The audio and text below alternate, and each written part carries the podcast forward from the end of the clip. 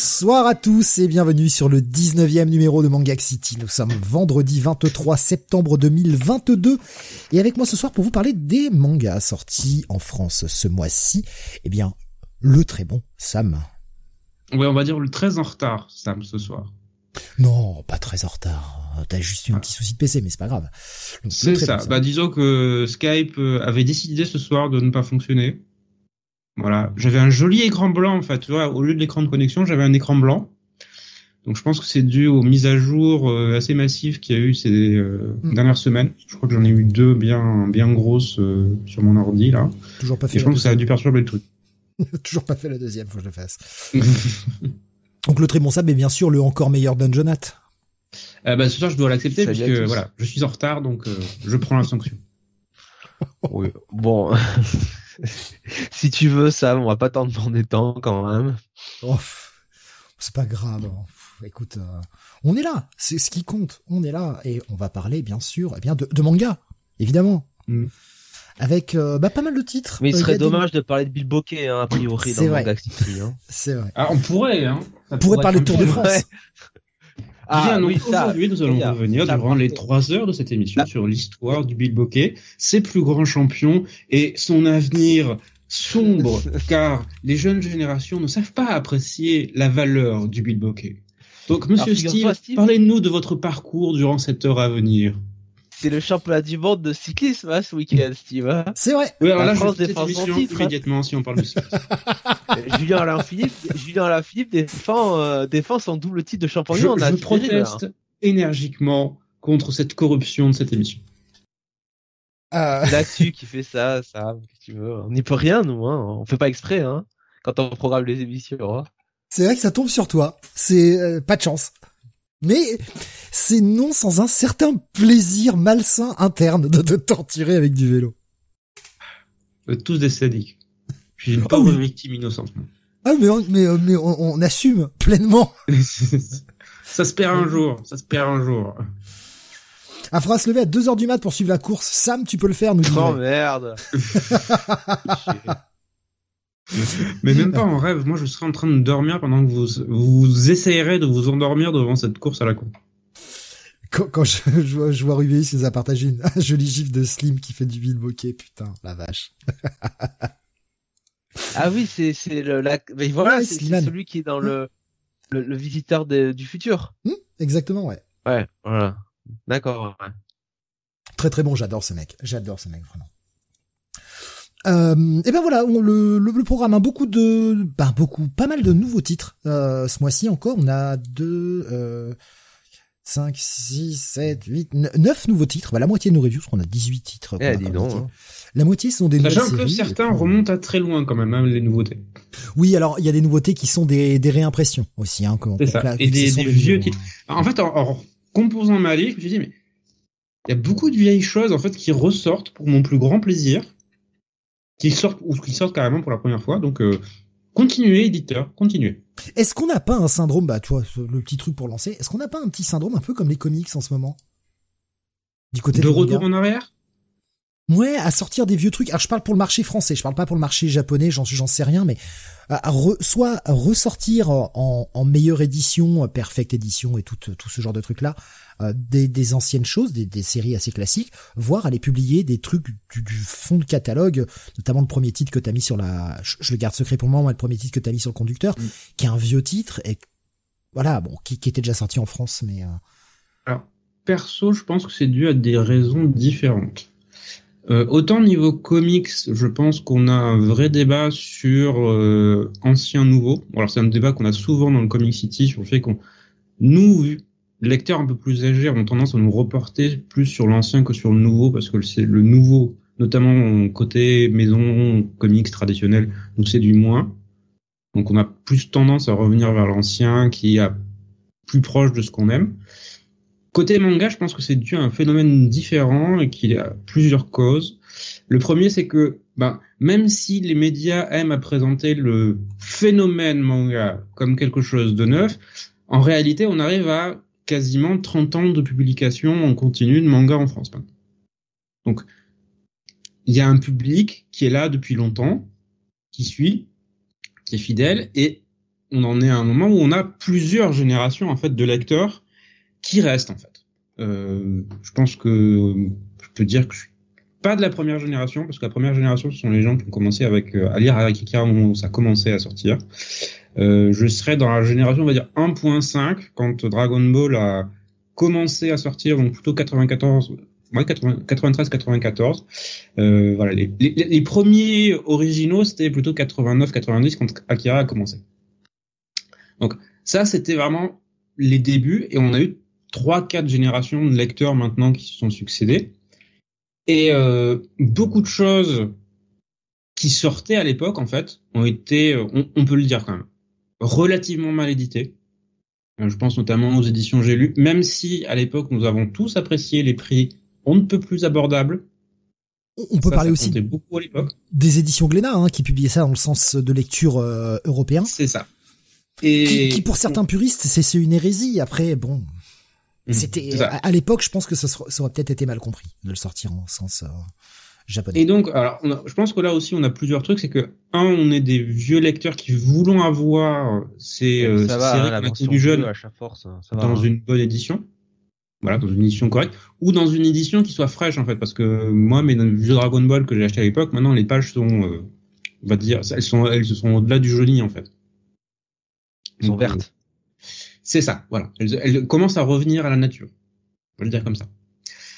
Euh, donc, dans le genre réimpression, ce mois-ci, on a la perfecte édition de, de City Hunter, par exemple, puisque tu parlais de J'ai lu. J'ai vu, par contre, putain, ils assassinent sur le prix, quoi. Ils sont à 17,95, je crois, le, le tome.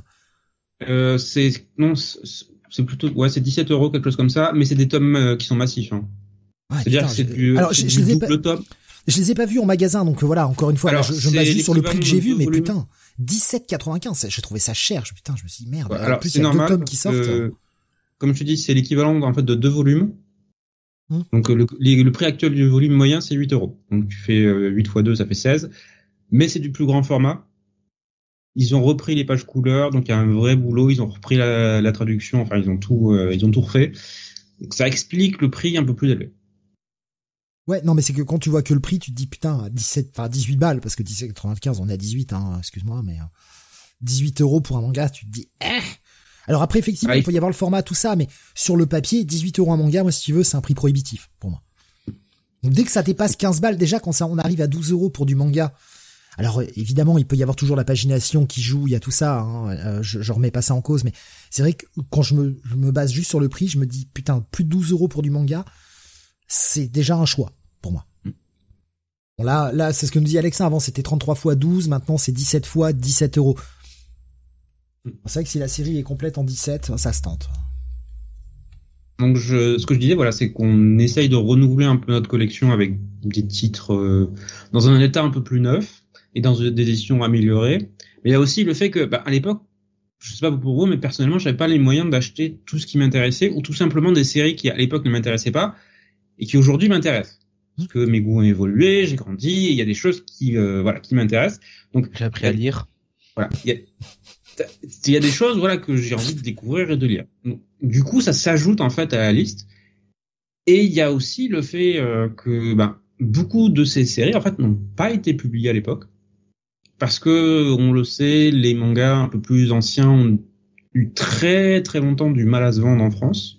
Ça commence à changer. Voilà, on a un changement là, je pense, de ou une ouverture sur un nouveau segment de marché au niveau du manga qui fait que ben oui, on peut lire des mangas qui sont près, euh, on va dire années 90, voilà, pour être pour être simple, et que ça ait son odeur on va avoir beaucoup de choses qui jusque-là, l'éditeur levait les mains en disant oula non, ça va pas se vendre. Là, ils vont, je pense qu'il y en a beaucoup qui recommencent à tenter le coup en se disant il y a un public pour ça maintenant qui est pas énorme, énorme, mais il y a un public qui peut suivre et qui a les moyens en fait de s'acheter des éditions respectables. Il y a, je vois Gray qui nous disait 17 euh, balles et City Hunter. Bon, je vais garder mon édition d'avant. Euh, il nous disait également euh, Blade Immortal est sorti dans le sens occidental avec l'aval de l'auteur et ressort aux US toujours dans le même format. À partir du moment où l'auteur est d'accord. C'est vrai que nous en France, on ne nous avait pas laissé le choix avec euh, avec les de l'époque, mais je pense que le marché n'était pas le même. Donc je, peux comprendre leur on va dire leur francisation du sens de lecture. Je suis pas certain ça s'est fait, partout en fait. Hmm. Quand les mangas ont commencé à arriver euh, hmm. aux États-Unis, en France, ailleurs, ils, ils renversaient les trucs parce qu'ils se disaient les gens vont pas comprendre pourquoi c'est pourquoi c'est en l'envers, patati patata. Je pense qu'on a tous surpris les. Euh, on n'est pas con, hein, on a compris que c'était dans l'autre sens. Oui, on peut lire en partant de la fin par par rapport à nous, c'est pas dérangeant. Ouais, non mais je, je, enfin, ça correspond à un marché de l'époque. Voilà, et c'est mm. euh, maintenant c'est différent. C'était début. Parlons de Glénat d'ailleurs, est-ce que vous avez vu l'augmentation de tarifs hein, pour euh, Glénat? Oui, j'ai vu tout le monde hurler.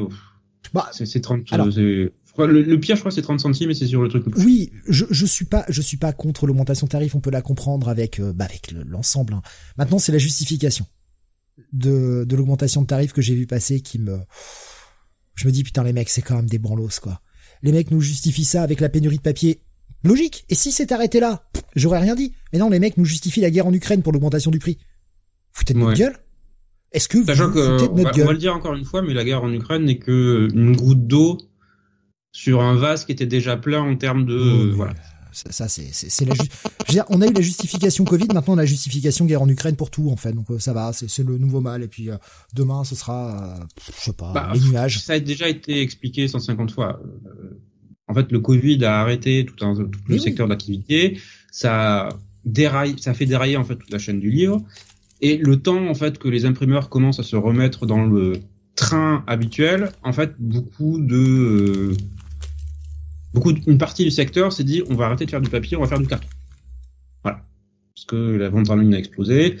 Et du coup, on se retrouve aujourd'hui avec ben, une offre qui est réduite et tout le monde qui veut du papier. Donc forcément, prix augmente. Encore une fois, il se sera arrêté à la justification de bah à cause de la pénurie de papier, on est obligé de on est obligé de d'augmenter les prix. je pense que personne n'a rigolé, mais là justifier ça avec la guerre en Ukraine, c'est vraiment se foutre de la gueule des gens, en fait arrêtons d'utiliser des excuses toutes faites. C'est tout. Enfin, un moment, euh, la guerre en Ukraine n'a rien à voir avec ça. Le papier ne vient pas d'Ukraine, donc faut arrêter les conneries maintenant. Oui, on a encore des forêts en France. Je sais, ça surprend. C'est non, mais c'est pathétique en fait. Bon, enfin bref. Bah, C'est pas le matériau qui, euh, qui est problématique, c'est la partie transformation en fait. Voilà, on, a du bois, on, on peut encore bah, faire du papier, puis on... les entreprises qui transforment la matière première, en fait, sont beaucoup moins nombreuses qu'elles ne l'étaient en 2019. Aussi simple que ça. Voilà, bon, c'était histoire de le mettre en passant. Euh, un avis peut-être, Jonathan, sur toutes ces réimpressions, tout ça Pas d'avis, peut-être aussi? Non, pas d'avis. À part que tu es très content, comme moi. Voilà. Je vous propose que justement, on commence par une réimpression, justement, avec la sortie eh bien, de Baki, le nouveau euh, cheval de bataille des éditions Meian. Oui, oui, série relativement attendue, euh, qui est en fait l'exemple parfait de ces séries un peu un peu anciennes, dont on pensait qu'elles n'auraient jamais de public en France, parce que alors Baki c'est quand même une série qui est extrêmement longue puisque l'auteur a fait plusieurs séries, que je crois qu'on doit être à quelque chose comme 130 ou 140 volumes au total sortis autour de la franchise Baki. Donc c'est vraiment quelque chose que l'auteur a fait pendant euh, et continue à produire aujourd'hui depuis quasiment 30 ans maintenant. Donc tu vois on voyait mal un éditeur en fait se lancer dans cette aventure, sauf qu'il y a un phénomène qui est arrivé qui est la découverte de l'animé sur Netflix par beaucoup de lecteurs. Et le truc était tellement, on va dire, loin, voilà, on va dire euh, autre chose. C'est quand même assez perché, Baki. Bah, du coup, ça a acquis une espèce de réputation un peu culte de lecture ou de de trucs à voir en tout cas. Alors personnellement, je n'ai jamais vu l'animé. Je connaissais la série de réputation, parce que ça fait quand même longtemps qu'on en parle, mais on se disait ça ça n'arrivera jamais. Là encore, Meian a un peu surpris tout le monde en se disant bon bah bah, nous on va tenter le coup, on va se lancer dans cette série fleuve parce que bah nous on a sorti Kingdom donc on a des couilles donc on, peut sortir des séries quasiment infinies qui s'arrêteront dans, dans, des dizaines d'années. Et ils y sont allés avec le même type d'offre que pour Kingdom, avec quatre volumes, les quatre premiers sortis d'un coup euh, le mois dernier, dans une édition particulièrement réussi, je veux dire, qui euh, rappelle un peu ce le travail qu'ils ont fait sur Karakuri Circus euh, au début de l'été.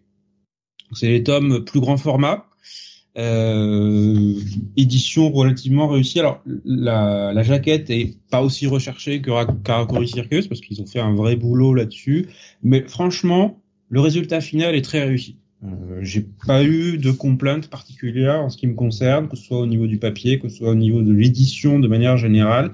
La trad aussi, ça va. Donc, on peut apprécier le travail effectué par Meian. Alors oui, c'est pas donné, puisque le tome, c'est des gros tomes de plus de 300 pages, donc forcément, bah, ça coûte un peu plus cher. Je crois que le tome sont à 12,50€ pièces. Putain, ouais, mais en sortir 4 d'un coup à 12,50. Euh... Ouais, je crois que c'est 12 euros ou 13 euros. Voilà. Donc, euh, c'est, faut sortir 50 balles à chaque fois. C'est ça, c'est, c'est pas pour toutes les bourses en fait. Et est-ce que là, moi, je peux me le permettre. Oui, mais ouais, mais je veux dire tout le monde mais, pourra pas. Et... voilà. Est-ce que, est-ce que c'est pas un lectorat? Est-ce que c'est pas se tirer une balle dans le pied d'en sortir autant d'un coup à ce prix-là? Est-ce qu'il aurait pas mieux valu en sortir que deux? Ça te faisait 25 balles à sortir, ce qui reste un prix euh, acceptable, on va dire. T'en sors deux par deux et voilà, parce que là, quatre, c'est beaucoup. Euh, je suis, je suis assez d'accord avec toi. Je pense que ce qui leur a fait peur, c'est la taille de la série. Parce comme je dis, il y a plus d'une centaine de volumes et qu'ils ont voulu avancer vite. À voir s'ils n'ajusteront pas plus tard en se disant, OK, ça fait trop à la fois. On va, on va un peu plus élaguer. Voilà. À voir. Pour l'instant, j'ai pas vu de date de sortie sur les volumes euh, sur les volumes suivants en fait.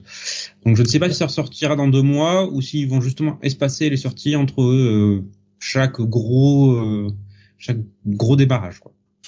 C'est c'est ce que bah, là, Alexin nous disait hein, sur Discord. Je comprends pas pourquoi ils ont pas fait un abonnement pour Baki alors qu'ils l'ont fait pour Karakuri Circus et alors il nous disait Kegan Ashura, c'est peut-être le nom japonais. Mmh. Et euh, justement, Rubius disait ils vont, ils veulent probablement pas avoir deux abonnements en même temps. Euh, ouais, voilà, ils le font pour Karakuri qui a 26 tomes alors que Baki en a plus de 100, donc euh, bon, voilà.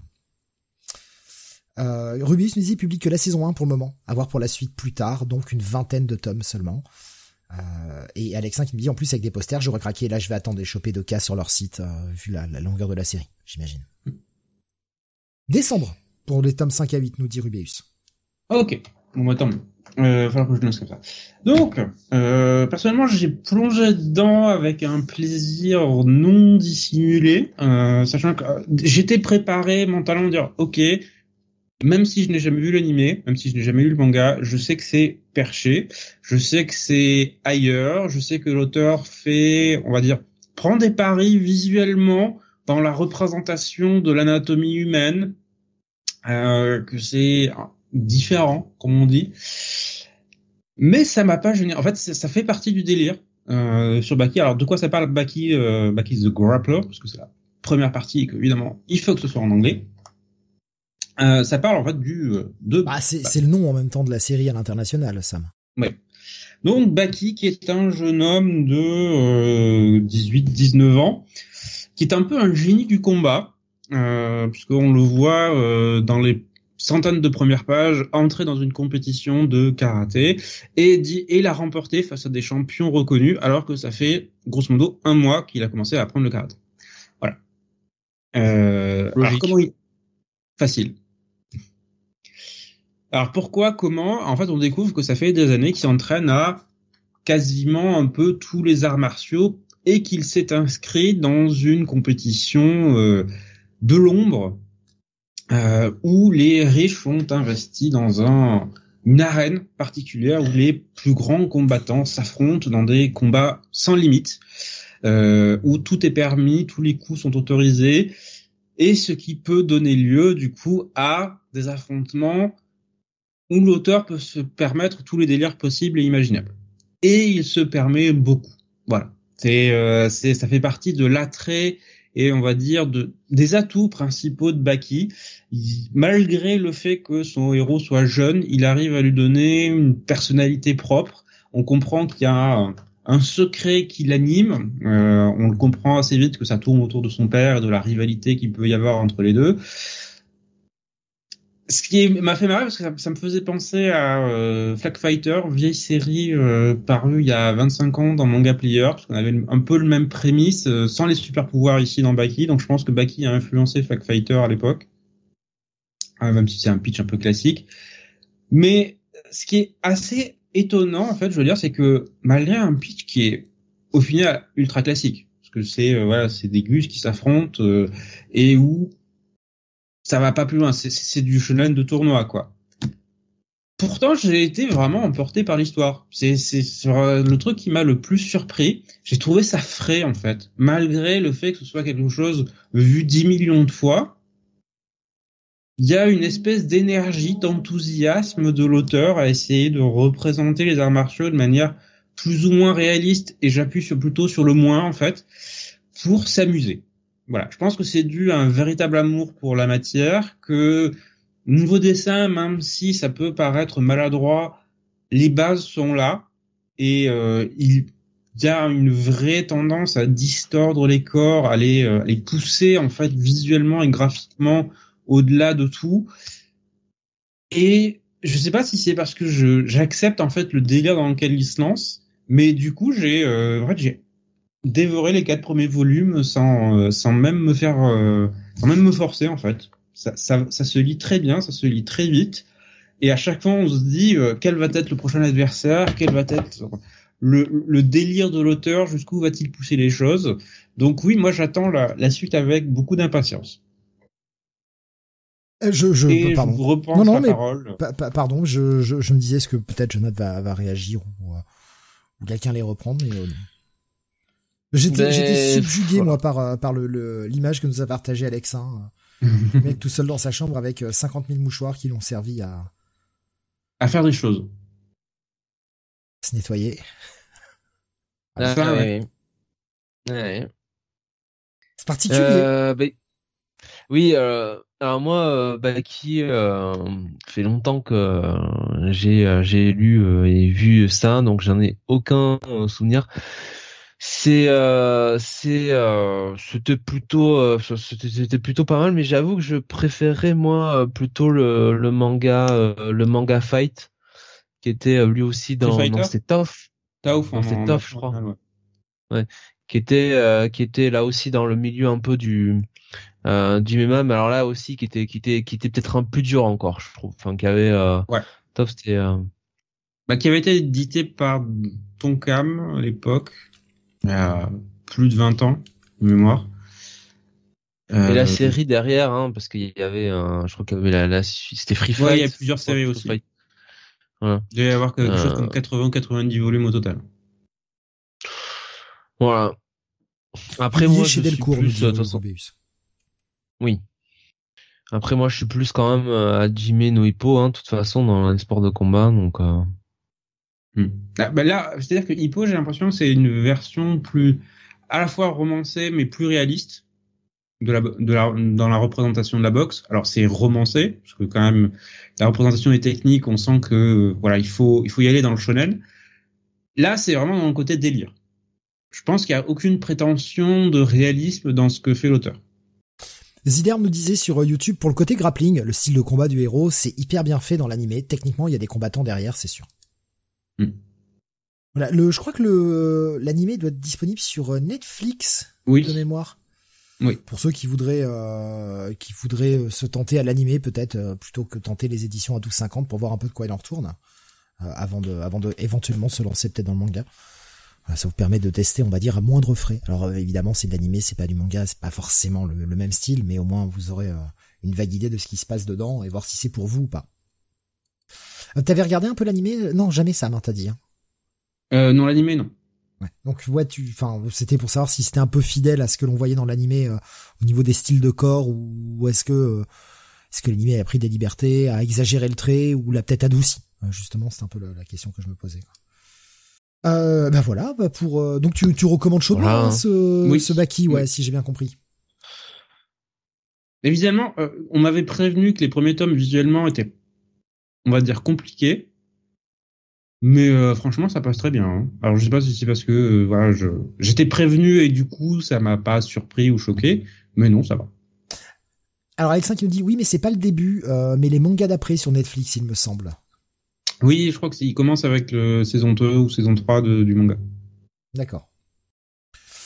On va passer à toi, Jonathan, qui va nous parler également d'une nouveauté. Alors, je vous ai mis la cover du volume 2 parce que le volume 2 est sorti ce mois-ci. Je sais pas si tu as lu le volume 1 et 2, euh, Jonathan, ou si tu n'as lu que le, que le volume 1 de Tesla Note. J'ai lu, quand tu dis? Tesla Note. Ah ouais, ah ouais, parce que moi j'étais pas, euh, je me suis fait, euh, je me suis trompé, euh, j'ai confondu sur le conducteur toi, toi et Sam du coup. Ah oui non, je, oui. je, je surligne comme d'habitude le, le, truc. Non mais il y a, y a, y a ce... moi je vois deux trucs. Alors c'est pas grave. Tesla Note, donc, c'est un manga dessiné par Kotin Sanomiya et surtout scénarisé par Tadayoshi Kubo, Kubo et Masafumi Nishida. Alors ça sort euh, aux éditions Vega hein, en France. Euh, peut-être des fans de Goldorak, hein, je ne sais pas. Euh, le genre c'est c'est c'est du shonen et alors en fait, euh, c'est comment comment l'expliquer euh, C'est un monde où en gros euh, Nikola Tesla, hein, le le Tesla, hein, n'est-ce pas Eh bien, a donc a inventé, bah, enfin a inventé plein d'inventions futuristes. Et en fait, le contenu de de ces inventions est est contenu dans un, enfin est contenu dans un cristal euh, qui est divisé en fragments. Donc vous avez bien compris que euh, le manga va tourner dans la recherche de ces fragments. Et, euh, donc en fait évidemment qui aura tous les fragments et pourra reconstruire le cristal, bah selon qu'il est bon ou méchant, pourra mettre le chaos sur Terre. Donc en fait, pour pour éviter ce problème-là, euh, du côté de du côté du Japon, il y a une société un peu de un peu d'espions euh, un peu un peu un peu historique un peu ancestral qui euh, qui s'est qui s'est monté pour justement récupérer ces fragments là et et donc on va découvrir bah, la petite sur le premier tome la petite fille hein, du, du, chef de cette chef de cette division qui s'appelle Botan qui en, était pardon depuis son plus jeune âge hein, pour euh, pour cette mission de trouver euh, les fragments. Et elle va intégrer donc euh, l'équipe cette équipe cette équipe d'agents japonais et notamment son coéquipier qui s'appelle Kuruma. Donc c'est un peu une équipe voilà le, buddy buddy movies classique. C'est-à-dire d'un côté on a le Kuruma qui est un peu l'agent l'agent expérimenté un peu un peu sarcastique euh, qui doit composer avec Botan, qui elle est une lycéenne un peu plus un peu plus enjouée, un peu plus euh, rentre dedans. Euh, voilà, donc donc c'est ça va être ça, hein. ça va être ça le principe de, de, de ce manga. Évidemment, il va y avoir un peu un une équipe de vilains qui euh, va va regarder ça un peu de loin pour elle aussi récupérer tous ces fragments là. Les héros ont quand même une équipe assez développée. Il y a un spécialiste notamment de euh, de la technologie. Et là donc dans ce premier tome, euh, euh, on va on va voir que Kuruma et Botan vont devoir enquêter en Norvège sur voilà ça va être la première mission de Botan hein, pour la tester et voir ses ses facultés et et ça va découler sur leur première vraie mission euh, sur la recherche euh, d'un des, des, cristaux, d'un des cristals pardon. Euh, donc voilà, alors on est clairement sur un shonen, un shonen des plus classiques. Pour le coup très bien dessiné. Il y a une patte graphique qui est, qui est assez sympathique. Beaucoup d'effets sur les visages hein, notamment. l'auteur maîtrise bien, enfin les auteurs et les auteurs et dessinateurs maîtrisent très bien le, le côté comique de certains visages. Euh, après voilà, euh, c'est euh, pour l'instant c'est quand même du, du très classique. Euh, c'est un peu, c'est un ton action assez dynamique avec avec un peu d'humour. ça se prend pas la tête. On n'est pas non plus sur du truc très sérieux. après, est-ce que je vous le conseille Bon, c'est pas, enfin, il y a à peu près un milliard de mangas qui sortent par mois, donc honnêtement, ça, c'est un, un, un, à lire. Non. Non, pas un lire, justement. Euh... Si, il y a un lire, du coup, hmm. en français. Oui, le check it, quoi. C'est un lire. Hmm. Ouais, voilà. Mais pas, mais pas, mais pas beaucoup plus, quoi. T'avais pas ça confirme un peu le sentiment que j'en avais de l'extérieur, à savoir que c'est, ça avait l'air sympatoche, mais sans plus, en fait. En fait, voilà, faut vraiment voir que ça à lire, quoi. C'est euh, c'est vraiment un shonen des plus classiques qui réinvente pas le truc. Alors peut-être que dans le tome 2 que je n'ai pas lu, alors il y a un basculement, un basculement incroyable. Mais bon, je l'ai un peu feuilleté, j'ai pas l'impression que c'est le cas. bon, ça a l'air vraiment d'être voilà, il y a une mission, il y a un cristal, bon un cristaux, enfin voilà, un fragment de cristal à trouver. Bon ben voilà, on y va. bon, c'est non, c'est pas. Euh, en fait, disons, c'est disons qu'avec un pitch pareil hein, et euh, autour du, du personnage, notamment Nikola Tesla, c'est vrai qu'on se sera attendu à un truc un petit peu plus euh, bon. comment dire novateur ouais inspiré tu vois peut-être je sais pas un, un, un, monde qui soit par exemple une dystopie quoi tu vois mmh euh, je sais, voilà, justement, Tesla a inventé ce cristal-là, et puis bon, euh, poum, ça a pété, euh, ça a tout fait exploser, et puis tu vis euh, derrière, derrière ça, avec peut-être un monde steampunk, j'en sais rien. Là, on est non sur bon cette société secrète, tout ça, bon, bon, très bien. Ouais, c'est très classique et ça ne joue pas beaucoup. Voilà, c'est juste un truc où Tesla est un peu un prétexte à pour l'instant, c'est ça. Le premier tome, c'est euh, vraiment en fait, en, en, en réalité, c'est le premier tome, c'est euh, t'as la, la, fille Botane qui euh, qui arrive dans cette nouvelle équipe, hein, qui devient une espionne, qui a son nouveau euh, son nouveau partenaire. Ils font ils font des missions et, et voilà. Et en enfin, en fait, ils auraient cherché la panthère rose, ça aurait été pareil, quoi. Donc mm. bon, au final. Rebé, ah, bref, ça donne pas envie. Euh, alors c'est publié chez Vega Dupuis, c'était à 7 euros le tome. Il y a actuellement 7 tomes au Japon. Ouais. C'est un peu décevant parce que jusque-là, Vega Dupuis avait plutôt l'aspiration à être un peu plus original dans ses choix. Ils ont quand même sorti pas mal de bonnes séries et là, c'est la première fois que je me dis, c'est ouais, c'est du déjà vu en fait. À moins qu'il y ait un, retournement, comme le disait Jonathan, hein. il y a peut-être il y aura peut-être un retournement. Euh... Bah le truc c'est que là c'est la l'une des premières séries qui sortent depuis la fusion avec euh, avec Dupuis. Ouais, mais peut-être que dans les, les tomes d'après, il y a quelque chose qui change, quoi. Mhm. Rappelez-vous Yu Hakusho, si tu juges sur les deux premiers tomes, bah, t'as pas du tout le reflet oui. qu'il y a derrière, quoi. Non, bien sûr. Mais là, euh, moi, c'est surtout le ton de la série, quoi, tu vois, parce que bon, euh, euh c'est un ton, euh, c'est un ton très, enfin, très enjoué. Il y a un peu un ton sur la déconne, quoi. Tu vois, le côté un peu ambiance, enfin euh, oui, euh, un peu dynamique, buddy movie, tout ça. Euh, bon, j'ai pas, j'ai en fait j'ai pas l'impression qu'on a affaire à un auteur qui va vraiment se, comment dire, se, révéler dans les, ménages, quoi. Ouais, j'en doute, quoi. D'accord. Bah, Jeff nous disait, j'ai lu le premier, j'ai pas, j'ai trouvé ça vraiment sans plus. Euh, Cap nous disait, je pense faire l'impasse sur celui-ci. Ouais, moi aussi. C'est pas mauvais, hein, mais c'est pas c'est pas mauvais, c'est pas c'est pas illisible, hein. Mais c'est juste qu'il y a euh, tellement de trucs qui sortent que. Et voilà. Il y a plus vraiment de la place pour les titres un peu corrects mais sans plus. Hmm. Ok. Euh, Peut-être un, un, dernier truc à rajouter, euh, Jonathan, par rapport à ce titre? Non. Ouais, tu tu suivras en gros si t'as le temps, quoi. Mais si t'y penses, je pense. Voilà, comme dit Sam, si j'y pense. Euh, Grey nous dit je passe aussi. Euh, Alexandre disait Genesis chez Vegas, c'est tout ce que je prends chez eux. Voilà. Bah Genesis, moi le premier tome euh, m'a pas euh, m'a pas soufflé non plus, hein, donc. Euh. Mais mais mais mais c'était peut-être, mais au moins le pitch était plus plus intéressant, plus novateur que que Tesla Tesla Note. Hein. On va passer. Alors euh, oui, la couverture se ressemble, c'est pas le choix, c'est le hasard en fait. Mais euh, je, trouve que les, deux personnages là se, ressemblent un petit peu euh, sur la cover. On va passer à Slice of Life. Le titre, décidément. Putain, avec ce titre-là, je, Sam était obligé d'y aller et Jonathan a fait l'impasse lui. Il a eu raison d'ailleurs.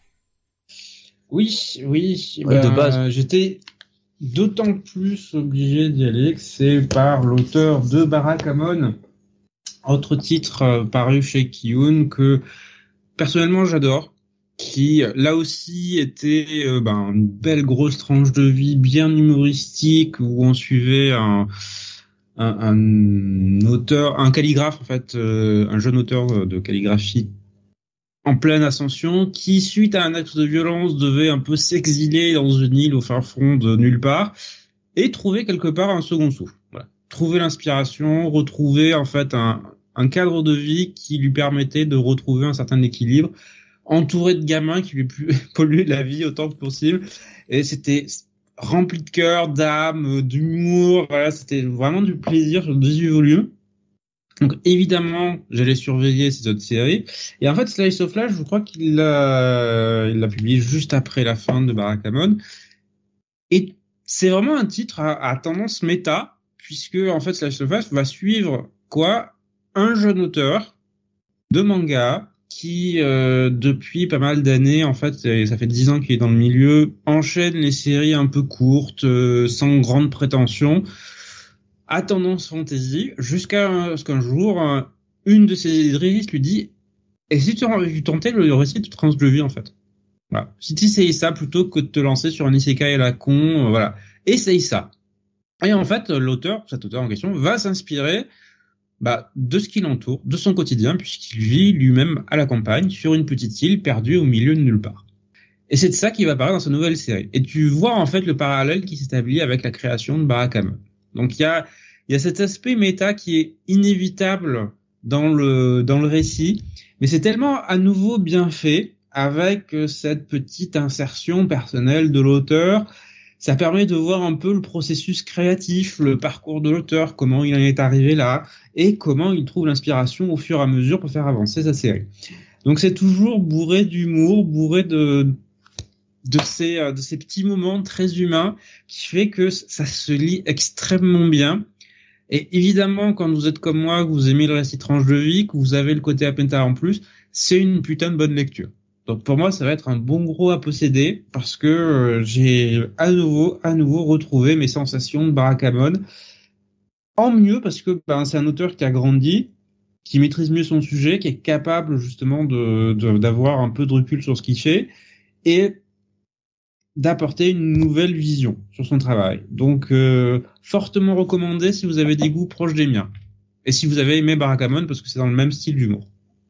Bon, avouons que le mec a pas non plus la méga inspiration sur le titre. Slice of Life, alors, c'était quoi le titre original Bah, Slice of Life. Bah, je veux dire, mec, euh, tranche de vie. Voilà, j'écris des euh, tranches de vie. Qu'est-ce que je... Yoshino's Wikwara. Oui, bah, ça veut dire tranche de vie, hein, genre, en japonais.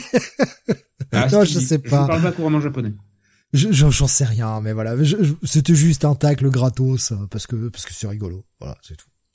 Parce que t'es de mauvaise foi et que c'est bien, Steve. Ah mais total, sur les tranches de vie, total. Non mais vraiment, je je je je, reste hermétique à ce genre, moi, vraiment. Mm. Ouais, bah chacun ses goûts, Steve.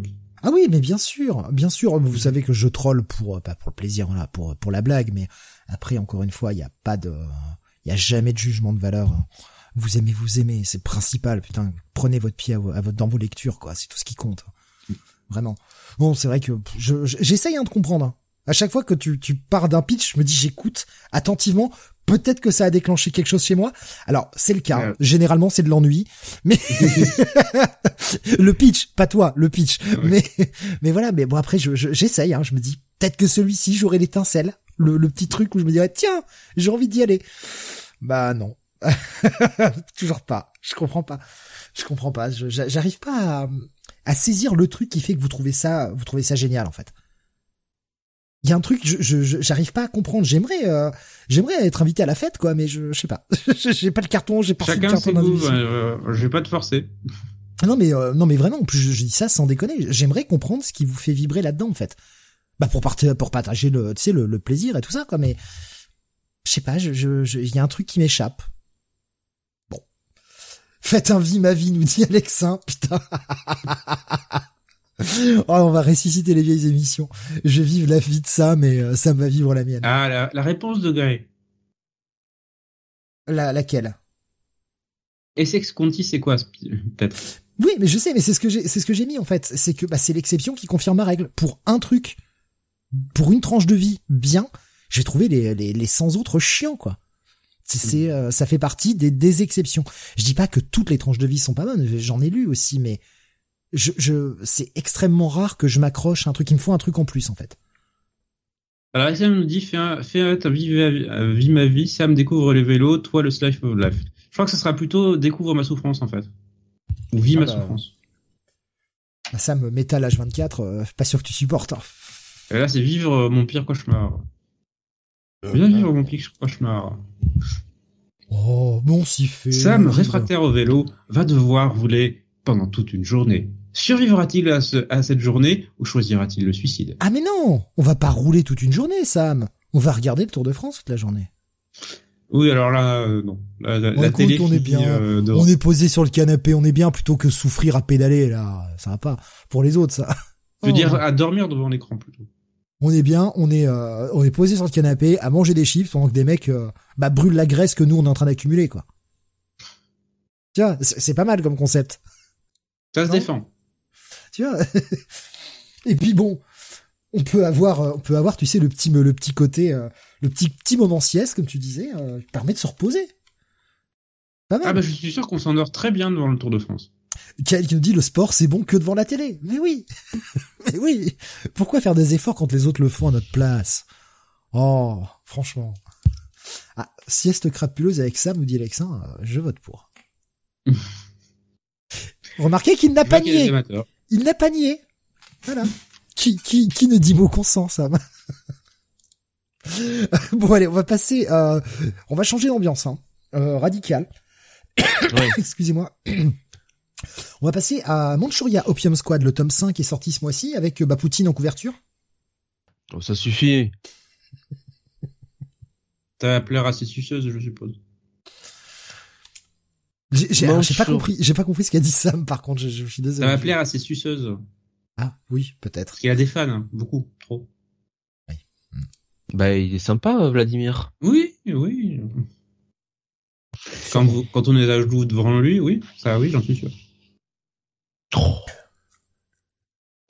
Donc, Manchurien euh, Opium Squad, volume 5. euh, Donc, on s'était quitté euh, sur le volume précédent euh, sur le, début un peu de ce nouvel arc avec l'introduction d'un nouveau personnage qui s'appelle, je sais plus comment il s'appelle, qui est un chauffeur russe, n'est-ce pas?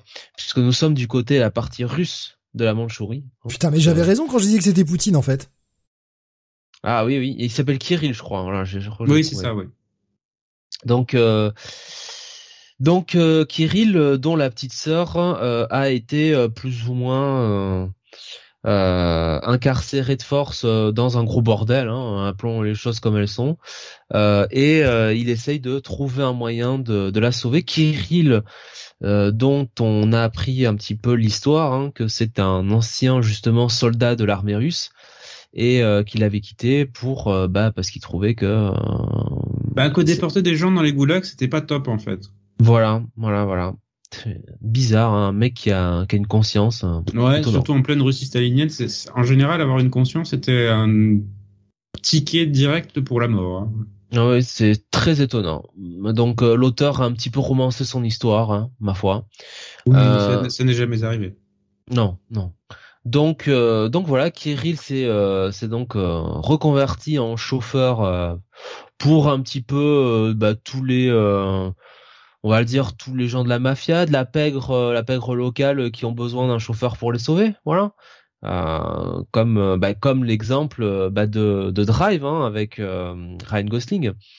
Euh, c'est un c'est un peu ça, je crois. Et, et en fait, Kirill va être sur la route de bah, du groupe d'Isamu, hein, donc cette espèce de de petit clan, euh, cette petite euh, entreprise qui s'est formée pour euh, vendre de l'opium euh, dans la Mandchourie. Euh, et, euh, et donc euh, Isamu euh, avait pendant sur le dernier euh, le dernier tome, il, était euh, en train d'essayer de savoir qui était le fameux empereur euh, qui euh, dirigeait un peu cette région euh, de la Mandchourie pour justement pouvoir négocier euh, avec lui et pouvoir plus facilement euh, bah, faire passer son opium et euh, bénéficier de tous ces avantages-là. Et donc alors là sur ce tome, euh, on va euh, on va on va un peu en savoir un peu plus euh, sur qui est cet empereur et surtout qui dirige un petit peu le bordel parce que on a eu un petit peu l'impression, enfin j'avais l'impression sur le tome, la fin du tome précédent que celui qui dirigeait un peu le bordel, bah, c'était celui qui, était censé passer pour le, gros demeuré de la bande.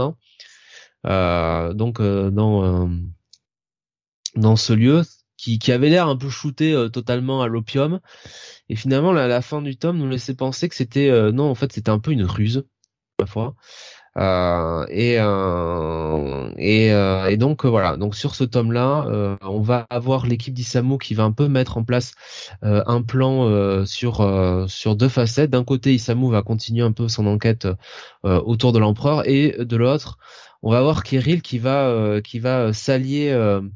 Alors j'ai pas j'ai oublié son nom du coup la la femme qui dirige un peu les opérations du groupe d'Isamu euh, et qui s'appelle Liua, voilà, la chinoise. Euh, et, euh, et donc donc voilà donc un tome qui suit qui suit bien bien bien son cours hein, toujours c'est toujours quand même très bien écrit alors on fait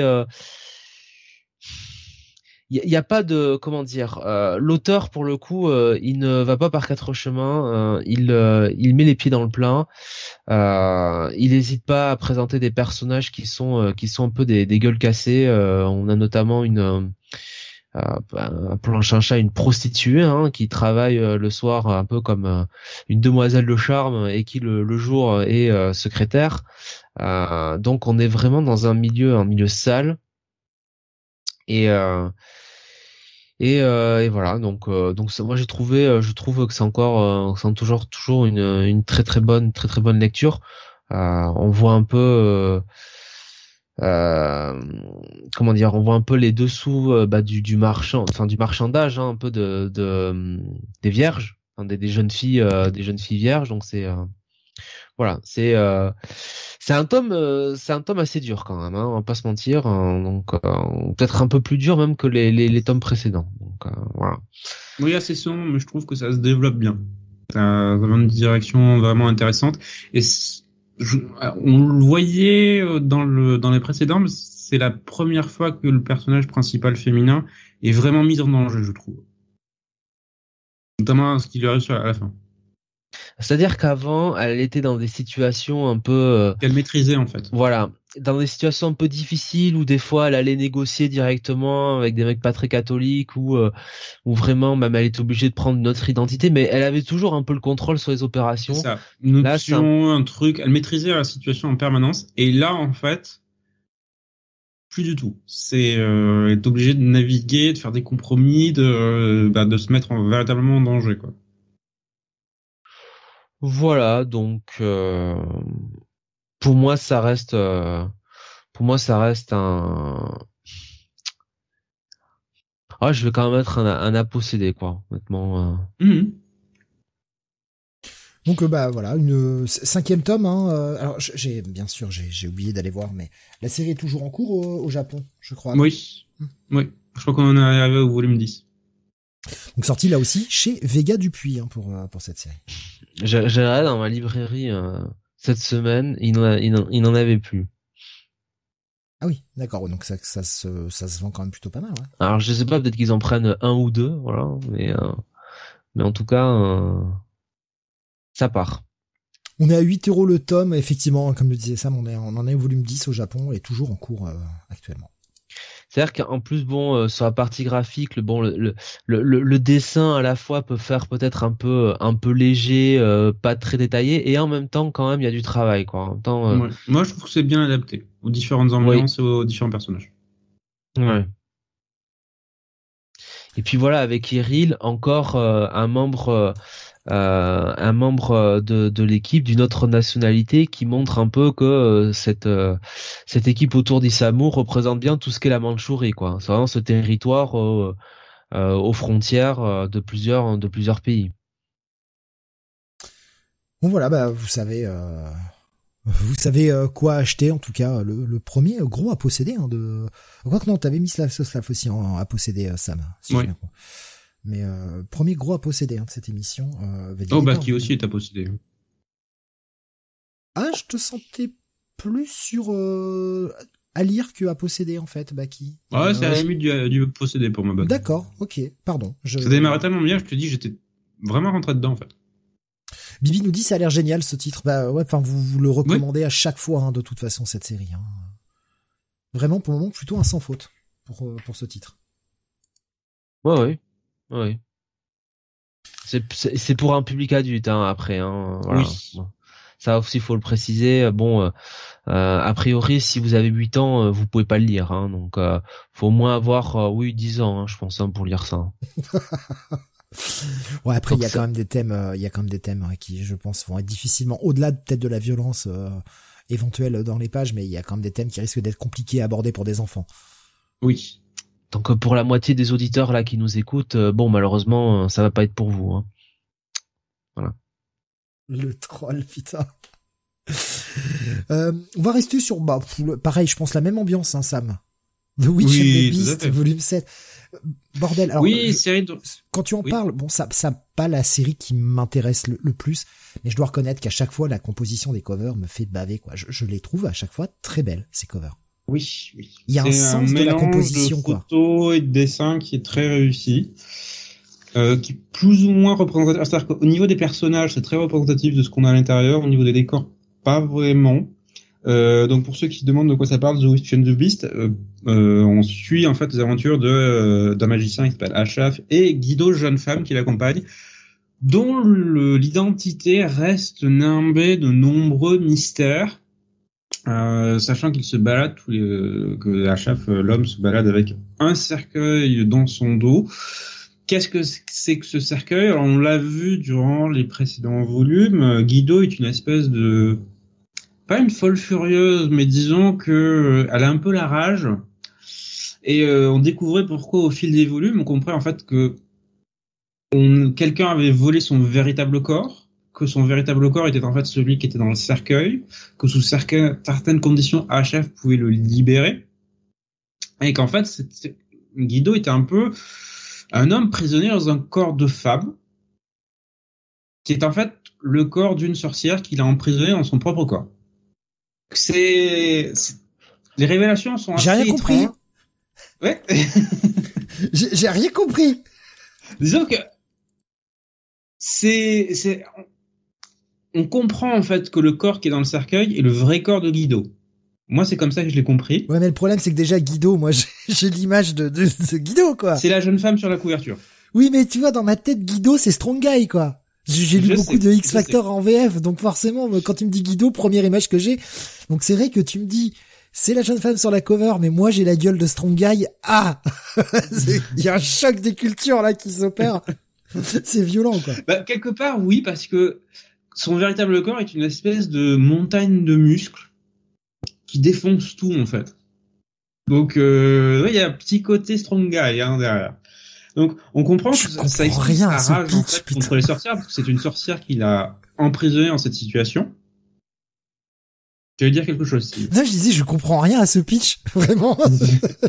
non mais ça ça fait partie des révélations qu'on fait, qui ont été faites au fil des volumes et que l'histoire a avancé, puisque en fait l'histoire de base c'était euh, on est dans un monde où les sorcières existent et il y a euh, une organisation de sorciers et de magiciens qui luttent contre les sorcières, puisqu'en fait, dans ce monde, quasiment toutes les sorcières sont maléfiques. À un moment, elles perdent, elles perdent la boule, elles deviennent maléfiques et elles abusent de leur pouvoir. Là, en fait, depuis quelques volumes, outre les révélations sur Guido, on est parti sur un nouvel arc où on jouait sur une espèce de multiverse où ils allaient dans un autre monde dominé par des vampires dans une société euh, quasi victorienne du 19e siècle. Voilà. Et dans ce tome 7, on continue à explorer cette société vampirique. Et l'histoire prend une direction qui est assez intéressante parce qu'on commence à s'intéresser au nouveau roi des vampires qui domine cette société, et les choses commencent à pas mal bouger dans ce volume-là. C'est, euh, je veux dire que je suis assez quand même partagé sur ce volume. Je continue à beaucoup aimer la série, mais euh, il y a une approche visuelle qui a un peu changé dans ce volume 7, je trouve, sur la plupart des pages, comme si l'auteur avait tenté quelque chose visuellement qui ne fonctionne pas complètement. Là, c'est moins poussé dans les détails. Et puis, euh, au moment où je dis ça, tu vois, je tombe sur une page et l'auteur va mettre euh, une quantité de travail absolument phénoménale pour représenter ça de manière extrêmement innovante, très détaillée, très fluide, très belle. Donc c'est un peu inégal visuellement sur ce tome-là, mais je continue à être vraiment, vraiment, vraiment séduit par l'ambiance générale. Euh, je continue à être séduit et fasciné en fait par la relation en plus qui s'établit entre les deux personnages principaux, parce que voilà, le personnage de Guido justement commence à être étoffé au fur et à mesure des volumes. On comprend que elle essaye d'évoluer pour être euh, sortir de cet état de rage permanente dans lequel elle est coincée. Et Achaf essaye de la guider dans cette voie. Donc c'est il euh, y, y, a vraiment une espèce de fascination pour cette euh, pour cette relation qui est en train de se développer là.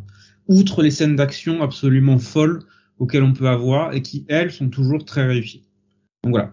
Euh, à noter que The Witch and the Witch bah, va avoir droit à son adaptation animée dans pas longtemps. Donc si vous voulez commencer à monter dans le train, c'est maintenant. Pour moi, ça reste ça reste une très très bonne lecture. J'attends chaque volume avec euh, grande impatience, malgré, je sais, mes sentiments mitigés sur ce volume 7, parce que l'histoire commence à vraiment bien progresser et j'ai hâte de découvrir la suite. Tu T'auras pas longtemps à attendre, parce que le prochain tome est prévu pour le 2 novembre. Mmh. Euh, bah, je voilà. au volume, en août, le volume 7. Donc euh, il y, a toujours trois mois entre les deux. Euh, je... Oui, c'est ça, fin août, effectivement, le 17 août.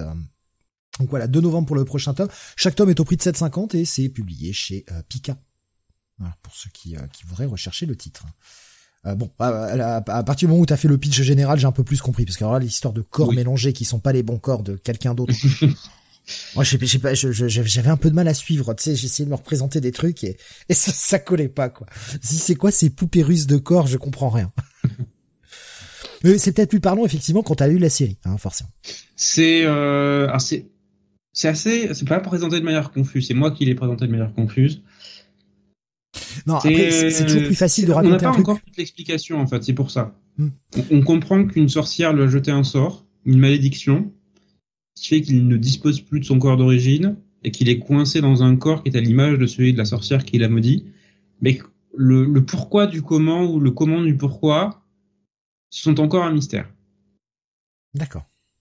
Donc voilà, chaudement recommandé. Euh, Mm. pour ce tome-là, on est plus sur du à posséder ou plus sur du à lire, Sam, pour The Witch and Un the très bon à lire. Ça reste Très un très bon bon à lire. lire. Et pour la série en général Un à posséder. À posséder pour la série en général, voilà, ce tome-là un peu plus faible. Mm. On revient sur de la nouveauté pour ce mois-ci, la sortie de Zig, putain, Zingniz, Zingniz, je ne sais pas comment prononcer Oui, ce bordel. J'ai jamais réussi à prononcer le nom. Zingnize Je, je, je n'ai aucune idée de comment prononcer ce truc, je ne sais pas, donc prononcez-le comme vous voulez. Euh, c'est un, un, un enchaînement de caractères assez, euh, assez étrange. Euh, c'est publié d'ailleurs chez euh, Shiba Edition. À noter, on n'en parle pas souvent, donc. euh. Oui. Euh, qui est une toute nouvelle maison d'édition qui a pas beaucoup de séries pour l'instant. Je crois qu'ils ont que deux ou trois séries en tout pour euh, pour le moment. Donc c'est une maison d'édition qui est toute neuve, euh, qui se lance dans ce titre, dans cette série que j'ai prise essentiellement pour les dessins. Parce que si vous voyez la couverture, Bah putain. C'est c'est c'est une approche. C'est particulier. Hein. C'est Je, particulier. dis, je dis pas, je dis pas que c'est moche. Je dis juste que c'est vraiment particulier le, le style. Alors, On comprend rien. personnellement, je suis indéterminé justement pour la raison que vient de citer Jonathan.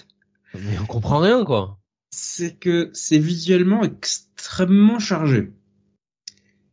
Euh, on est dans une série historique puisque la série se passe en, en, au début du XVIIe siècle, euh, alors que les Tokugawa vient de vient d'être nommé euh, shogun, et il va charger euh, un célèbre voleur, euh, Jinai Kozaka, euh, d'aller tuer un célèbre bandit.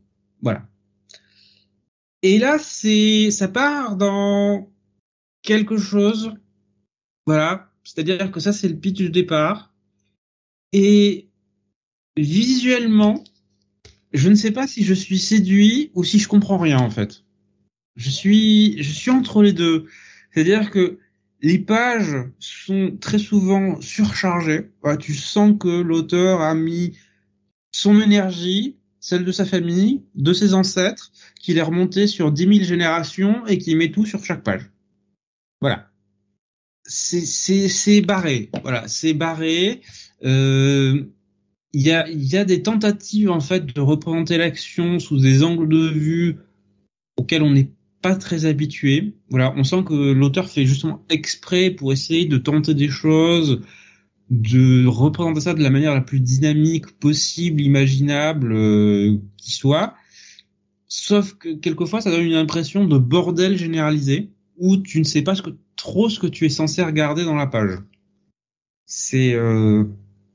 et, quelquefois, en fait, c'est tellement surchargé que tu te dis, ok, mais qu'est-ce que mon œil est censé regarder exactement?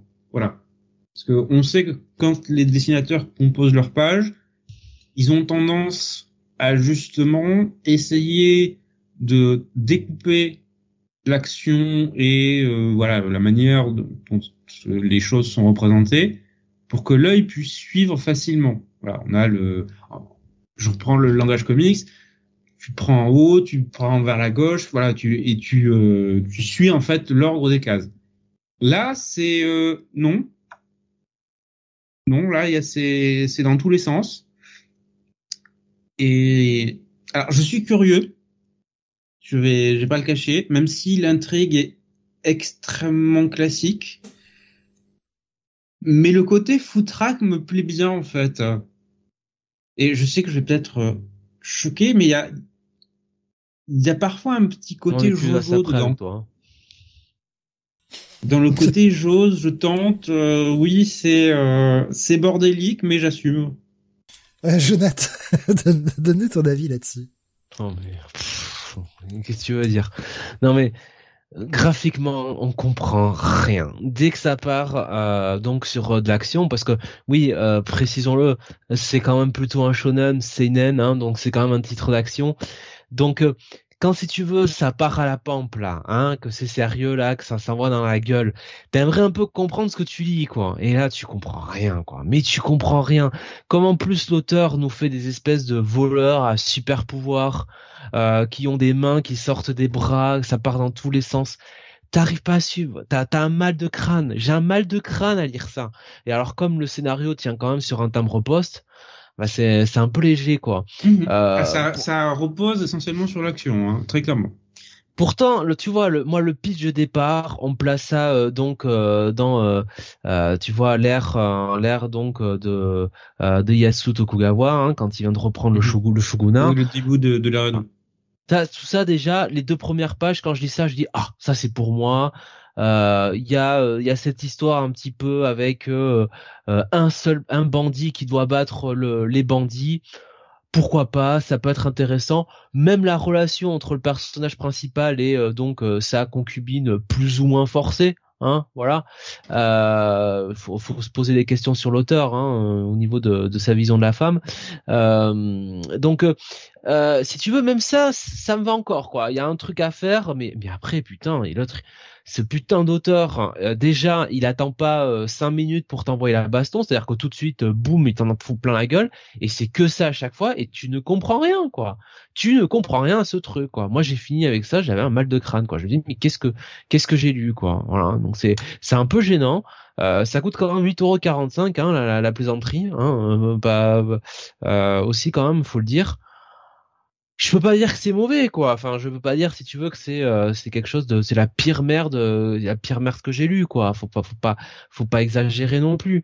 Mais euh, mais après c'est vraiment foutra quoi. Faut faut que l'auteur je sais pas ce qu'il a fait avant ou ce qu'il fera après mais il faut qu'il travaille son trait quoi. Parce que vraiment c'est c'est c'est le bordel tout le temps quoi. Tout le mm. temps tout le mais temps je crois que c'est volontaire hein, parce que c'est pas sa première série et je sais pas. Moi l'énergie globale me séduit il y a un personnage alors il y a un peu d'humour sympa il y a l'apparition du donc du, du personnage de euh, du clan.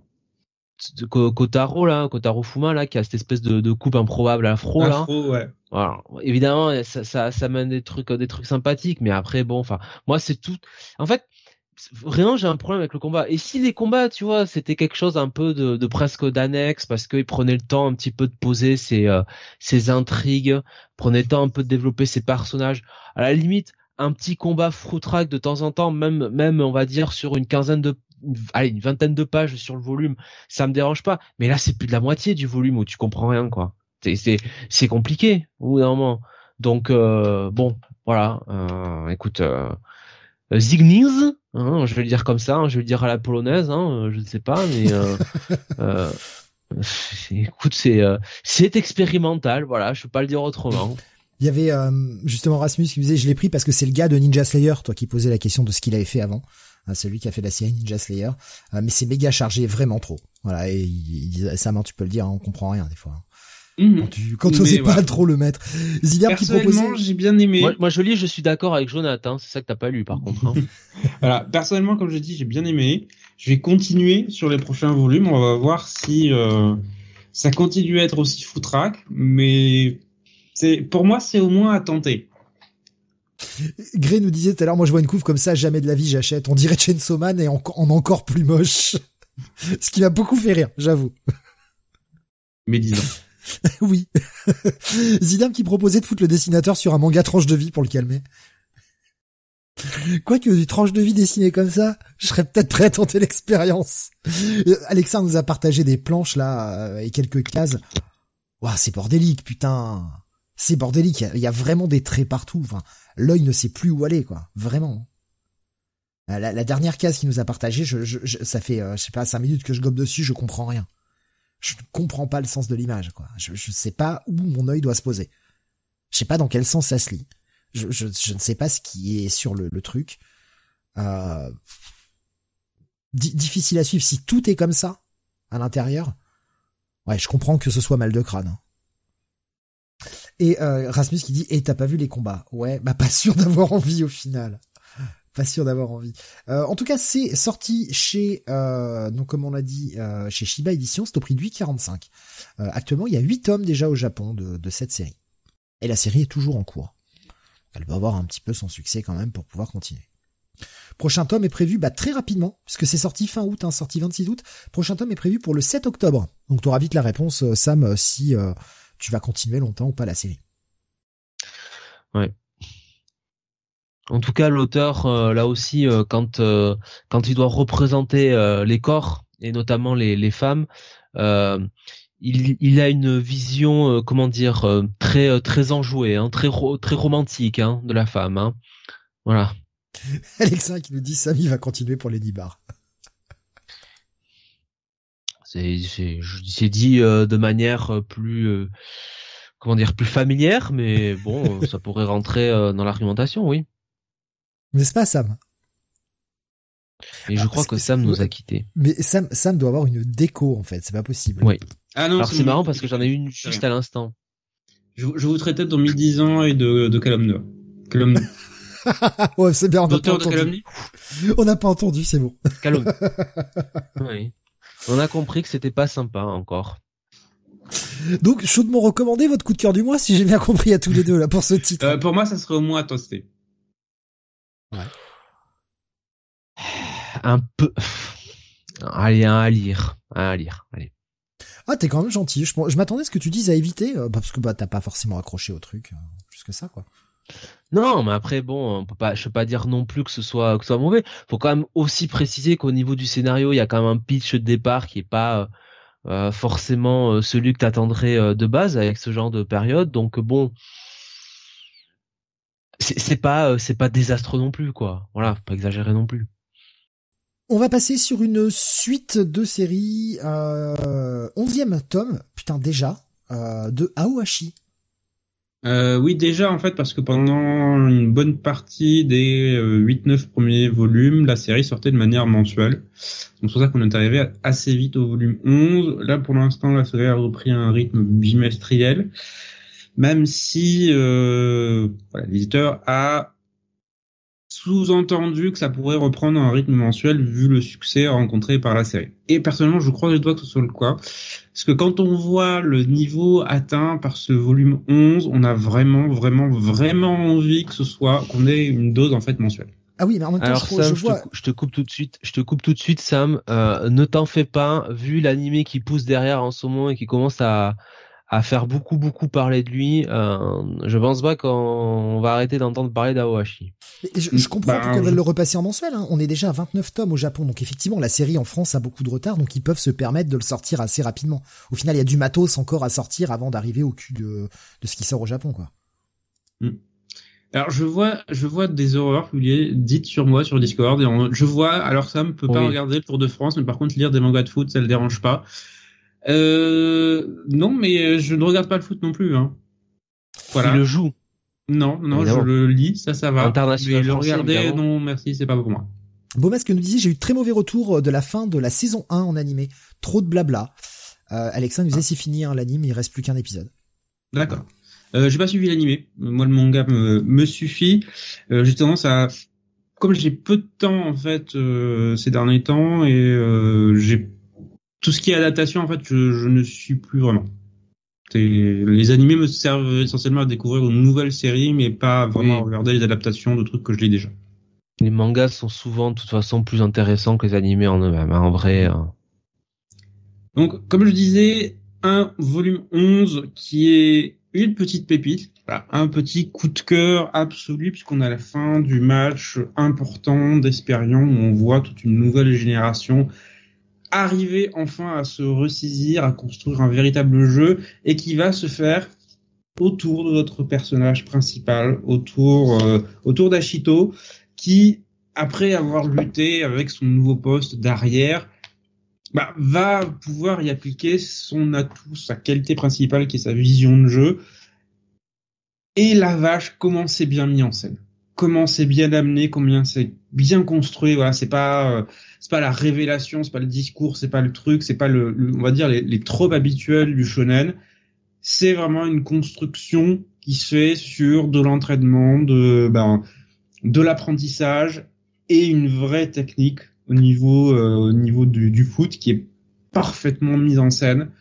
Même moi qui, euh, je l'ai dit, je n'en ai strictement rien à foutre du foot. Ça fait des années que je m'en tape.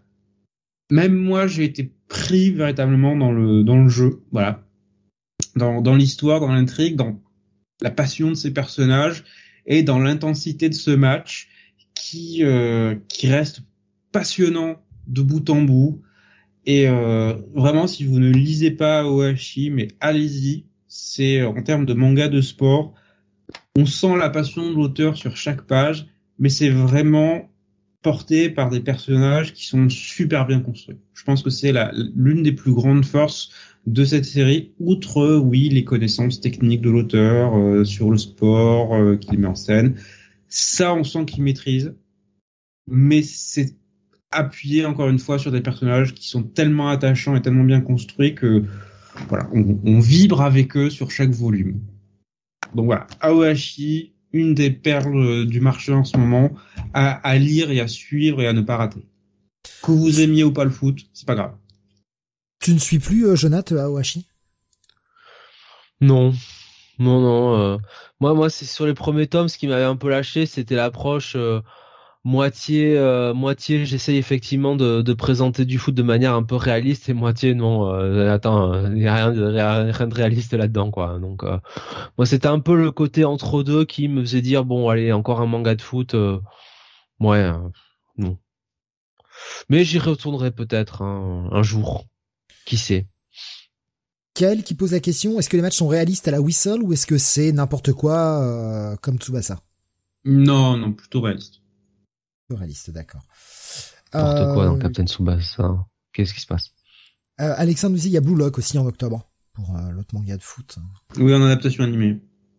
D'accord, qui sort en adaptation animée. Là, c'est plutôt dans le côté de n'importe quoi, par contre. Blue Alors, c'est fun à lire. Je continue à lire personnellement. C'est toujours aussi fun. Mais on est plutôt dans le voilà. Autant Aohashi plutôt dans le côté réaliste, autant Blue Lock c'est plutôt le côté ouais en fait on fait ce qu'on veut. D'accord. Euh, donc c'est au prix de 6,90 le tome. Euh, ça reste, enfin, à moins que c'est augmenté. Euh, ouais, non, c'est ça, 6,90 le tome. Mhm. Le prochain prévu pour le 2 novembre.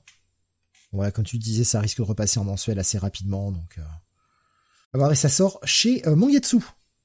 Voilà. Et j'ai pas préparé le, le, titre suivant parce que j'ai pas fait gaffe. Euh... Et bah, alors tiens, Et bah alors on va parler de ce titre-là parce que putain de merde, ce titre.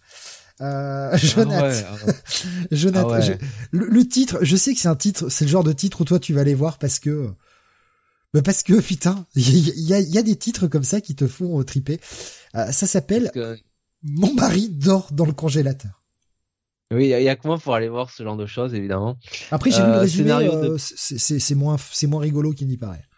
Ah mais non, tout, tout est dans le titre, hein, clairement. Euh, donc c'est un scénario de Misaki euh, Yazuki euh, avec des dessins de Yaku Takara. ça sort chez l'éditeur Akata. c'est un seinen. c'est plutôt drame drame romance. Alors L'histoire, c'est que en gros, on va suivre le personnage de Nana, hein, n'est-ce pas, euh, qui, euh, bah, euh, dès le premier chapitre, en fait, tue son mari. Voilà, elle a tué son mari et elle va essayer de, bah, de le placer quelque part, hein, parce que bon, quand vous avez un cadavre sur les bras, a priori, bon, vous n'allez pas appeler les experts pour venir vous en débarrasser. donc, donc, bah, elle le met dans son congélateur, hein, littéralement. Euh, et en fait, c'est euh, à partir de là que l'histoire commence. On va comprendre un peu pourquoi Nana en est arrivée là. Est-ce que vraiment c'est euh, est-ce que vraiment c'est une folle furieuse? Est-ce que c'est une psychopathe? Est-ce qu'elle est malade? Ou est-ce qu'il y a d'autres d'autres d'autres raisons là-dessus? On comprend un petit peu que son mari a la a eu la a eu un petit peu la main lourde, qu'elle était un peu dans une situation inextricable. Mais maintenant qu'elle a tué, bah forcément, elle va devoir vivre avec ça. Elle va devoir surtout euh, essayer de justifier l'absence de son mari auprès de ses, voisins, auprès de, auprès de ses collègues, euh, enfin des collègues de travail de, de, de, son mari hein, aussi. Euh, et en fait, le, voilà, c'est un manga qui est assez court hein, parce que je crois qu'il dure deux volumes, il me semble. Tomes, effectivement, il y a que deux. Tomes. Il y a deux tomes. Et en fait, ça va être deux tomes littéralement où bon bah Nana va va essayer de de vivre avec ce qu'elle a fait et de comprendre surtout euh, comment dire parce que je, je, peux pas trop en dire non plus parce que bah, sinon sur le top je, pense je pense que tu peux révéler le, le, truc c'est ce qui se passe après l'avoir tué quoi bon alors, voilà bah, c'est le c'est l'élément je pense qui va faire accrocher les gens oui bon de toute façon c'est euh, c'est à la fin du premier chapitre donc euh, du premier chapitre du premier tome. Donc euh, il vous en reste encore euh, des, chapitres et des chapitres quoi. Hein. Voilà, donc on est sur deux tomes là, on est vraiment au bout de, de 20 pages. Quand elle pense qu'elle est enfin libérée de, son mari, et eh ben en fait elle retrouve son mari qui arrive comme une fleur et qui rentre à la maison. elle se dit mais qu'est-ce qui se passe? Qu'est-ce que Rio fait là? Pourquoi il est là? Il devrait pourtant être mort. Je l'ai mis dans le congélo. Qu'est-ce qui se passe? Et donc voilà, euh, ce manga, ça va être Nana qui euh, qui va essayer de comprendre un petit peu. Euh, est-ce que c'est plongé dans la folie ou est-ce que c'est Est-ce que est-ce qu'elle est folle Est-ce que est-ce qu'il a ressuscité Est-ce qu'elle est déjà morte? Enfin voilà, c'est c'est c'est tout ça. Le pitch est hyper intéressant en fait. Enfin, j'ai rigolé quand tu m'as dit que t'avais que t'avais mis ça sur le conducteur hier. J'ai dit putain ce titre quoi ce titre. Et tu, me l'as conseillé et euh, bon, j'ai malheureusement pas eu le temps euh, d'aller euh, d'aller tester le truc. Mais en prenant les images, en préparant l'émission, je suis allé vous lire le résumé de ce truc-là et je me suis dit, putain, en fait, ça a l'air bien. Oui, c'est moi moi je l'ai je l'ai je l'ai fini hein, du coup. Euh, c'est bien après après faut quand même préciser aux gens. ne vous attendez pas non plus à un truc trop gore quoi. C'est-à-dire vraiment, euh, alors le truc totalement, euh, voilà, euh, ça, ça saigne de partout comme ça. Non, c'est plus, euh, on va être, ah, ça va, ça va pas te plaire. On va peut-être plus être sur la tranche de vie après, mais de la tranche de vie où ça tranche. Ça y est, plus envie. Voilà. non, je plaisante. Non, mais. non, attends, ça va, je blague. Il y a un mystère, il y a un mystère que vous allez essayer de, enfin, de d'élucider avec Nana tout au long de l'histoire, quoi. Non mais voilà, Donc, le, le pitch euh, de, de, la meuf qui, qui, qui tue son mari parce qu'elle ne voit pas d'autre issue. le mec rentre à la maison et elle se demande si c'est elle qui est folle, est-ce qu'il y a une autre explication, tout ça. Je trouve le pitch hyper intéressant en fait. Ça me ça me donne bien envie. Ce que t'en dis, ce que t'en dis me, me parle franchement et j'irais bien tenter bah, machin. Disons que elle nous explique pourquoi en gros elle en est arrivée là et euh, quand oui, on se expliqué, c'était expliqué dans le résumé, ce qui fait que je sais pourquoi. Mais euh, je vais. En fait, c'est pas expliqué, c'est pas expliqué tout à fait au début du tome quoi en fait. Oui, c'est le résumé que j'ai lu du, du bouquin. Euh, voilà, Donc euh, voilà, bon, au final, euh, on comprend, on comprend un peu pourquoi pourquoi elle a fait ça, mais voilà, c'est c'est c'est c'est intéressant. Je je sais pas si je mettrais quand même un un apossédé forcément. je dirais plutôt que c'est un très bon à lire que vraiment un impossédé quoi. Le deuxième tome, donc puisque c'est une histoire que en deux, le deuxième tome sortira assez vite. Il sort à la fin du mois prochain. Il sort le 20 octobre. Ça va sortir assez vite, c'est à 8,05€, euh, publié chez Akata, comme tu le disais euh, tout à l'heure. Euh, donc pas, pas, pas non plus ton coup de cœur du mois, quoi. Je ne sais pas quel est mon coup de cœur du mois, en fait, pour tout te dire, mais c'est sûr que c'est pas ça. D'accord. Euh, on va passer à ce qui est, ah, je, le sais d'avance, j'en ai même pas parlé avec lui, mais je le sais, il va nous le dire, le, son coup de cœur du mois à Sam, évidemment, euh, avant notre petite pause news, hein, comme on fait à chaque fois, euh, le quatrième tome de Lone Wolf Cub numéro 4. Le quatrième tome, du coup, du Lone Wolf Cub numéro 4, ça n'a aucun putain de sens. Oui, oui, bah t'as raison de dire que c'est à nouveau mon coup de cœur, parce que, bah encore une fois, quelle claque cette série voilà, je, je ne peux que me confondre en compliments divers, variés et infinis, parce que c'est c'est du grand art en fait à ce stade. Euh, il n'y a pas d'autre mot. Euh, je dois dire que j'ai été séduit tant par euh, l'intrigue principale, fil rouge, que par les chapitres un peu plus indépendants, parce que bah, Kazuo Koike, il arrive toujours à se renouveler d'une manière ou d'une autre pour plonger dans les sombres méandres de l'humanité. Il nous proposait encore une fois un chapitre souvent plein de désespoir, mais aussi d'humanité. Donc c'est quelque chose de, de, vraiment marquant.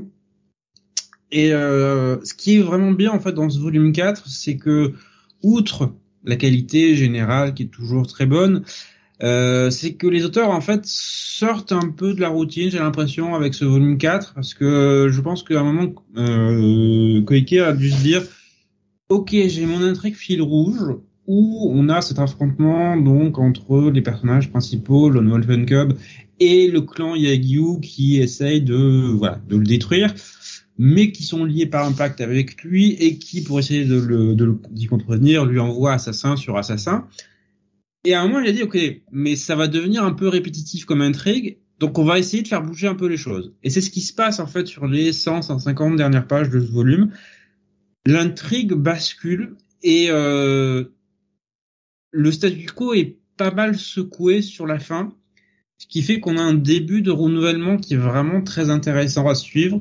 Euh, je veux dire qu'il y a eu pas mal de scènes franchement impressionnantes voilà, il euh, n'y a pas, y a pas d'autre mot. Où l'action est véritablement débridée, où les personnages sont poussés à leur extrême limite. Et encore une fois, mais quelle claque Voilà, je, je me répète, je sais, euh, j'ai pas envie de déflorer les, les différentes intrigues, mais c'est d'une qualité, c'est d'une profondeur, c'est euh, waouh, voilà. C'est euh, c'est un bon gros wow à chaque volume parce que j'ai c'est c'est quand même une œuvre qui euh, surprend par le peu de dialogue et le peu de texte qui est mis et pourtant par euh, qui qui impressionne par son intelligence, par la profondeur de son propos. C'est quelque, je pense que c'est parce que c'est une série qui va à l'essentiel. Voilà. On a on a nos personnages, on a les situations et on a ce Japon qui est très loin de tout fantasme en fait puisque euh, les auteurs représentent vraiment une époque Edo qu'on comprend qui est euh, dans sa phase de déclin, où euh, la corruption généralisée règne, où le peuple est oublié, où la pauvreté règne, et qui est loin de tout de tout fantasme à nouveau. Donc c'est c'est tellement bien représenté et avec euh, une, une, économie de traits à chaque fois par, par l'artiste Gozeki Kojima que waouh voilà et je vois la, la, petite réflexion de Vomas que ça spoil pas trop Mandalorian saison 3 car euh, oui on a, on a, tous effectivement vu que Mandalorian était essentiellement inspiré par euh, Lone Wolf Cub dans les grandes lignes. Euh, donc le, les tomes sont toujours au prix de 32 euros. Hein. Euh, alors bon, l'édition. Euh, 700 pages. Ouais, c'est ça. Mais j'avais j'avais pas fini ça. J'y venais. J'allais expliquer pourquoi ce prix si cher. Mais effectivement, euh, oui, voilà, c'est 32 euros, c'est un budget, clairement. Mais vous avez 700 pages de bouquin. C'est pas c'est pas le petit tome, c'est pas Détective Conan. C'est bah en fait c'est la taille en termes de hauteur, c'est de la taille d'un comics en fait. Mhm. Donc c'est pour vous dire à quel point c'est grand. L'ensemble a été rescanné par Panini, par Panini parce qu'il y avait pas de scan d'origine. Voilà, euh, les Japonais ont un, malgré on va dire le statut historique de cette série, n'ont pas de scan. Qui est, euh, voilà, je, pense qu'ils ont encore les fichiers originaux quelque part qui traînent dans leurs archives, mais ils n'ont jamais scanné le truc. Ok. Donc Panini a dû tout reprendre à zéro. Un vrai boulot d'édition donc. C'est ça, c'est ça. Et j'ai l'impression que ils ont réussi à bien maîtriser la production maintenant et qu'ils sont arrivés au bout de quelques volumes. On, on sentait que le sur les premiers volumes c'était difficile de tenir les délais. Là, ça ça commence à arriver parce que vous voyez le dernier tome est sorti euh, à, sur un rythme bimestriel. Le prochain, le volume 5, est déjà annoncé. Pareil pour le 6. Donc j'ai l'impression que ça y est, on, avec de la chance, on n'aura pas à attendre 6 mois comme sur les premiers volumes. Actuellement annoncé le volume 5 pour le 16 novembre. C'est ça. Et le volume 6 annoncé pour le 15 février. Alors bon, euh, ça, ça reste à voir. Il y a même pas de couverture provisoire pour le moment d'annoncer. En tout cas, je n'en ai pas trouvé. Mhm. Le 16 novembre, c'est à prendre avec des pincettes. Mais si ce délai est tenu, effectivement, c'est dans pas si longtemps que ça. C'est dans à peine deux mois après la sortie, puisque ce tome-là est sorti le 14 septembre. Mhm. C'est à peine deux mois après la sortie. Alors oui, il y a eu du retard sur, sur ce tome-là, donc forcément peut-être qu'ils ont pu avancer un peu sur euh, sur le 5 et rattraper un peu le retard, parce qu'après on va quand même avoir euh, trois mois d'écart avec le, le, pour le volume 6. Mais euh, voilà, je vous donne les dates que moi j'ai sous les yeux. Après, comme je vous dis, à prendre avec des pincettes. Mais c'est vrai que c'est un budget, moi ça, enfin ça, m'intéresse énormément. Je sais que c'est un, un, manga culte et et enfin voilà la façon dont tu en parles. Je sais le Laura qui a le qui a le bouquin et j'ai vraiment envie d'aller le découvrir, mais à ce prix quoi, ce prix. Voilà, ce, prix de 32 balles, c'est c'est quand même voilà, ça reste une somme à sortir. Qui les vaut vraisemblablement, hein, je je je, je confirme. Mais mais c'est vrai que oui, ça ça fait un budget quoi. Ça fait un budget. Ça reste euh, moins cher qu'un Epic Collection. Bah ça dépend. Si tu prends un Epic Collection VF, non, c'est c'est c'est moins cher un Epic Collection. Oui, c'est 26 euros. 26 pour le soupe, 30 balles pour le pour le hard. Mais c'est euh, c'est moins cher qu'un Batman Chronicles. Putain, la, comparaison, tu sais, qui n'a rien à voir, mais c'est pas grave. on l'a fait quand même, on s'en fout. Euh... Pardon, on va passer à une petite partie news maintenant. Donc c'est ton coup de cœur du mois évidemment, ça, non Oui, oui, ça va être, euh, ça va être mon coup de cœur du mois. Ça va être, euh, pour l'instant, euh, la nouvelle, la nouvelle Family parce que je commence à penser évidemment à mon top 10 de l'année. Pour l'instant, c'est celui de m'a accroché à la première place. Je, je vois mal ce qui pourrait le détrôner pour l'instant. Ah, c'est pas euh, Zignize, hein, Sam? Non, non, c'est pas dans mon top 10. Hein. oh, Sam, quand même quand même. C'est bien, non euh, On va euh, donc faire une petite partie news euh, avec quelques petites news voilà qui nous permet de, de casser un peu le rythme des reviews, de pouvoir faire un petit break et puis on reviendra sur le, restant des reviews juste après. Et on va démarrer avec une annonce d'une nouvelle série. Alors bien évidemment, je vous ai pris les covers japonaises hein, puisque bah, il n'y a pas encore pas encore de nom ni de maquette euh, VF. Je, vais juste quand même prendre deux trois petites réflexions que j'ai vu passer sur le nouveau Fun. Euh, pardon, je, fais, je vais peut-être faire le boulot correctement aussi. Euh, Rasmus, pour moi, c'est culte et je suis content que ça me se régale avec ce, titre. Oui.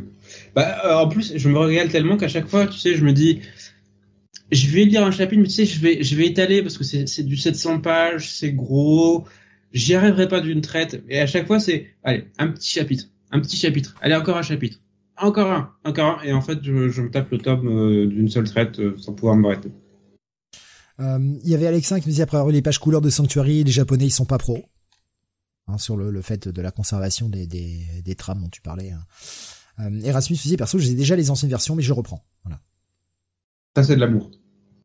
Allez, parle-nous de cette nouvelle série de l'auteur de Rikudo. Oui, euh, donc euh, ça a été annoncé par Kiwoon, ça sortira en début d'année prochaine. Valalian The Black Iron, euh, série qui m'intéresse parce que comme je l'ai dit, c'est par l'auteur de Rikudo, série que j'ai euh, commencé à lire et fini là, cette, j'avais commencé l'année dernière, que j'ai fini en début d'année. D'ailleurs, ça m'a amusé de voir que Jonathan aussi l'avait fini un peu avant moi, donc on a dû la lire quasiment en même temps. Tu parles de Rikudo, hein, évidemment. Ouais. ouais. ouais. Et bah moi j'ai adoré Rikudo.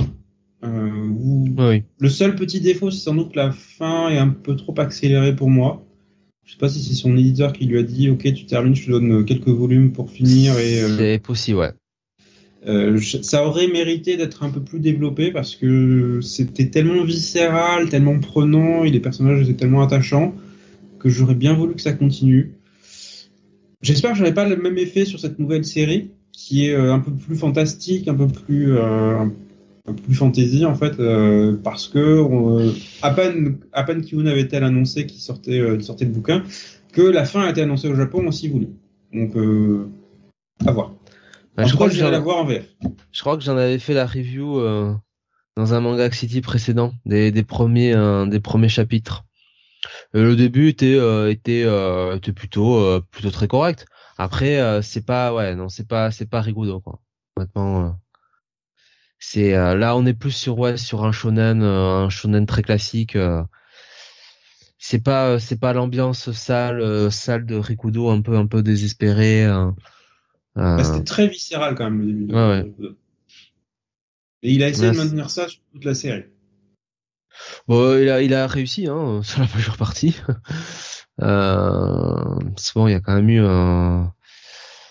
Ouais, il y a quand même eu des trucs assez assez glauques hein, dans dans dans, dans Rikudo. Mais euh, non, là on n'est pas on n'est pas là-dessus. Là, on est vraiment sur un sur un shonen plus classique avec un un protagoniste euh, alors qui est un samouraï euh, japonais qui meurt, euh, qui va au Valhalla et qui doit défendre un petit peu le Valhalla contre des contre des gens qui veulent prendre le Valhalla en, en main, on va le dire comme ça, et notamment l'Empire romain, n'est-ce pas?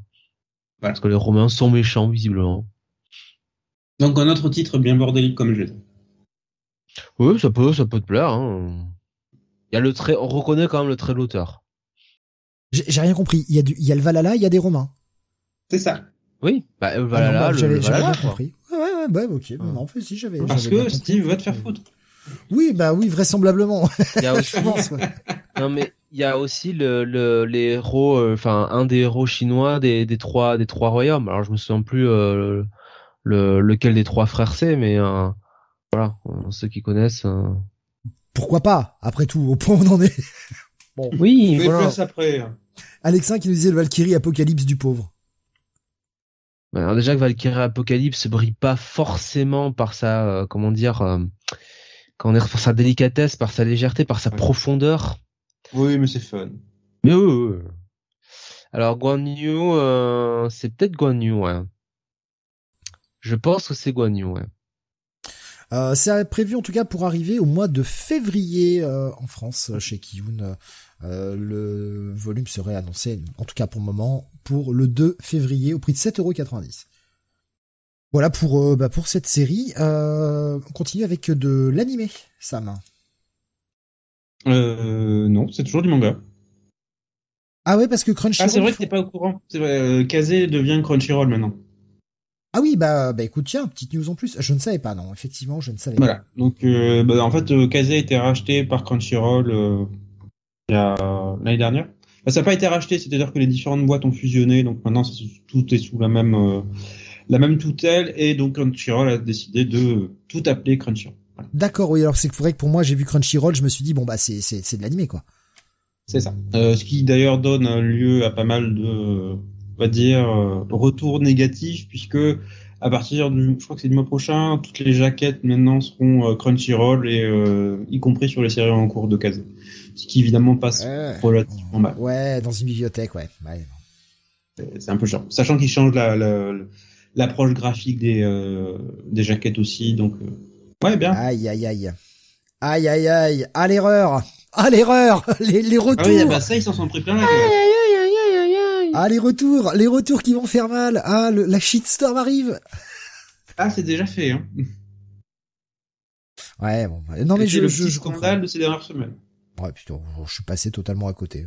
En même temps, je m'en bats les couilles, mais enfin, c'est, mais disons que c'est surtout pas, c'est, je, je suis pas les news manga, c'est pas, à part ceux dont vous parlez sur le Discord, je suis pas des masses en fait. Je suis euh, vite fait pour l'émission, voilà, mais euh, entre deux émissions, pour moi, le manga n'existe pas, hormis ce que vous postez sur le Discord. déjà, déjà que Steve a du mal à suivre ce qui se passe dans les comics, euh, on rame à chaque émission, euh, donc. Euh, ah mais c'est un vrai bandit. Hein. Donc tout ça pour dire que. Il y a que le catch hein, qui suit. Hein.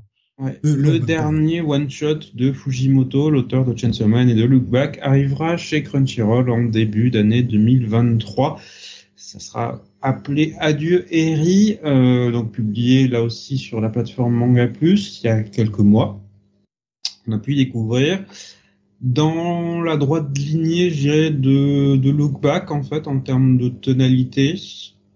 Bien que j'ai l'impression que Fujimoto a essayé de réconcilier ces deux côtés en fait créatifs entre le côté introspectif de, de Look Back et le côté très euh, délirant de, de Chainsaw Man. Voilà. C'est, c'est une espèce de combinaison plus ou moins réussie des deux. Je vois sur euh, Discord euh, par rapport au parler des, des, jaquettes, hein, Alexandre disait il change, euh, il change la typo en moche, voilà. Rasmus nous, nous dit en noir tout dégueulasse, mais apparemment ils vont faire autre chose, à voir. Et Alexandre disait ils veulent envoyer toutes les jaquettes de toutes les séries en cours gratuitement, ce qui est un beau geste. Par contre. Oui, oui, il faut leur écrire pour ça. Ouais, bah après tout, tu le fais que si t'as envie. Si tu veux garder le, la jaquette que tu trouvais plus jolie, mais que tu t'en fous d'avoir euh, une typo différente dans ta dans ta bibliothèque. Ah, j'en ai rien à branler. Pour, pour ceux pour ceux qui qui, qui, n'aiment pas ça, le fait qu'ils le proposent de, les, de te les envoyer gratuitement si tu leur fais la demande, bah, je trouve ça bien de leur part, tu vois. Là, je, trouve que c'est à saluer comme geste. Ils te font même pas payer le truc, alors que je sais pas après quelle quelle série ils ont cours, mais si c'est une série qui a déjà 10 tomes, ils t'envoient 10 jaquettes. S'ils font ça gratos, c'est plutôt sympa de leur part. Pour ceux qui veulent, en tout cas. Je, je, je trouve le geste gentil, moi. Peut-être trop naïf. Je sais pas. Initial D, il leur reste que deux tomes à sortir. Ah ouais, ça craint, par contre. Ah ouais, ça craint. Il reste que deux tomes à sortir et ils changent la typo. Ouais, là, par contre, ouais, ça, ça, ça craint. Mais bon, ils vont te renvoyer les 42 jaquettes. Ils sont gentils. Écoute, ils sont sympas. Ouais. Euh, si lecteur manga client Panini. Le plus économique, renvoyer 42 jaquettes ou juste finir avec les deux tomes de l'ancienne jaquette Ouais, mais possède-t-il encore le droit sur le nom casé? Tu vois? Euh, Oui, je pense, parce qu'ils ont gardé la boîte. Ouais, c'est la même, hein. Ouais, j'en sais rien, en fait. J'en sais rien. Euh, Bomas me disait si lecteur manga était client Panini, ça chialerait moins. Quoi Comment ça, Panini fait pas du bon travail sur les éditions comics? Comment ça? Comment ça? Après Sam, tu dois être content, je pense, euh, bah, pour ce titre. Toi aussi, euh, j'imagine, Jonathan, puisque bah, si c'est l'auteur de Chainsaw Man, vous avez adoré, donc. Euh, oui. Ah oui, très très bon. Que, que, vous êtes content, mais Sam doit être encore plus content puisqu'ils ont décidé d'appeler ça Adieu Erin, un titre français. Oui, oui. tu comprends que t'as vu que t'as vu la maîtrise comment je te lance sur le troisième sujet. Oui, oui, merci, merci pour euh, pour ça. Oui, c'est ce qui est un choix qui n'a pas été fait par un autre éditeur, encore une fois par Pika. Alors, nouvelle sur laquelle à la fois je suis ravi et donc légèrement irrité. Euh, ravi parce que ben euh, Pika a annoncé le la reprise de la licence euh, autrefois appelée Allrounder Meguru par par Panini puisque c'était une licence Panini Pika a repris le, euh, a repris, a repris le, le titre. Euh, tant mieux parce que personnellement j'avais beaucoup aimé. C'était euh, une série de Hiroki Ando, donc qui est l'auteur de, de, Eden. Et euh, alors je ne sais pas si c'est parce que la réédition des Eden a été récemment un succès que Pika s'est dit hm, voilà euh, Endo est de retour en France, il a un public, on va tenter sa dernière série qui n'avait pas marché chez Panini. Panini qui avait édité pour, euh, pour rappel trois volumes et puis ça avait disparu dans les lames sans nouvelles, comme d'habitude avec eux avec à l'époque. Donc tant mieux, ça revient, sauf que ben Panini a décidé de changer le titre pour un autre titre en anglais. Non, Pika, Pika a décidé de changer le titre. Voilà. Eh ben, tu sais quoi, Sam, je ne suis pas du tout en désaccord avec ce changement de titre. Oh Ouais, parce que ça, t'aimes bien me les briser, c'est pour ça. Non, pas du tout. Euh, alors, c'est pour une raison très simple. Le titre original, c'est Allrounder Meguru. Est-ce que Allrounder, ça va parler aux gens? Bah bien sûr. Est-ce que les gens savent ce que ça veut dire Allrounder? Euh, non, moi j'en sais rien. Je pas. Euh. Allrounder, alors déjà c'est pas. Oui. Bah en fait, bon, il faut expliquer, c'est qu'en fait le le titre, euh, le titre est, est, est là pour euh, euh, comment dire pour expliquer le profil de Meguru en tant que euh, en tant que lutteur de, de MMA c'est-à-dire que c'est pas quelqu'un qui a une spécialité qui est euh, un spécialiste du karaté un spécialiste du grappling un spécialiste du jiu-jitsu brésilien euh, que sais-je de la boxe. C'est quelqu'un qui voilà a, a, démarré par du karaté mais qui en fait très vite on s'aperçoit n'a pas de point fort mais n'a pas de point faible est capable de maîtriser assez vite toutes les techniques donc c'est pour, ça que ça s'appelle all-rounder euh, Meguru quoi pour euh, c'est pour jouer euh, là-dessus quoi ouais en fait all-rounder ça veut dire quelqu'un qui a tous les talents mais en France je suis désolé cette expression all-rounder la plupart des gens ne la connaissent pas euh, mais, Steve, ah, les lecteurs de manga sont crétins. One Piece, ils savent pas ce que ça veut dire. Ils pensent que c'est quoi une part de, une part de tarte aux pommes. Ils comprennent pas. Non mais le, fait de l'appeler MMA et MMA qui a beaucoup plus de portée en France, les gens savent ce que c'est MMA, Mixed Martial Arts, donc plein de. Non, ils pensent à la compagnie d'assurance. Mais non, ça. oui, aussi. je veux dire, les gens savent ce que c'est que le MMA que c'est plein de styles de combat différents, je trouve que ça correspond bien au titre. Là, franchement, je suis pas du tout en désaccord avec ce, choix de titre en France. Ce sera beaucoup plus parlant aux gens que Allrounder Meguru. Les gens savent ce qu'ils vont acheter, là, comme ça. Avec la cover, c'est parlant. Enfin, franchement, Steve, quand tu vois la couverture, tu penses que t'es en train de voir. Tu jamais rien faire. Est-ce que tu penses que t'es en train de voir une euh, quand je un, la suite des petits poneys? Non, je crois pas, hein, a priori. Sincèrement, Allrounder, la plupart des gens, je, je, je fais peut-être, euh, c'est peut-être moi qui, qui prend les gens pour plus crétins qu'ils ne sont, hein, j'en sais rien. Mais je suis certain que tu leur présentes le titre original, pour, euh, moins crétin justement. Tu leur montres la cover, les gens vont se dire bah c'est un mec qui va faire tous les rounds d'un combat. Hein, ça veut pas dire ça. Et, et, je, je, suis persuadé que les gens feraient cette erreur-là. Pour moi, Pika fait un bon choix. Il est totalement justifiable ce choix, selon moi en tout cas. Après, là, j'ai pas la science infuse, hein, mais euh, ça me parle, ça me parle. Ouais, moi je suis pas, euh, je suis pas excessivement convaincu que de toute façon euh, que tu mettes le titre en français ou en ou en euh, ou en enfin la version originale saurait saurait changer quelque chose. moi je trouve que c'était bien comme c'était c'était avant. Bon. Bon, moi je suis ravi parce que comme je disais, j'aime j'aimais beaucoup la série. Oui. C'est une plongée bah, justement dans les dans le MMA. Oui, réaliste, hein. Attention. Hein. Très réaliste, euh, relativement technique, et même euh, quelqu'un comme moi qui n'y connaissait rien, ben c'était relativement didactique et euh, pédagogique. Donc Très bien C'est c'est hyper réaliste et euh, et vraiment euh, on sent que l'auteur euh, il, aime ça, il a il a bien bossé parce qu'il va te sortir toutes les tactiques, tu vas avoir tous les entraînements que va avoir justement Meguru qui seront bien spécifiques par rapport à quels adversaires il va affronter. Enfin vraiment c'est là-dessus c'est c'est c'est du MMA réaliste. Euh, bien fait, euh, qui en plus est pas euh, dans ta gueule, hein, parce que c'est voilà, c'est fait de c'est représenté de manière sportive quoi. C'est pas représenté de manière hyper graphique en mode ah, c'est c'est du sang dans les dans la cage ou comme ça. non non quoi, c'est il y a un match. il faut le gagner et c'est vraiment sur le plan sportif et à travers le MMA, c'est aussi le développement du personnage de Meguru et et du cast autour et notamment alors je sais plus comment s'appelle la fille, je crois que c'est Ma Maki, je crois qu'elle s'appelle la fille. Euh, ouais, trop longtemps, je pense euh, donc voilà, donc euh, la fille qui qui est en gros le le, le bolos à chaque fois hein, au passage. Euh, Maki, ouais, c'est ça. Euh, donc euh, non, ouais, ouais, très très très très bon titre. Vraiment, c'est bien que c'est bien que ça ressorte. Euh, alors j'avoue que j'ai pas fait les devoirs, j'ai pas vu quand ça ressortait. Je, je, vais aller vérifier ça tout de suite. Excusez-moi. le mois prochain. Le mois, prochain. prochain d'accord. Ok, bah je pardon je, l'avais, j'avais la page tout à l'heure sous les yeux et là je l'ai plus et du coup bah, j'ai fait, n'importe quoi. Euh, 19 tomes au Japon. Voilà et euh, c'est prévu pour sortir euh, le mois prochain. Alors j'essaie de le prix. Euh, 7,50. Voilà 7,50. Je, je vais dire honnêtement, il en a fait 19. Je pense qu'il avait quand même moyen d'en faire 4 ou 5 de plus, hein, facile. Hein. Parce que tu sens que euh, il y a euh, des, des, choses qu'il introduit au début de l'histoire qu'il euh, met euh, totalement de côté, notamment autour du personnage qui est un peu le rival de, de Meguru. Il y a il y a plein de subplots qu'il a un peu laissé laissé de laissé de côté et je sais pas comment ça s'est passé à l'époque quand il a écrit truc. Peut-être que lui en avait marre d'écrire ça qu'il voulait faire qu'il voulait faire autre chose. Mais il y avait vraiment la place pour pour faire pour faire un manga plus long. Moi je me souviens que quand je l'ai fini je me dis ah merde attends déjà c'est dommage quoi j'ai vraiment beaucoup aimé quoi. Avant de passer à la dernière news, il y avait une petite question d'Alexin euh, pour les gens qui ne sont pas sur le chat, euh, Sam, euh, si tu veux bien. Alors je sais que tu as répondu à l'écrit, mais si tu pouvais prendre cette question, puisqu'elle t'est destinée. Euh, la question, c'était Sam, tu vas acheter A Right to Thirst for Vengeance. Euh, lis la question, s'il te plaît.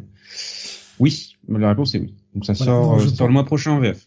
Je pense que les gens voulaient juste troller sur ce titre anglais, hein, puisque ça s'appelle. euh, oui, mais ça sera sortir en VF, hein, le titre. Oui, oui, le titre, le titre français, on l'a, on l'a annoncé la dernière fois, c'est une euh, une soif de vengeance. Soit putain, justifié de vengeance? une soif justifiée, voilà, euh, ou un truc dans le genre. Putain, j'ai, oublié bah, le c'est titre. très bien comme titre. Ben oui, non, mais enfin, j'ai pas de problème avec la traduction là. Surtout qu'en plus, sans déconner, comme on dit, euh, comme on dit en beau français, c'est un véritable mouthful, hein, ce truc. Je t'emmerde. Euh, Tu vas chercher la hein. violence. Ah, une mais oui, de je le cherchais. Mais oui, Ouais, je le ouais, cherchais. Voilà. Non, c'est Légitime. légitime de vengeance. Euh, ouais, une légitime soif de vengeance. Ouais, effectivement, mais je, je suis tout à fait d'accord avec la trad. Il y a, y a pas de problème là-dessus. Enfin, c'est, c'est extrêmement dur à prononcer euh, pour, euh, pour pour des gens qui qui parlent pas Je forcément. vois pas de quoi tu parles. A Righteous Thirst of Vengeance. Français, Vous ça sort pas, très euh, bien.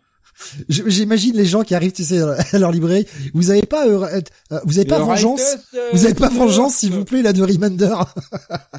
Vous Non, avez mais- pas le truc qui tient, euh, le truc qui tient sur un timbre poste là, hein, qui se lit en 5 minutes là. hein, Le, le titre, est, le titre est hyper dur à, hyper dur à prononcer, on est d'accord. Hein. Je, je suis, enfin, je veux dire, c'est normal. Ils ont eu tout à fait raison de le traduire, là, vraiment. euh. Oui, pour des Français, oui. Oui, Thirst oui, non. euh, pas, pas un mot facile à prononcer. Oui, c'est clair. Righteous, Mais- déjà, c'est pas facile. Alors, Voilà, la Thirst, plupart des euh, gens vont le prononcer Righteous, hein, donc euh, on le sait très bien. hein. En roulant bien le R, Righteous. Righteous. Non, mais oui, je, je, Ritus. Voilà. Vous avez pas Rachetus? Euh, Rachetus? euh, Thirst, ou Thirst, Thirst, ah ouais, Thirst non, mais... of euh, Vengeance. Vous avez? Ouais. Quoi, vous avez pas, vous comprenez pas Enfin, tu rigoles ça, mais je pense que les libraires vont mieux comprendre prononcer comme ça que si tu prononces bien. hein. Peut-être, peut-être, c'est vrai que... Mais, mais c'est le problème, hein, là, c'est un titre... c'est- On est d'accord, c'est un titre vraiment compliqué. Avec tout le respect que j'ai pour les libraires, hein, évidemment, et les libraires. On va finir notre partie news avec un coup de gueule de Sam. Oh, coup de gueule. Sam, il, Sam, il est colère. euh, Oui, un peu, un peu, beaucoup, Vous passionnément. comprenez pourquoi je l'ai je l'ai franchement, euh, trollé avec l'anglais avant pour qu'il soit vraiment vénère, là? Oui, oui, euh, parce que, alors, on va parler de Détective Conan. Euh, on n'en a pas parlé beaucoup dans l'émission Manga City jusque-là. Euh, on n'en parlera pas du dernier volume pour l'instant, parce que j'ai le volume 100 qui m'attend et que je n'ai pas encore lu. Euh, pour donner un peu de contexte, personnellement, Détective Conan, c'est une série que je lis pratiquement depuis que la publication a commencé en VF, donc ça va faire plus de 25 40 ans. ans. Donc, c'est une série que je n'ai jamais lâchée. En fait, pour tout vous dire, de tous les trucs que je lis, comics et mangas, je crois que c'est la seule série que j'ai suivie de manière ininterrompue au cours de mon existence. Voilà. J'ai fait des pauses dans niveau comics dans à peu près toutes les séries que j'ai faites à un moment ou à un autre, parce que voilà, on, sait comment ça se passe au niveau de ces séries de super-héros. Il y a toujours des périodes qui sont moins bonnes et à un Les changements d'auteur. dis, mais pourquoi je lis ça? C'est- C'est c'est aussi le jeu des changements d'auteur où euh, c'est quelque chose qu'on n'a pas sur le sur le manga puisque c'est l'œuvre d'une personne.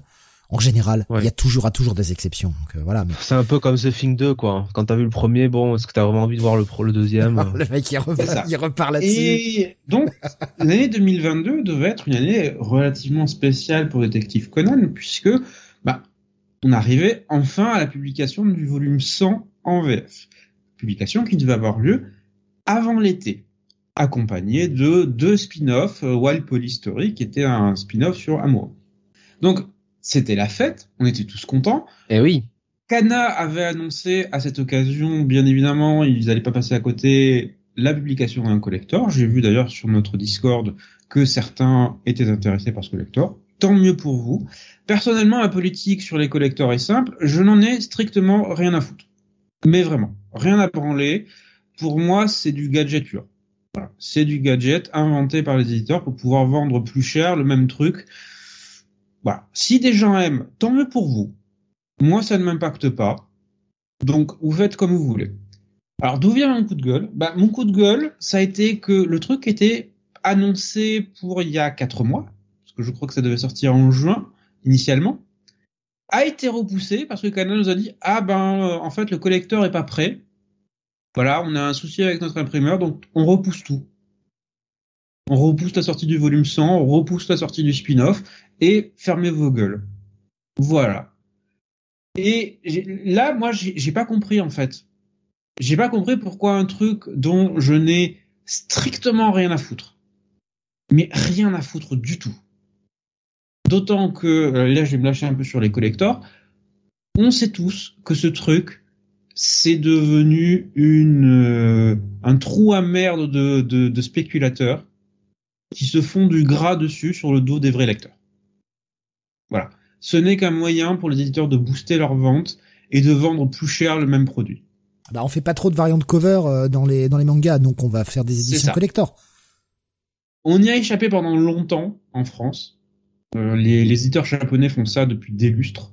Tant mieux pour eux. Encore une fois, en ce qui me concerne, je n'en ai rien à foutre. C'est arrivé en France depuis 2-3 ans. Euh, ça durera ce que ça durera, on verra. On a vu très souvent des phénomènes spéculateurs arriver et disparaître tout aussi rapidement. Nous allons voir si celle-là va durer ou pas. Mais ce que moi je n'ai pas encaissé en tant que vieux lecteur, c'est qu'on me dise que ce volume que j'attends des fortement, on me dise ah ben non tu vas devoir t'asseoir dessus pour un truc périphérique dont je me tape. je, suis entièrement d'accord avec toi. En tant que euh, vieux lecteur de, la première heure, qu'on me crachait à la gueule. Je suis entièrement d'accord avec toi. Hein. Je trouve ta colère assez légitime. Euh, pourquoi, en tant que lecteur fidèle depuis tant d'années, tu devrais attendre au profit d'une édition collector que d'une, tu ne prendras pas? Alors ça après, c'est ton choix, tu la prends, tu la prends pas. Mais euh, mais parce que le bordel est pas prêt, tu dois attendre la sortie de plusieurs mois de, du, manga que tu suis depuis le départ. C'est ça. Pour ceux qui veulent le collector, vous l'achetez quand ça sort. Très bien, vous faites comme vous voulez. Encore une fois, j'en ai rien à foutre du collector. Ceux qui l'aiment, vous l'achetez, vous faites ce que vous voulez de votre argent vous travaillez dur pour l'avoir, faites ce que vous voulez avec. Mais moi, je ne vois pas pourquoi je devrais être impacté par ça. Alors, je comprends du point de vue de Cana, oui, c'était une occasion de se faire du pognon en plus, de vendre plus d'exemplaires, donc évidemment, il fallait que tout sorte en même temps. Mais en tant que lecteur fidèle, je m'en tape. Voilà, je vais être égoïste sur ce coup-là, je m'en tape. Alors, faire... du ils, auraient pu faire du blé euh, deux fois, hein, finalement, parce que ils sortaient le tome 100 en normal, tous ceux qui voulaient l'acheter, bah, tous ceux qui suivent la série l'achètent. Et puis trois mois plus tard, ils te sortent le collector, et il y a des gogos qui vont le racheter parce que c'est la collector. Et ils se feraient deux fois plus de pognon, en fait. Il y a des gens qui auraient acheté deux fois le tome. Euh, donc ça, c'est la première partie du avant, Google. Avant que tu ailles sur la suite, euh, je prends juste la, question de Kapaka, parce qu'il y a même déjà une réponse quand même sur le chat, mais euh, et vous allez pouvoir élaborer là-dessus, Sam, mais, mais aussi Jonathan. Euh, Cap qui nous disait euh, est-ce que ça vaut vraiment le coup de suivre tout détective Conan pour par exemple quelqu'un qui comme moi n'a que les trois premiers tomes? J'aime bien, je trouve ça sympa comme tout, mais j'ai peur que ça tourne en rond. Et Kael nous disait un petit peu plus haut il n'y a pas de creux, c'est sûr sur euh, sur détective Conan, c'est toujours la même chose. Je ouais, je pense que ça, ça part. Alors, est-ce que c'est toujours la même chose? Sur la structure de l'histoire, oui, c'est un peu toujours la même chose, puisque c'est on suit l'aventure de détective Conan qui résout des meurtres. Avec un fil rouge plus ou moins euh, lâche, on va dire, avec euh, l'histoire des hommes en noir et l'organisation. Il y a, y a une structure très procédurale, on va pas se le cacher, avec euh, des cadres d'histoire qui reviennent régulièrement.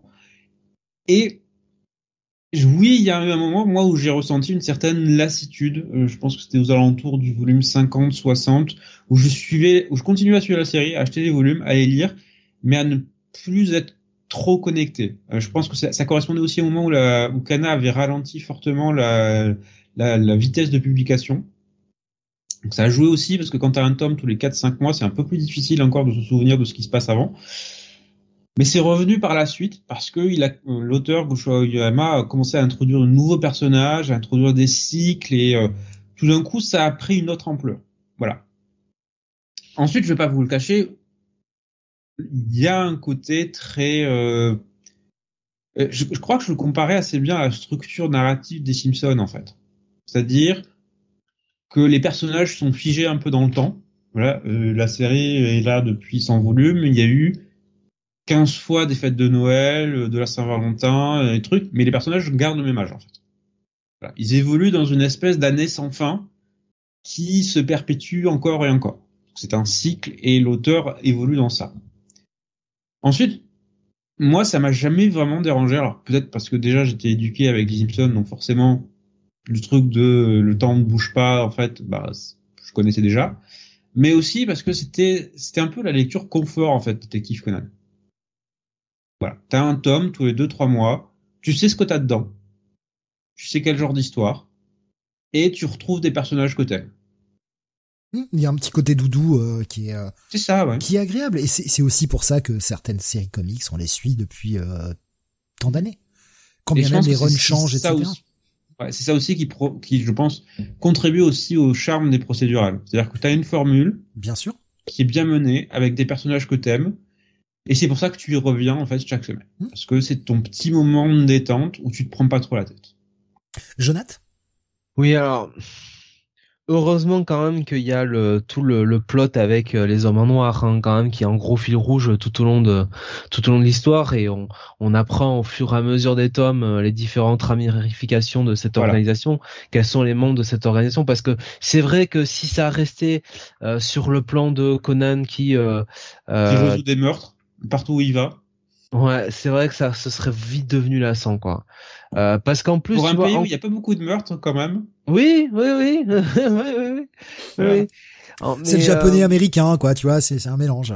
Mais le truc, c'est que à la limite, tu vois, bon, euh, si euh, le personnage était dans sa version normale, c'est-à-dire en shinichi, hein, en ado jeune adulte, euh, ça serait facile à suivre. Là, le fait que ce soit un gamin, c'est vrai que euh, si tu veux, il y a toujours euh, les gamins autour, toujours un peu cet univers de gamins qui, quand on est un peu lecteur plus âgé, bon, tu peux, ça peut un peu te rebuter. C'est pour ça que c'est important qu'il y ait quand même ce plot avec les hommes en noir, noir avec le plus adulte, ouais.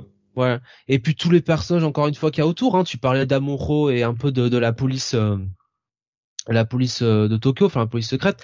Ouais, c'est bien parce qu'il a constitué toute une euh, plein d'enquêteurs en fait autour. Il y a Akai le, le, le FBI. Mhm. Euh, et, euh, et tu vois que enfin entre chaque organisation enfin tout le monde un peu en rivalité tout ça enfin il y a un peu de il y a plein de ramifications ça marche très bien euh, mais voilà encore une fois faut être prêt à une lecture je vais pas dire lente mais une lecture peut-être pas euh, pas trop euh, dans dans l'accélération quoi. Mais euh, en fait c'est un peu c'est presque un peu comme comme un comment dire un show long cours quoi tu vois. Enfin je sais pas comment l'expliquer quoi avec vraiment des, des storylines sur le sur le long terme quoi. Donc et pour revenir au côté un peu gamin de certains trucs en fait je, je pense que c'est surtout qu'Aoyama voulait avoir voulait toucher en fait tous les toutes les tranches d'âge de public c'est pour ça. Donc, euh, quand un coup, tu as une histoire avec euh, Conan et ses copains gamins de, qui ont le même âge, il va faire une histoire qui va séduire le très jeune public. Puis il va passer au côté ado, puis il va passer au côté adulte, et à chaque fois il va viser un public un peu différent. Et comme il touche toutes les tranches d'âge, je pense que c'est ça aussi qui contribue à sa, longévité. Parce que mine de rien, la série, elle, a, euh, elle se dirige vers ses 30 ans au Japon. Elle a globalement conservé une popularité qui est quand même énorme pour une série aussi ancienne, avec des films chaque année, un animé qui continue, des ventes qui restent par volume euh, passablement respectables, parce que je crois que de toute façon la série continue à tourner aux alentours du demi-million d'exemplaires vendus à chaque nouveau volume. Donc euh, voilà, c'est euh, pas c'est pas une série qui a connu effectivement un déclin dans les ventes par rapport à son pic, mais qui continue à très bien se vendre. Voilà, et il y a toujours des films qui sortent, hein, de toute façon, mhm. donc euh, ça montre quand même que euh, il y a quand même toujours euh, un, un, gros intérêt autour de Détective Conan. Hein. Ça. Et je pense que ça doit être pareil en fait pour les Japonais. C'est pareil, pareil que ce qu'on ressent nous, c'est-à-dire que c'est là le, le rendez-vous en fait régulier qu'on peut voir en famille et que voilà on suivait quand on était gosse et bah, t'arrives à l'âge adulte, t'as tes propres gosses, tu te dis bah je on va, on va aller voir euh, le nouveau détective Conan ensemble. Ouais. J'espère que ça répond à ta question, Cap. Euh, je te laisse y aller sur ta deuxième partie de coup de gueule, Sam. Oui, euh, coup de gueule que j'ai euh, que j'ai commencé à ressentir aujourd'hui, parce qu'en en fait, outre le tome 100 que, j'ai pris hier, j'ai aussi pris le spin-off Wild Police Story. Euh, centré sur sur le personnage d'amoureux et on va dire certains aspects de son passé. Relativement important parce que c'était des choses qui étaient sous-entendues fortement dans la série régulière. Donc je les ai pris un peu les yeux fermés en prenant comme ça, hop. Et là, en fait, en regardant les volumes aujourd'hui, je me dis, les tomes sont vachement fins en fait. Et puis c'est pas le même format en plus que la série régulière puisqu'ils sont légèrement plus grands. Qu'est-ce que c'est que ce bordel? Et en fait, en les ouvrant, je me suis rendu compte que un, oui, ils sont beaucoup plus fins parce que par volume, tu dois avoir une centaine de pages de, de manga en fait. Voilà, de véritable histoire. Et ensuite, c'est des bonus qui sont rajoutés à la fin. Et je me dis, mais pourquoi? Pourquoi j'ai payé deux volumes pour, quelque, pour une truc qui, en fait, aurait pu tenir sur un seul? Alors, je vais pas trop jeter la pierre à Kana sur ce coup-là parce que je pense qu'en fait ils n'ont fait que reprendre le format japonais. Mais euh, est-ce qu'ils n'auraient pas pu proposer aux ayants droit japonais Ouais, mais ça marchera moins sur le marché français. Est-ce qu'on peut le proposer en un seul volume? Est-ce qu'on peut tout regrouper dans un seul gros truc à 250 pages? Ça vous emmerde pas trop Voilà. Euh, mais là, je crois qu'ils n'ont pas trop fait l'effort. Autant Kana d'habitude, je suis très content avec cette maison d'édition en général. Voilà, les prix sont très abordables. Il y a beaucoup de séries que j'aime chez eux. Mais là, ça fait plusieurs dossiers autour de la même franchise qui me pètent un peu les couilles. Voilà. Est-ce que tu avais lu ça, Jonath, euh, ce, spin-off? Euh, je l'ai un peu un peu feuilleté effectivement moi je suis comme ça hein, ça me déçoit un peu parce que bon c'est quand même un produit qui est destiné aux fans de, de Détective Conan de, la première heure et euh, il y avait quand même moyen de le sortir peut-être les deux ensemble euh, en un tome. Ça t'aurait évité d'avoir l'histoire séparée en deux. Et puis surtout, euh, bon, tu mettais les annexes derrière, c'était euh, c'était plus logique. Là, c'est vrai que bon, ça va ça va un peu rebuter quoi. Surtout que bon, le prix, encore une fois, tu payes le prix d'un tome normal, de Cana quoi. Donc bon, c'est un peu c'est un peu cher payé quoi. Hein. J'étais en train de regarder la page là de, de Détective Conan, un peu ce qui sortait en, en manga, etc je vois qu'ils ont qu'ils avaient sorti un volume double à un moment en 2007. Ils ont fait juste le premier en fait. Premier volume en volume double et ils ont jamais continué. Je trouve que c'est une énorme connerie. Je pense que ça devait être une offre promotionnelle en fait. C'est dommage parce que on arrive à 100 tomes. Enfin, je veux dire quand tu quand tu te lances dans Détective Conan aujourd'hui, tu te dis euh, putain j'ai 100 tomes à euh, acheter quoi. Et ouais, ça doit rebuter pas mal de monde, je pense malgré tout, si tu sors une édition double, surtout qu'en plus ça a été sorti au, prix de 6,85€, ce qui était quand même pas très cher, tu, sors une édition double, bah ouais, ça permettrait aux gens peut-être de s'y lancer un peu plus facilement. Alors, euh, pour leur crédit, Kana a tendance à beaucoup réimprimer. Là, il y a, rarement des séries, notamment des séries qui sont encore comme des quand qui tombent en rupture j'avais même pas pensé au, au, principe que la série pourrait être en rupture, tu vois, et qu'il y aurait des tomes qui seraient introuvables. J'avais même pas pensé à ça. J'avais juste pensé au fait que bah tu te lances dans 100 fois 6,85€. Voilà. Nous ne pensons pas à certains éditeurs comme Delcourt.com qui ne réimpriment rien ou euh, de manière très sporadique quand on leur crie suffisamment dessus. Non mais j'avais j'avais même pas envisagé ce truc-là, tu vois, euh, bête mm. comme je suis, je j'avais même pas pensé à la non disponibilité de certains tomes. Je m'étais juste dit déjà, enfin ça fait peur quoi ah oui, bah, de toute façon, c'est vrai qu'il y a une tellement de volume, euh, je comprends que ça fasse peur. Hein. C'est comme se lancer dans One Piece aujourd'hui, quoi. Je veux dire, enfin, tu, tu dis, putain, il y a, y a 100 tomes à bouffer, si, si jamais t'accroches. Bah, ça fait 700 balles, surtout à sortir. Ce, n'est pas un comics où tu peux te permettre de prendre des runs en fonction des, des, auteurs et euh, mhm. où tu vas avoir des points d'entrée un peu plus faciles. Là, là, enfin, je veux dire, tu vas pas prendre, je, je, prends Détective Conan comme je prends One Piece, comme je peux prendre n'importe quelle autre série, ou Hajime no Hippo. Eh, encore Hajime no Hippo, t'as un découpage en saison qui éventuellement facilite le truc, comme comme du Jojo, tu vois. Mais un One Piece, tu vas pas prendre le tome 67. Détective Conan, tu vas pas prendre le tome 56 pour débuter. Ça me paraît inconcevable. Enfin, il y a peut-être des gens qui font comme ça. Mm. Ah, bah, c'est ce qui est bien en fait avec la nature procédurale de, Détective Conan, c'est qu'en fait tu peux quasiment le prendre quand tu veux. Ouais, bien sûr, mais est-ce qu'un nouveau lecteur irait tenter le coup comme ça? Je suis pas certain, tu vois. Je pense pas. C'est pas c'est pas trop dans notre culture en fait de, de lecteur, je pense. Je, sais que ça va être un, propos très provocateur, mais bizarrement, on aime bien commencer au volume 1 en fait. Bien sûr, et, je trouve qu'on n'a pas ce, on a moins ce truc-là dans les comics, même si aujourd'hui j'ai quand même l'impression que les gens aiment bien commencer au numéro 1. Oui, je pense aussi. Bah, faut dire en même temps, on les assaisonne de nouveaux, de nouveaux volumes 1 en permanence. Euh. C'est vrai aussi. Et du coup, bah forcément, les gens maintenant ont tendance à vouloir prendre des numéros 1 à chaque fois pour débuter le truc. Mais hmm. ouais, c'est je sais pas. on, ne dira pas ce que ça fait aux petits collectionneurs à moi qui voient que des volumes 1 dans tous les cas. Bah ouais, c'est chiant.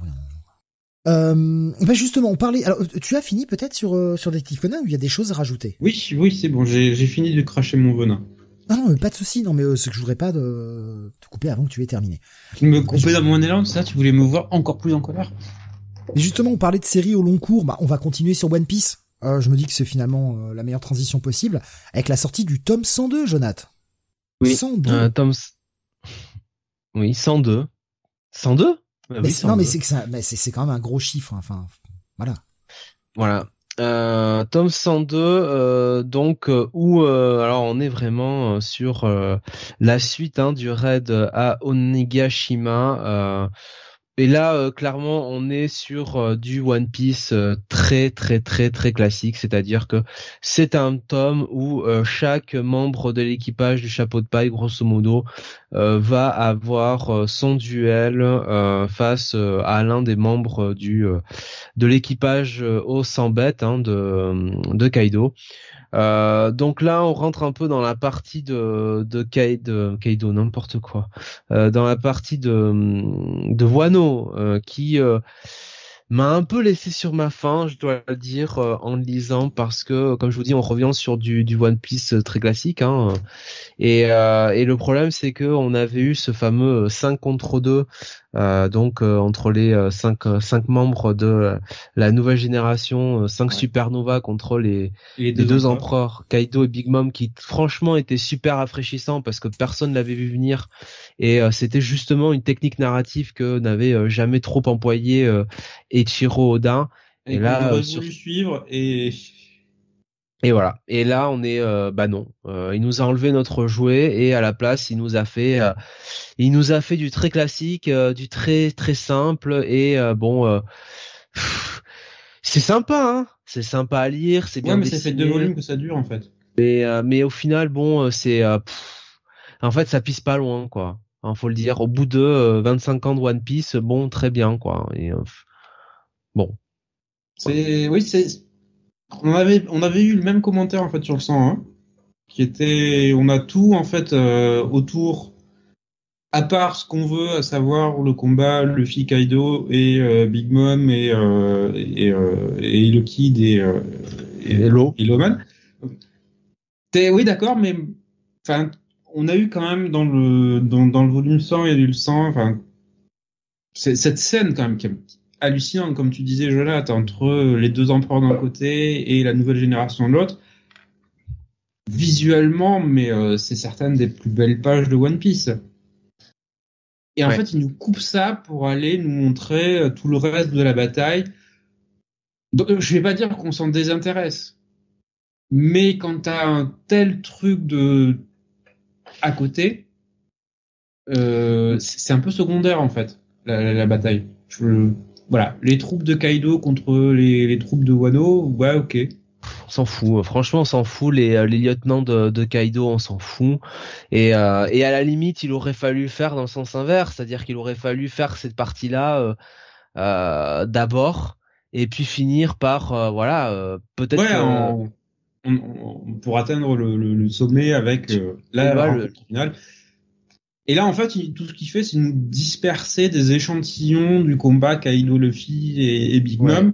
Ça aussi, c'est chiant dans la narration. C'est ça. en fait, si tu prends le volume 102, t'as les, le premier chapitre qui est juste Kaido, Luffy. Ouais. Et en fait, tout le reste du volume, t'es là à attendre en fait que tu reviennes dessus. Et en fait, non. Voilà, il passe son temps sur voilà le reste de l'équipage, euh, le reste de la bataille. Alors, il y a des bons moments. Personnellement, j'ai trouvé que le, 102 était meilleur que le 101. Oui, oui. Il y, a, ça, il y a des choses qui avancent enfin dans ces combats, dans ces combats qui sont secondaires. Voilà. Ces combats sont secondaires par rapport à, l'intérêt principal de, de l'histoire, mais on a des avancées. Donc du coup, moi, j'ai pas eu l'impression d'avoir cette stagnation qu'on avait dans le 101. Mais oui, s'il te plaît, Ishiro Oda revient sur le truc principal, s'il te plaît. voilà. Ça aurait été beaucoup plus simple de faire ça d'abord et faire le 5 contre 2 derrière. Tu finissais un peu en, T'aurais été sur le 102 là, là t'aurais une vraie montée en puissance, une vraie, euh, un, vrai côté épique. Mais j'ai l'impression qu'il avait l'air tellement obnubilé par le fait de faire un gros, un gros truc pour le chapitre 1000, vraiment faire euh, un, un, un, truc. Le chapitre 1000, c'est le volume 100, il faut avoir le gros. Voilà. Et, et, et c'est réussi pour le coup. On peut pas, on peut pas le, on peut pas le nier. Mais le problème, c'est qu'après, bah, fatalement, tu te retrouves avec un tome 101 un tome 102 qui, qui, qui ne peuvent qu'être euh, en dessous, quoi. Tu peux pas, euh, tu peux pas être. À moins euh, de continuer. Voilà, à moins de continuer sur ça et d'avoir des petits, petits inserts, en fait, sur, voilà, voilà où comment se passe le reste de la bataille. C'est, pour donner un exemple, euh, c'est comme si en fait dans Dragon Ball durant la saga Freezer au moment où tu as la saga, le, combat Goku Super Saiyan contre Freezer en fait, il te mettait la transformation de Goku en Super Saiyan, le début du combat, et puis il te fait un insert de trois volumes sur euh, Gohan et Piccolo contre le ouais. commando Ginu. Voilà. Et on reviendra peut-être sur Freezer et Goku à la fin. Ou pour les éditeurs euh, de Comics Weekly, c'est comme si euh, on démarrait une, une review de euh, une review du Batman de Chivzarsky, mais qu'on la finissait pas et qu'on entrecoupait ça de review de Spawn par Bunny, quoi. Voilà. Donc euh, bon, avouez que ce serait quand même euh, difficile, euh, difficile à suivre, quoi. Et ce qui est dingue, c'est qu'en plus, euh, je me suis rendu compte là sur la, fin de ce volume 102, c'est qu'il continue en fait à ajouter de nouveaux éléments en fait. Ouais, non, mais c'est, il y a trop de personnages. Hein.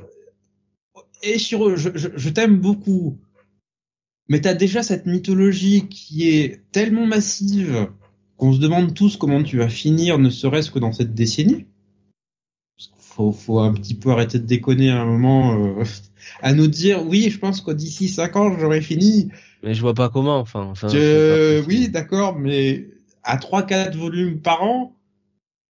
Impossible. C'est, ça, ça, ne fait que 10, 10, 15 volumes. Je sais pas comment ils peuvent tout finir, tout ce qu'il a posé. Voilà. Donc, je, je comprends qu'au mais... bout de 25 ans, il ait envie d'en finir. Je, je comprends. Mais dans ce cas, pourquoi rajouter encore des trucs? Non, mais, c'est impossible. Enfin, il c'est impossible qu'il torche en 4-5 ans. Enfin, Wano Kuni est l'exemple même, c'est-à-dire que euh, il a, il n'a pas cessé de rajouter des, des, des couches sur des mhm. couches sur des couches. Par exemple, euh, moi, moi, je, bon, je sais que tu partages pas mon avis, mais mais tout le truc avec le personnage de Yamato, par exemple, ça, euh, c'est intéressant s'il avait introduit dès le départ, quoi. Mais il l'introduit à la moitié de l'arc et t'es arrivé à un tel point que bah, non t'en as en fait t'en as pas besoin quoi. T'as pas besoin de ce personnage Yamato. Enfin même la moitié d'arc non que dis-je euh, sur le raid d'Onegashima il a introduit. Donc il est vraiment introduit euh, Yamato sur euh, sur le oui le, troisième tiers quoi. Donc oui, plutôt le troisième tiers le troisième acte. C'est, c'est, oui je suis pas je partage pas parce que j'aime beaucoup le personnage de Yamato mais ouais le personnage arrive tard en fait c'est le problème quoi. un peu au début qu'est-ce qu'il fait là? C'est un exemple, tu vois, mais c'est montrer que à chaque fois, il peut pas s'empêcher de rajouter des personnages par-dessus, quoi. Qui franchement, bon, euh, enfin, rajoute pas, euh, rajoute pas au quoi. Bon. Sachant que l'arc Wano était déjà extrêmement chargé le plus long. à la base. Le plus long.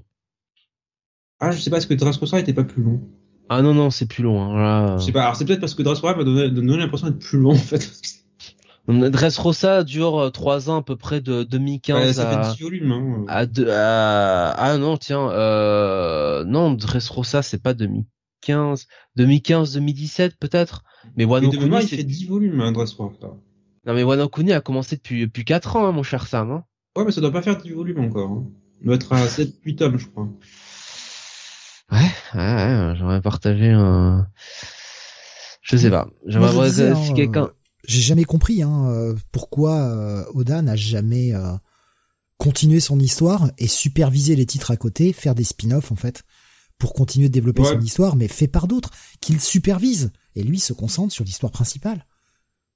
Mais non, mais surtout que le pire, c'est qu'il y a plein de trucs qui ne racontent pas, qui se passent off-screen dans, dans One Piece.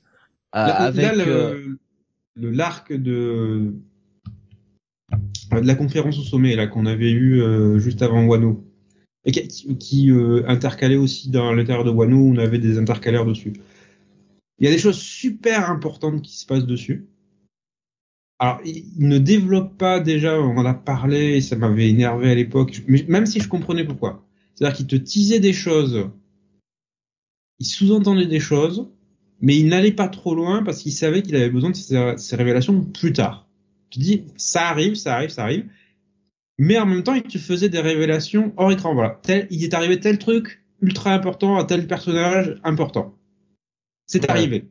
Mais ailleurs, pendant que vous regardiez le 350e personnage nouveau introduit dans l'arc Wano.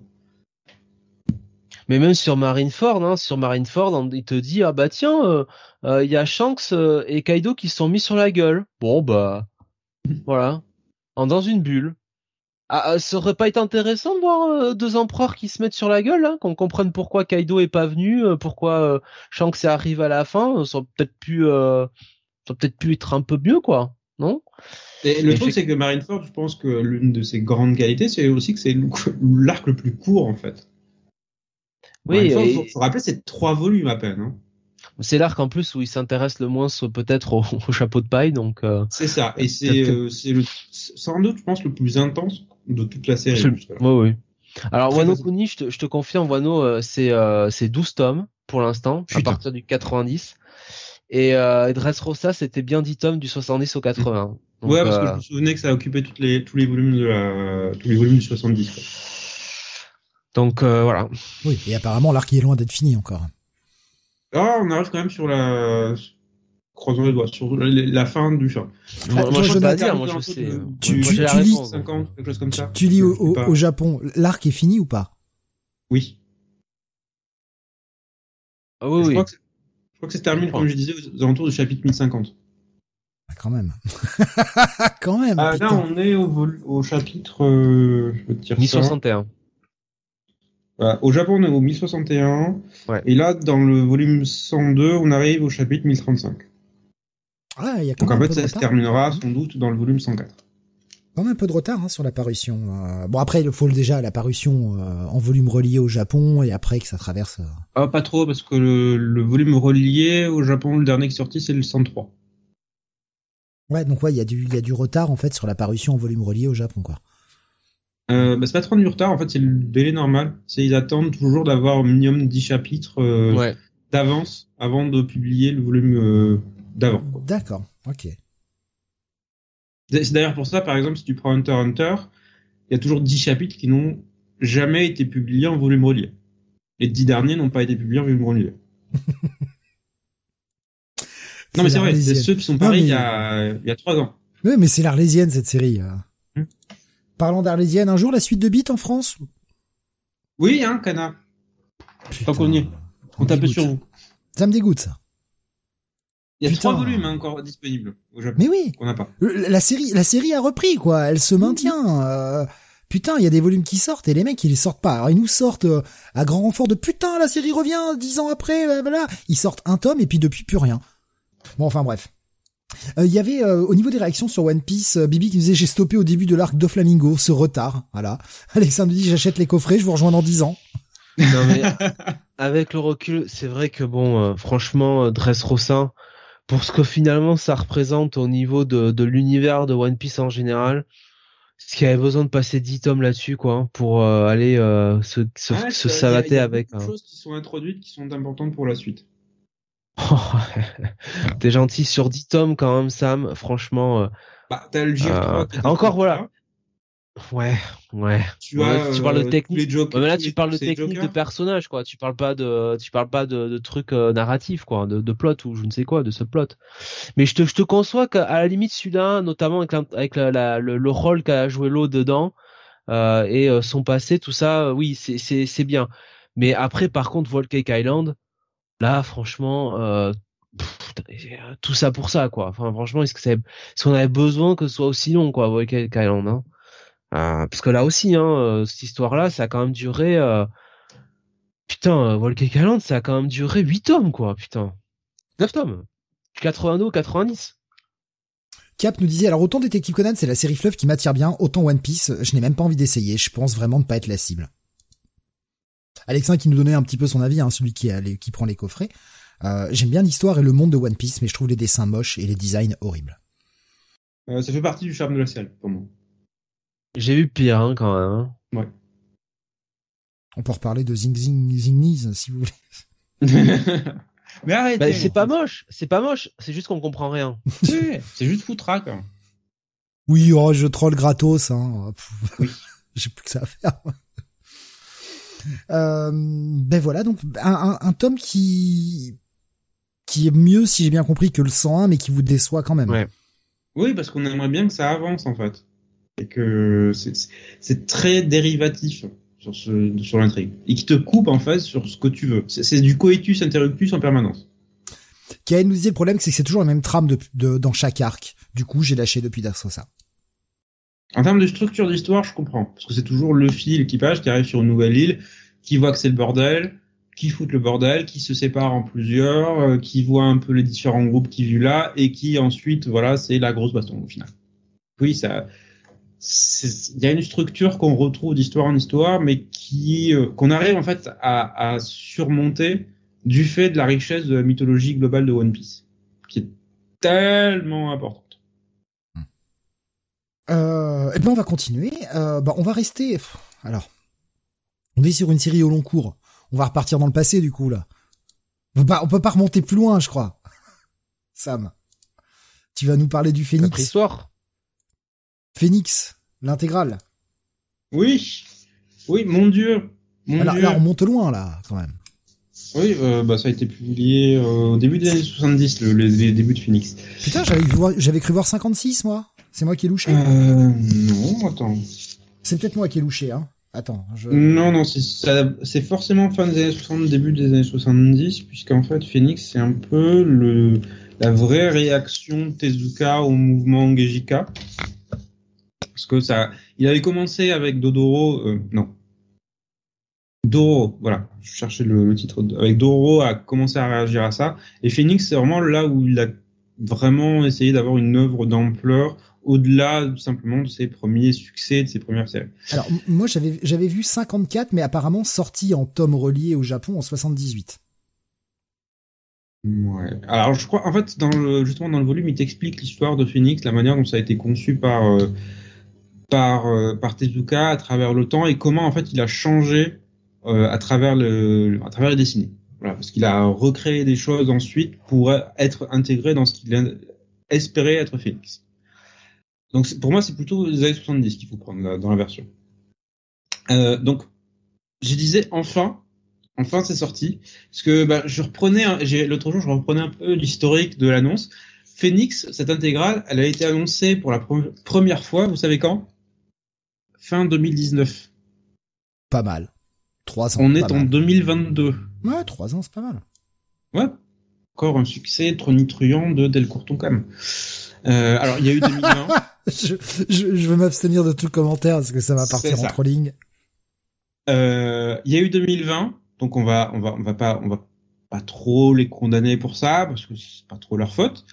Mais en fait, depuis un an et demi, donc au début de l'année 2021 jusqu'à maintenant, ça a été annonce sur retard. C'est-à-dire qu'ils nous annonçaient une date de sortie, et puis en général, tu sais, une semaine, deux semaines, trois semaines avant la sortie, ah ben on a eu le message de l'imprimeur, ça sera pas prêt, c'est repoussé à telle date. Puis rebelote, puis rebelote. Et là, en fait, euh, à un moment, on n'y croyait plus. Pour vous dire, ça a été du troll en fait jusqu'au bout parce que normalement, ce tome-là devait sortir avant l'été. Au dernier moment, ils nous dit ah ben non, ça va être encore repoussé et c'est sorti au milieu de l'été, au milieu du mois d'août. Tu sais le moment où, où- où, euh, les lecteurs sont dans les librairies. Hein. C'est bien connu. C'est pas, pas ton cas, Sam. On va me faire croire que t'étais pas moi, dans ta oui. librairie au mois d'août. Mais je, je Alors, plaisante. moi oui, évidemment. Mais oui. Je suis dans ma librairie toutes les semaines. Ils me connaissent, ça les fait rigoler de savoir, de savoir qu'ils peuvent me dire à la semaine prochaine, à chaque fois. Voilà. Ça, toujours marrer, ça me fait marrer. Tu leur as jamais fait des blagues de pas venir de la moins. semaine? Jamais tu leur as Hmm. fait la blague de pas venir? Hmm, non. Pas très rigolo comme euh, comme ça me voyait. Non, bah c'est ça, ou mon addiction, donc euh, mon addiction finit par gagner. Il y a toujours un truc qui m'intéresse vraiment, donc j'y vais, et voilà. T'as pas une méga pâle? T'as pas moyen de tenir Euh, T'as pas moyen de tenir plus d'une semaine sans y aller? J'invoque le cinquième amendement.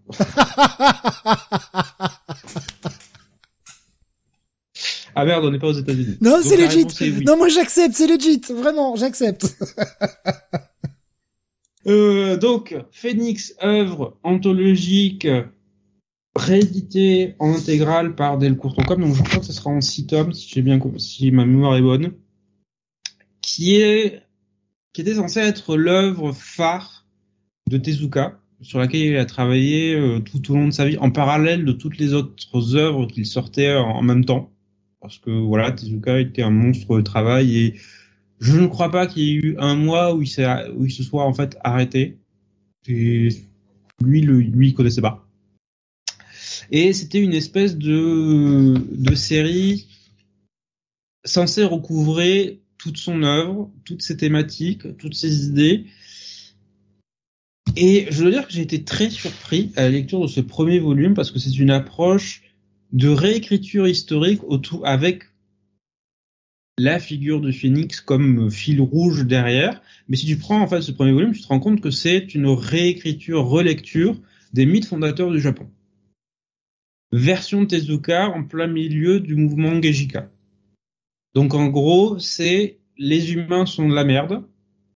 Tous les mythes fondateurs sont des mensonges enjolivés. Voilà, les figures euh, messianiques, pas messianiques parce qu'il y a moins cette figure-là dans la culture japonaise, mais figures mythiques, divines des euh, fondateurs du Japon étaient en fait un peu des gros pourris.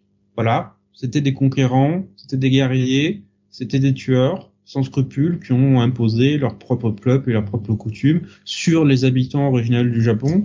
Donc tu as toute cette réécriture, relecture relativement sombre de l'histoire fondatrice du Japon qui est euh, franchement passionnante. Voilà, euh, il y, a évidemment les qualités narratives de base de Tezuka qu'on retrouve euh, à chaque fois, à savoir quand on commence à lire le Tezuka, c'est très difficile de s'arrêter, parce que le monsieur est extrêmement entraînant. Même 50 ans plus tard, t'es là, tu peux pas t'empêcher de tourner les pages parce que tu veux savoir ce qui se passe ensuite. Les dessins restent extrêmement énergiques, sachant que Phoenix, c'est pour moi, notamment ce qu'on voit dans ce premier volume, le moment où son dessin commence vraiment à rentrer dans cette phase plus mature qu'on a sur euh, pas mal de, séries à partir des années 70-80, où il s'éloigne tout en, en conservant les bases de son très très cartoony, mais il en conserve l'énergie. Donc euh, c'est vraiment un pari ce premier volume parce que ça commence en fait sur cette relecture historique et parce que ça l'amuse en fait il passe de l'extrême passé donc fondation du Japon à le, au futur lointain euh, sur une terre euh, détruite par la pollution, euh, par les hommes, mais toujours soumise aux mêmes impératifs et comment les survivants sont toujours en fait des humains. Tu changes le cadre, tu changes l'époque, tu changes tout, mais au final les humains restent des humains et ce qui est c'est pas beau à voir. Donc c'est c'est d'une richesse franchement incroyable. Euh, j'ai lu ça au début, j'étais un peu perdu je ne comprenais pas où il allait avec euh, avec son histoire. Surtout que, comme je dis, tu commences dans le passé et tout de suite après, c'est-à-dire que tu, tu passes dans l'extrême futur. Donc il faut il faut s'y faire dans ce changement de, de braquet assez violent. Mais euh, comme le propos de fond est au final un peu le même, quelle que soit l'époque, tu restes entraîné par l'histoire. Donc euh, ouais, ça fait partie des grosses grosses sorties de ce mois. Euh, personnellement, j'ai énormément aimé. Euh, J'espère que nous n'aurons pas à attendre 2056 pour avoir le volume 2. Apparemment le, 3, 2, parle même pas, hein. le tome 2. Alors, apparemment le tome 2 est prévu pour le 9 novembre. Oui, j'y crois, j'y croirai quand je le verrai. Apparemment. Oui, mais c'est Delcourt mais est-ce qu'on peut les croire? Mais euh, je, je, sais bien, mais en tout cas, pour le moment, la date officielle annoncée, c'est le 9 novembre. À savoir que chaque volume est à 30 balles. On est sur un gros volume qui fait 640 pages, mais je précise, le prix peut freiner aussi certains acheteurs. C'est ça. Euh, en termes de taille, attention, alors effectivement, c'est du 600 pages.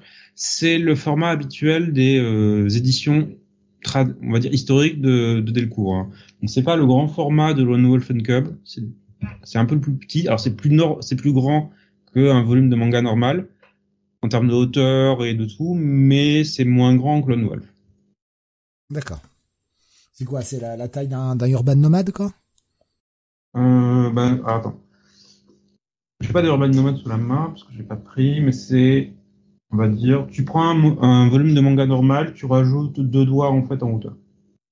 Ouais, ouais, bon, ça va être ça, ouais. Alors qu'un lone wolf, c'est, euh, tu rajoutes une main en fait. Ouais, donc ouais, ouais, on est sur la taille d'un d'un urban nomade à peu près, quoi. À peu près. Ouais. Ça permet aux gens de d'essayer d'imaginer le truc s'ils l'ont pas sous les yeux, qu'ils le commandent sur le net, parce que je vois par exemple que Greg qui me dit dans le panier, Cap qui me dit je suis convaincu. Euh, tous les ah, chez Delcourt, c'est un bail. Hein. Ah oui, oui. Ah, Faut que j'en rattrape certains, mais oui.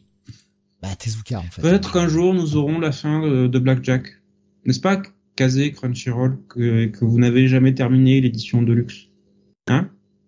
Hein? Hein? Tenté, Jonathan, par ce truc ou pas plus que ça? Euh, sur le papier, oui. Après, euh, c'est toujours pareil. Euh, faut trouver le temps. Mm. Euh, je vais, euh, je verrai bien. Écoutez. Ouais, ça, moi ça me tente aussi. Bon, c'est du Tezuka, donc forcément. Oui. Ça reste. Bah, ça, ça, reste, toujours très bien. Ouais, voilà, ça reste très tentant. J'aime beaucoup son trait de toute façon, qui, qui est simpliste peut-être pour aujourd'hui, mais qui dégage toujours une putain d'énergie. Enfin, je, toujours très, je, je, trouve ça fascinant en fait. Euh, ben voilà pour euh, ce, ce titre-là, donc qui fait partie de tes coups de cœur du mois, si j'ai bien compris Sam. Oui. Moi-même, j'ai été surpris de voir à quel point j'aimais en fait. C'est euh... ça va tellement plus loin en fait que ce que je pensais que c'est pas peux qu'être euh, conquis. Ça, ça, reste pas trop perturbant ce côté un peu déconnecté euh, d'entre les histoires. Ça... Au début, ouais. Hmm. D'accord. C'est euh, en fait ce qui est ce qui est bizarre en fait c'est le changement de braquet en plein milieu parce que comme je te dis tu commences sur les mythes fondateurs du Japon tu passes dans le futur euh, quand tu arrives euh, à un certain point dans l'histoire. Donc mais une fois que tu es habitué, une fois que tu es dans l'histoire, ça va. Cap qui demande si demain les oiseaux c'est bien aussi. Euh, alors ça je ne l'ai pas lu. Mais si, oui, c'est du Tezuka, donc ça, forcément bien. Et je pense que ça fera partie des choses qui seront rééditées dans l'intégrale de, de Phoenix je pense. D'accord. On va changer totalement d'ambiance. Euh, Jonath, on va parler du troisième volume de Footopie. Yes, toujours scénarisé par Riku Sanjo, le scénariste évidemment de Dino Daiboken Fly, euh, et dessiné par euh, Masaki Sato euh, et Katsuya euh, Terada. Euh, donc c'est toujours édité chez Michel Lafon. Euh, et euh, donc sur ce tome-là, euh, eh bien, euh, nous allons, bah, on continue de suivre Philippe et Shotaro qui enquêtent, qui sont perdus dans la, une, comment dire, dans, dans une montagne en pleine tempête de neige et qui finissent par atterrir dans un manoir où se tient une grande réception masquée, puisque l'hôte de ces lieux en profite un petit peu pour faire un espèce de concours pour choisir sa promise. Et en fait, euh, va y avoir euh, des meurtres qui vont être euh, qui vont être opérés dans dans cette euh, dans ce manoir comme tout bon Agatha Christie. Et donc dans ce tome, on va suivre Shotaro et Philippe qui vont qui vont essayer de qui vont essayer d'enquêter, qui vont essayer de, de savoir qui qui a commis ce meurtre. On va les voir relever différents indices. Et puis euh, ils vont quand même être aidés euh, en parallèle par euh, eh bien notamment Ryu, Ryu Teryu, donc le Kamen Rider Axel euh, qui euh, va faire euh, dans ce tome sa première véritable apparition officielle. Je crois qu'il était déjà apparu dans le tome 2, mais vraiment on voyait juste son, enfin on le voyait juste dessiné sur une page. On l'avait pas vu en action. Là, c'est vraiment la première fois qu'on le voit en action, Axel.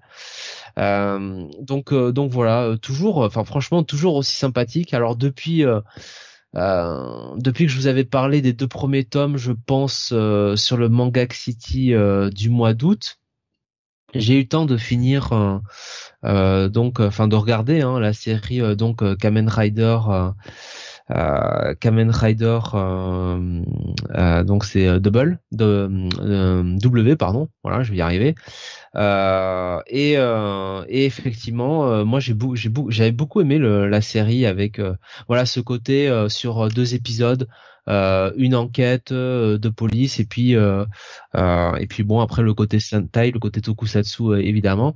Et là là c'est un peu pareil, c'est-à-dire que sur ce tome-là, on va avoir Kamen Rider qui se transforme, hein, on va avoir des super pouvoirs utilisés, mais c'est euh, c'est pas ça sur 100 euh, pages quoi. Hein. On a 192 pages euh, de manga, mais on en a quand même la majorité où c'est surtout de, encore une fois, de l'enquête. Dans un manoir, de la discussion entre personnages, Shotaro qui qui essaye un petit peu de, de, de bien de bien manœuvrer. Et, et je trouve que c'est toujours aussi bien aussi bien fichu. À noter que en parallèle, euh, bah, l'animé euh, continue euh, continue son petit bonhomme de chemin, hein, puisqu'on en doit en être, à, je crois, à l'épisode 8 ou 9, qui justement, en ce moment, l'animé est en plein dans les événements de, ce tome 3. Donc, donc voilà, encore une très bonne lecture. Alors c'est 7,95€ quand même, faut, faut le dire, mais c'est quand même très bien dessiné, c'est très bien scénarisé par Eku Sanjo.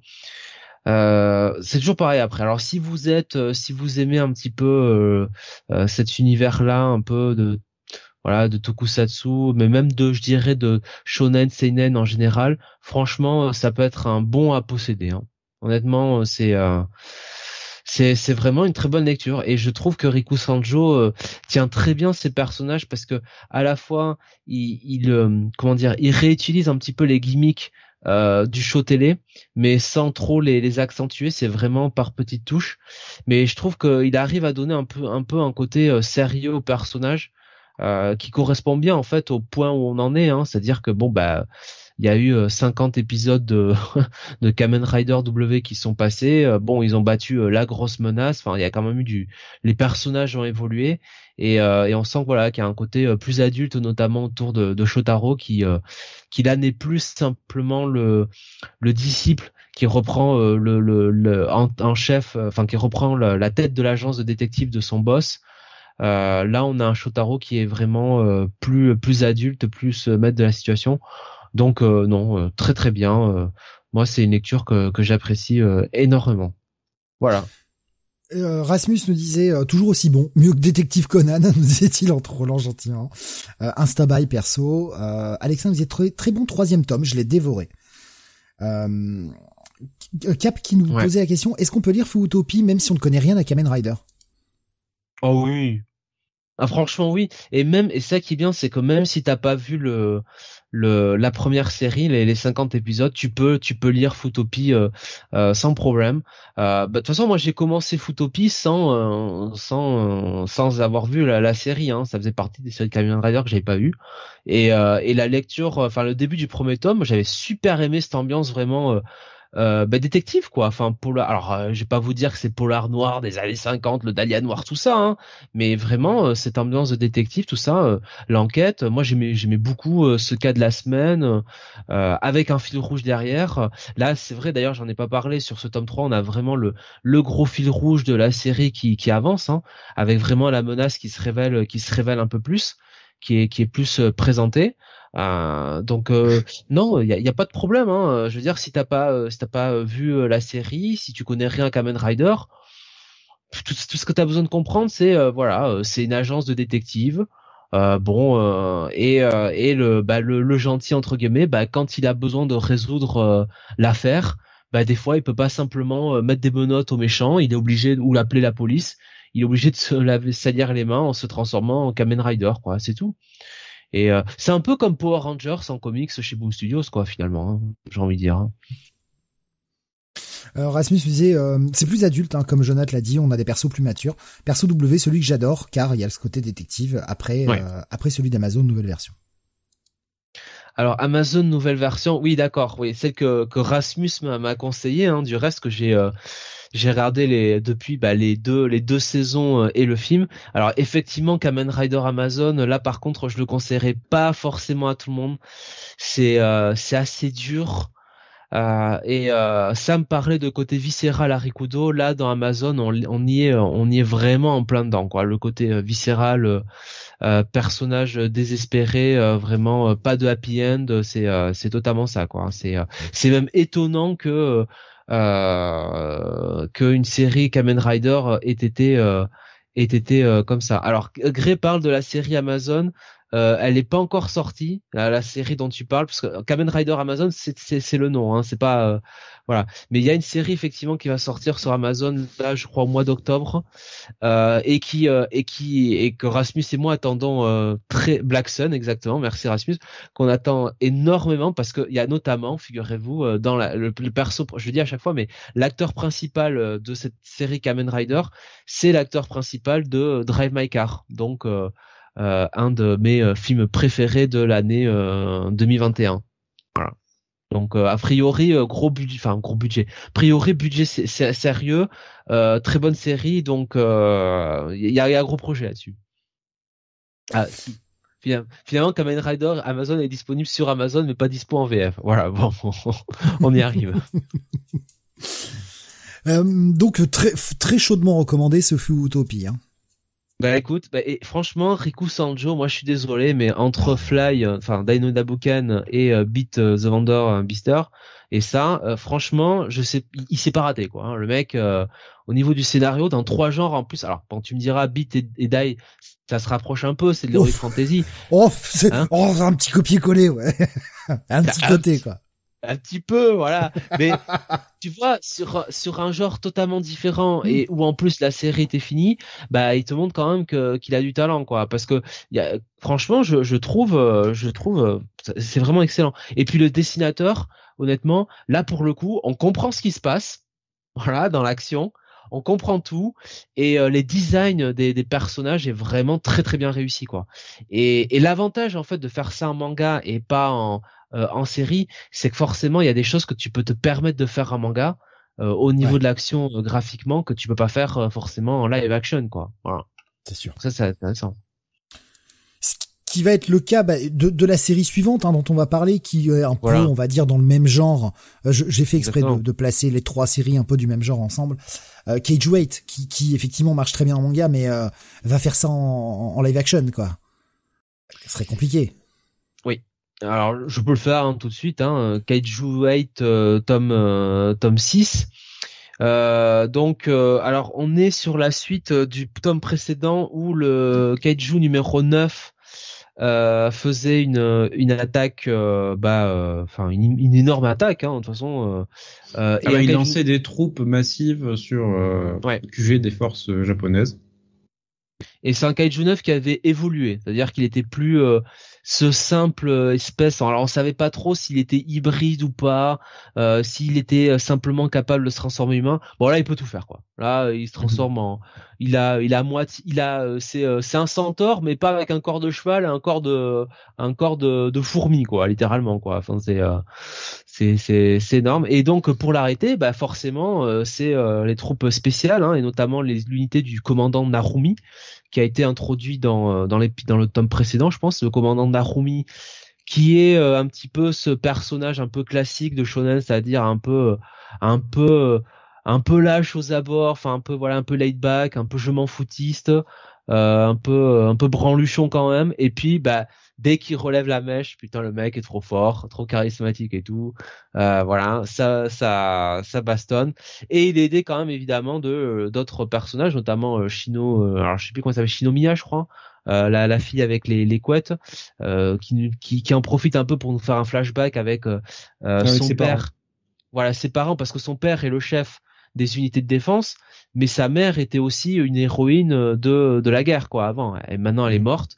Donc la fille essaye de reprendre le, le, le, flambeau et Kaiju 8 évidemment euh, Kafka euh, va l'aider donc ça va être euh, une grosse baston et, et un tome qui prendra pas forcément la tournure qu'on pense. Ouais. Ça c'est ce qui m'a plu parce que autant l'action est très sympa dans ce volume. Autant moi c'est les 50 dernières pages qui m'ont vraiment vraiment emballé parce que j'ai j'ai apprécié l'avancée de l'intrigue dans les dans les deux derniers volumes parce que ça allait justement dans la direction, je me disais, ça, ça sort justement du carcan, euh, du statu quo des euh, deux trois premiers volumes. Là, ça y est, on prend des risques, on va dans des directions un peu inattendues, et ça continue. Voilà, on a encore un gros twist sur la fin. Ouais ouais ouais, mais le, le twist, euh, un twist qu'on n'avait pas pas forcément, pas, pas pas pas du tout prévu quoi. Hein, mm-hmm.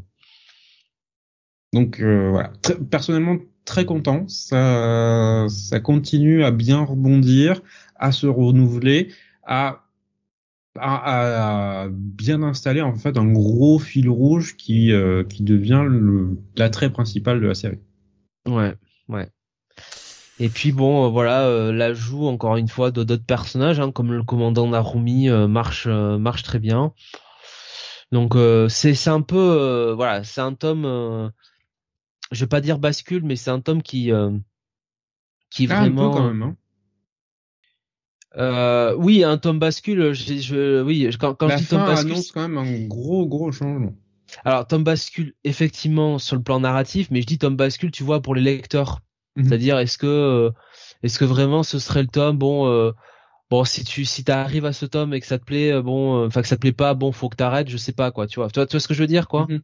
Mais effectivement, sur le plan narratif, c'est totalement, euh, c'est totalement un tome. Euh, c'est le tome le plus important pour l'instant de, de, la série, très clairement, quoi.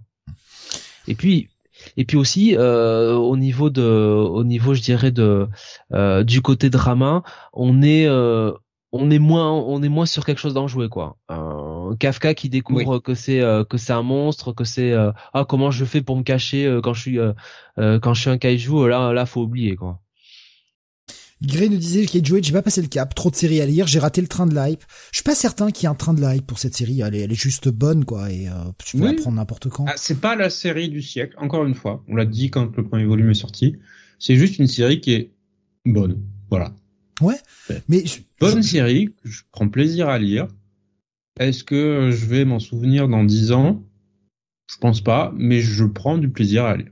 C'est tout ce que je demande à une série et elle le fait bien.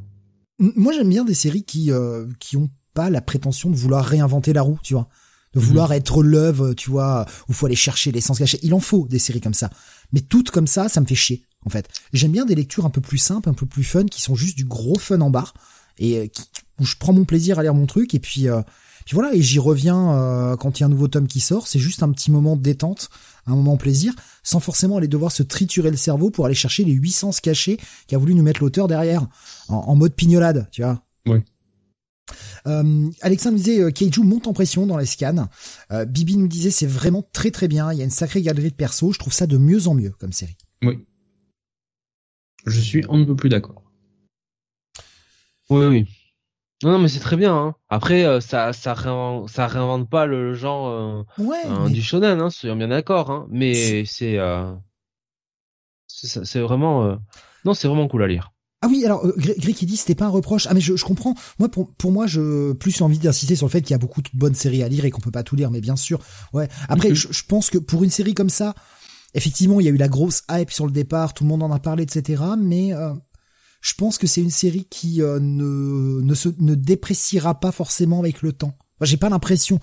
Euh, après, on sait pas. Hein, dans dans cinq ans, peut-être il y avoir la méga série qui euh, qui ringardise toutes les autres, mais j'ai pas j'ai ah bah, l'impression que Dan Dan sort le mois prochain, donc. oh là là. Voilà, c'est fait. La messe est dite. Voilà, c'est fini là. Le, game over. ouais, bah on verra. Je, je, je bah, on en reparle dans le prochain Mais je suis curieux. Je, je, le lirai, je le lirai parce que vous avez tellement vanté le truc, mais j'ai bien peur du j'ai bien peur du en fait du truc que vous m'avez survendu et que je vais trouver ça horrible. je m'attends au pire. C'est vraiment la série fun par excellence. Voilà. Ouais, je sais pas. Quand des fois je vous en vois parler. La série du siècle. Vraiment. Non mais je vous vois parler du truc des fois sur le Discord.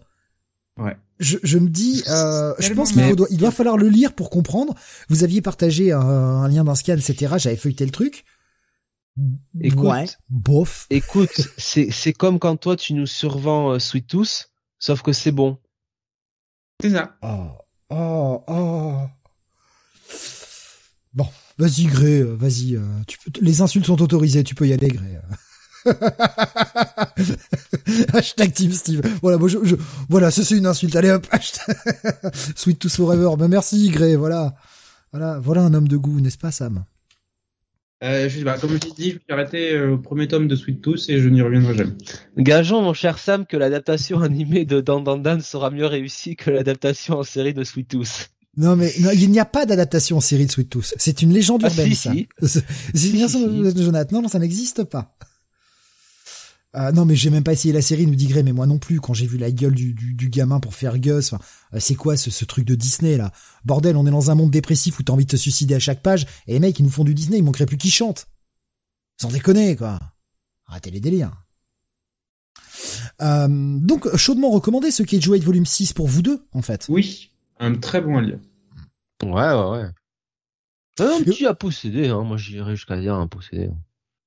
Pour ma part. On va rester sur le même thème, hein, la, petite triplette en fait de, de séries un peu du même genre. Alors euh, voilà, j'y vais avec, euh, je, suis très large, hein, mais voilà un peu dans le même genre, avec la sortie du deuxième tome de No Longer euh, No Longer Rangers. Ah. Ce titre, ce titre.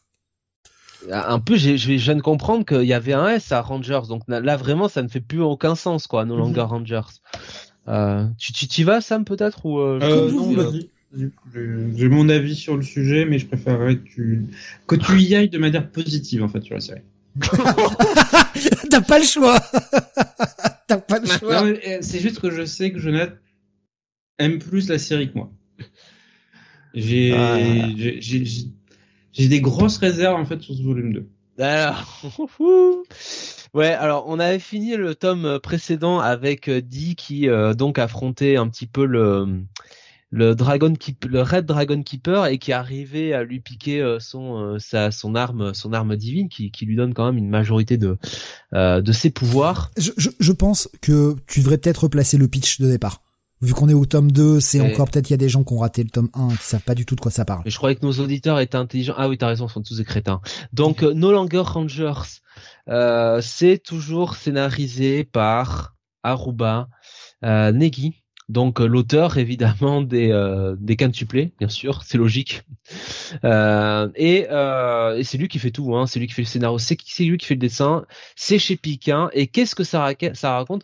Comme l'indique le titre, euh, non, en fait, ça ne raconte pas du tout ce qu'indique le titre. non, euh, Rangers, bien sûr.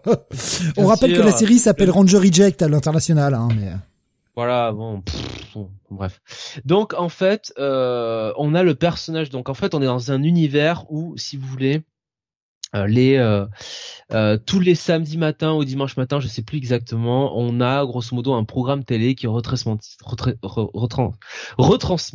bah, comme les, séries de Sentai hein, de toute façon, avec eh bien les Dragon Keepers, donc cette équipe de Sentai qui vont se mettre sur la gueule avec euh, des euh, envahisseurs.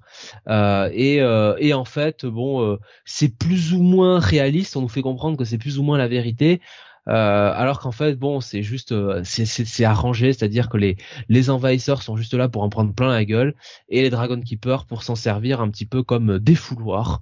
Voilà, on apprenait dans le premier volume que en fait effectivement il y avait eu une invasion. Sauf qu'en fait les Dragon Keepers avaient gagné.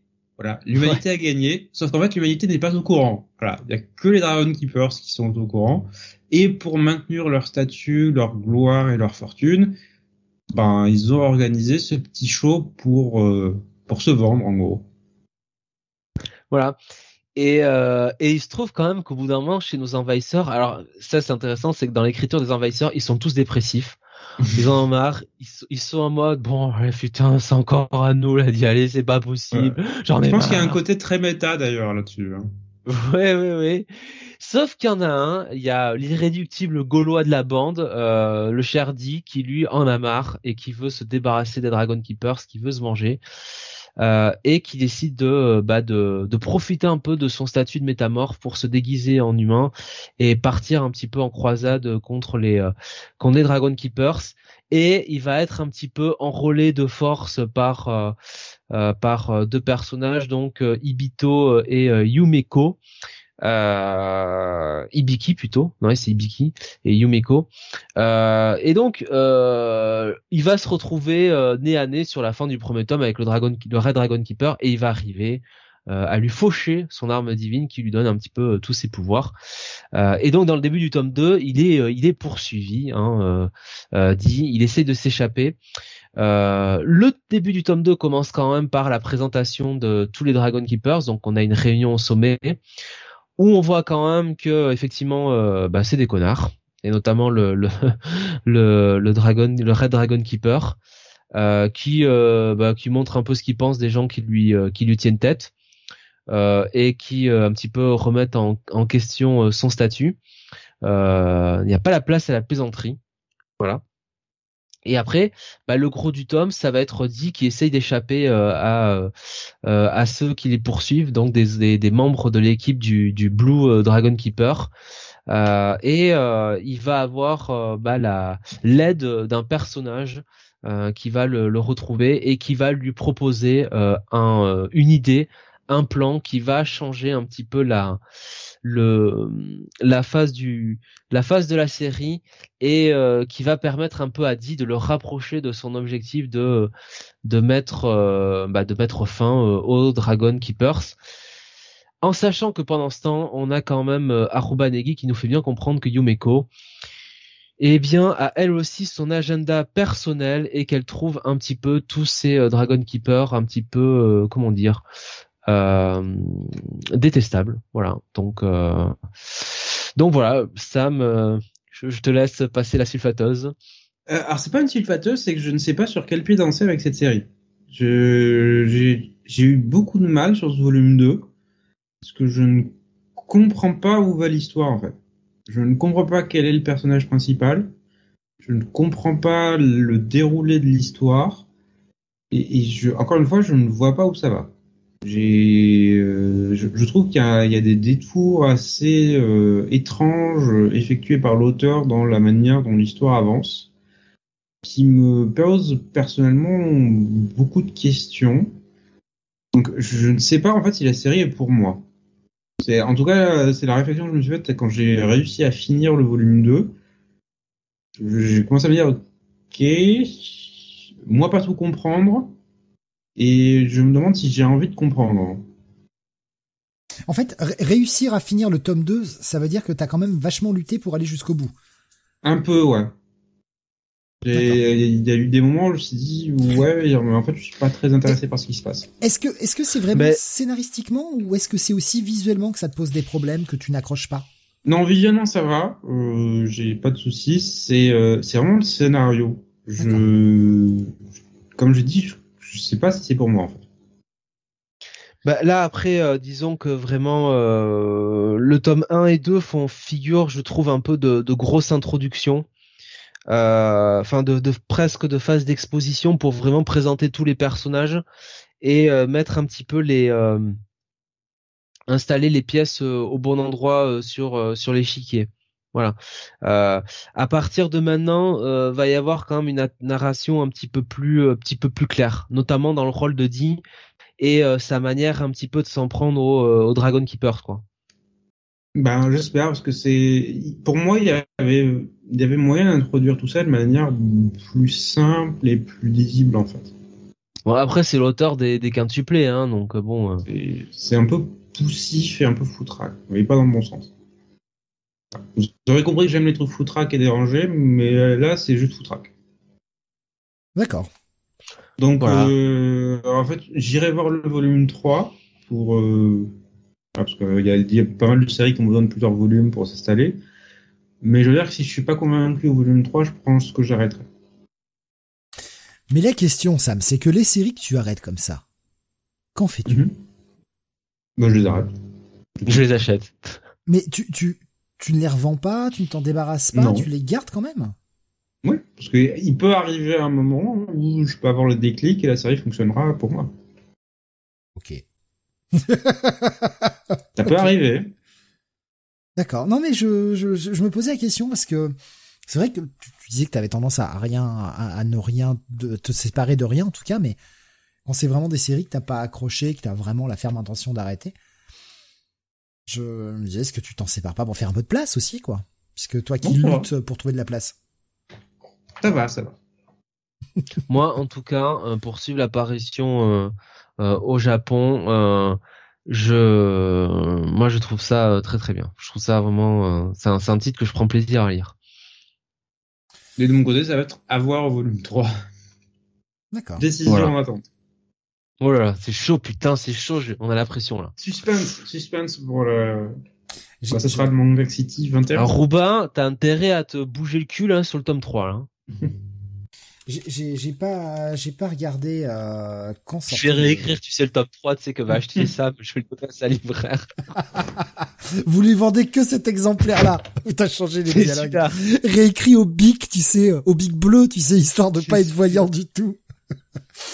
Euh, c'est prévu pour sortir le, bah, le, mois prochain, le 12 octobre. Eh ben, on en reparlera du mois prochain. Ouais, ouais ça, ça sort, ouais, ça sort tous les deux mois, effectivement. C'est rapide.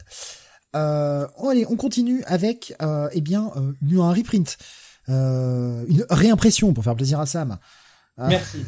Nous sommes en France, monsieur. On parle français, le, chien. Le gros reprint des familles, voilà. Sanctuary, évidemment. Je dis reprint, c'est écrit Sanctuary. Sinon, c'était, ce serait écrit Sanctuaire, Sam. Oui, série publiée. Je crois qu'il avait été publié dans les années 90 par par Lena. Même édition que Crying Freeman, je crois. Euh, ouais, c'est le même artiste, mais c'était la, maquette était à peu près la même pour les, vieilles éditions. Euh. je pense qu'ils ont voulu, euh, ils ont voulu capitaliser sur euh, sur l'artiste, donc Ryoshi Kagami, qui est quand même une, un peu une légende vivante au Japon. Ça fait pas mal d'années qu'il est là-bas et qu'il a installé ce, ce style très réaliste qui a, qui a fait école là-bas. et scénarisé par Sho Fumimura, euh, qui s'intéresse ben, aux arcanes du pouvoir japonais avec euh, deux de ses vecteurs principaux, à savoir la politique et la mafia. Euh, mafia côté côté yakuza. Et ensuite deux personnages qui, liés par un pacte secret, ont décidé d'infiltrer ces sphères de pouvoir pour monter les échelons et prendre le pouvoir de la société japonaise pour changer les choses. Voilà. Donc ça, c'est le pitch de départ et ce premier volume installe nos deux personnages principaux, installe leur méthode, leur objectif et euh, le fait qu'ils vont essayer de déloger les, tous les euh, tous les vieillards qui occupent les sphères de pouvoir japonaises. Je sais que c'est c'est un peu une gérontocratie quand même le Japon, quand même faut quand même le dire. non. Oh, on, va éviter de critiquer quand on voit l'âge de nos euh, de nos élites. Voilà, je vous renvoie à la moyenne d'âge de l'Assemblée nationale. Et... moi, moi, je te rappelle l'âge de notre président, très très jeune, très très jeune. Euh, c'est ouais, d'ailleurs c'est un truc qui me et Adrien continue de m'étonner, c'est que on, a tendance en France à élire des présidents de plus en plus jeunes, à l'inverse des États-Unis qui ont tendance à élire des présidents de plus en plus vieux. On a gardé le Avant c'était l'inverse. On, on, a gardé la caution vieux, on a il y a, y a sa femme. Allez, je coupe mon micro. je pense que j'ai le souhait qui va arriver dans pas longtemps. Et Adrien 80, il est pas jeune? Qui? Euh, Paul de Carotte? Alors? Ça C'est celui qui a des problèmes en ce moment. Hein.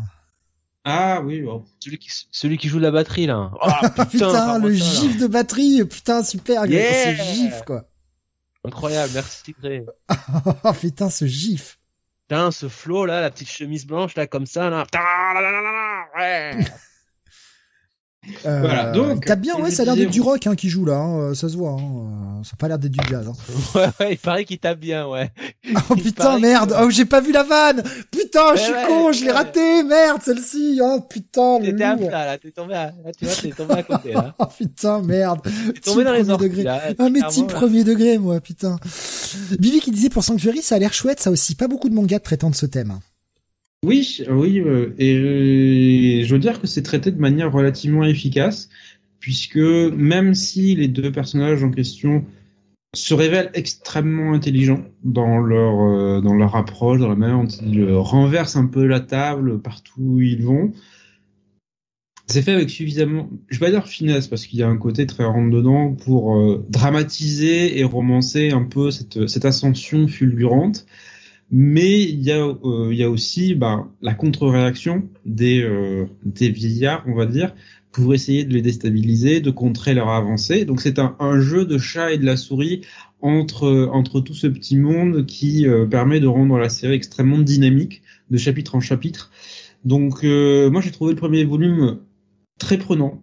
Ça ça met bien en place les enjeux les personnages les, euh, les obstacles à, euh, à, à, franchir. Et comme tu l'as dit, c'est un cadre, notamment la politique, qui est assez peu exploré au final. Euh, les, euh, les, on va dire, comment on présenter ça? Les aspects de collusion sont bien abordés, je trouve. Voilà, le, la complaisance généralisée dans la sphère politique, la manière dont voilà, les femmes sont traitées dans les deux sphères, que ce soit les cas yakuza ou la politique, et euh, traitées de manière assez réaliste. Et euh, ouais, ça, ça, ça, sent bien en fait ce que dégage la sphère politique japonaise en général. Voilà. Cette espèce de d'atmosphère, tu sais, euh, très collaborative euh, avec euh, collaborative avec on va dire les sphères économiques et mafieuses de, de, leur société. Là, là, je pense que les auteurs ont bien saisi cet aspect. Surtout qu'en plus, comme je disais, ça a été publié initialement au Japon, je crois que c'était dans les années 80.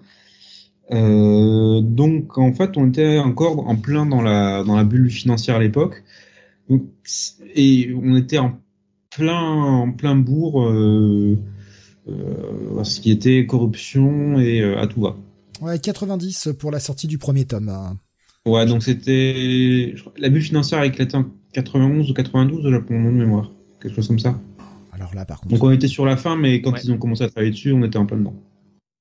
Alors donc il y avait 12 euh, tomes pour l'édition de base, ce serait une édition en 7 tomes là. L'édition. Voilà, donc c'est une édition double effectivement, un peu plus grand format.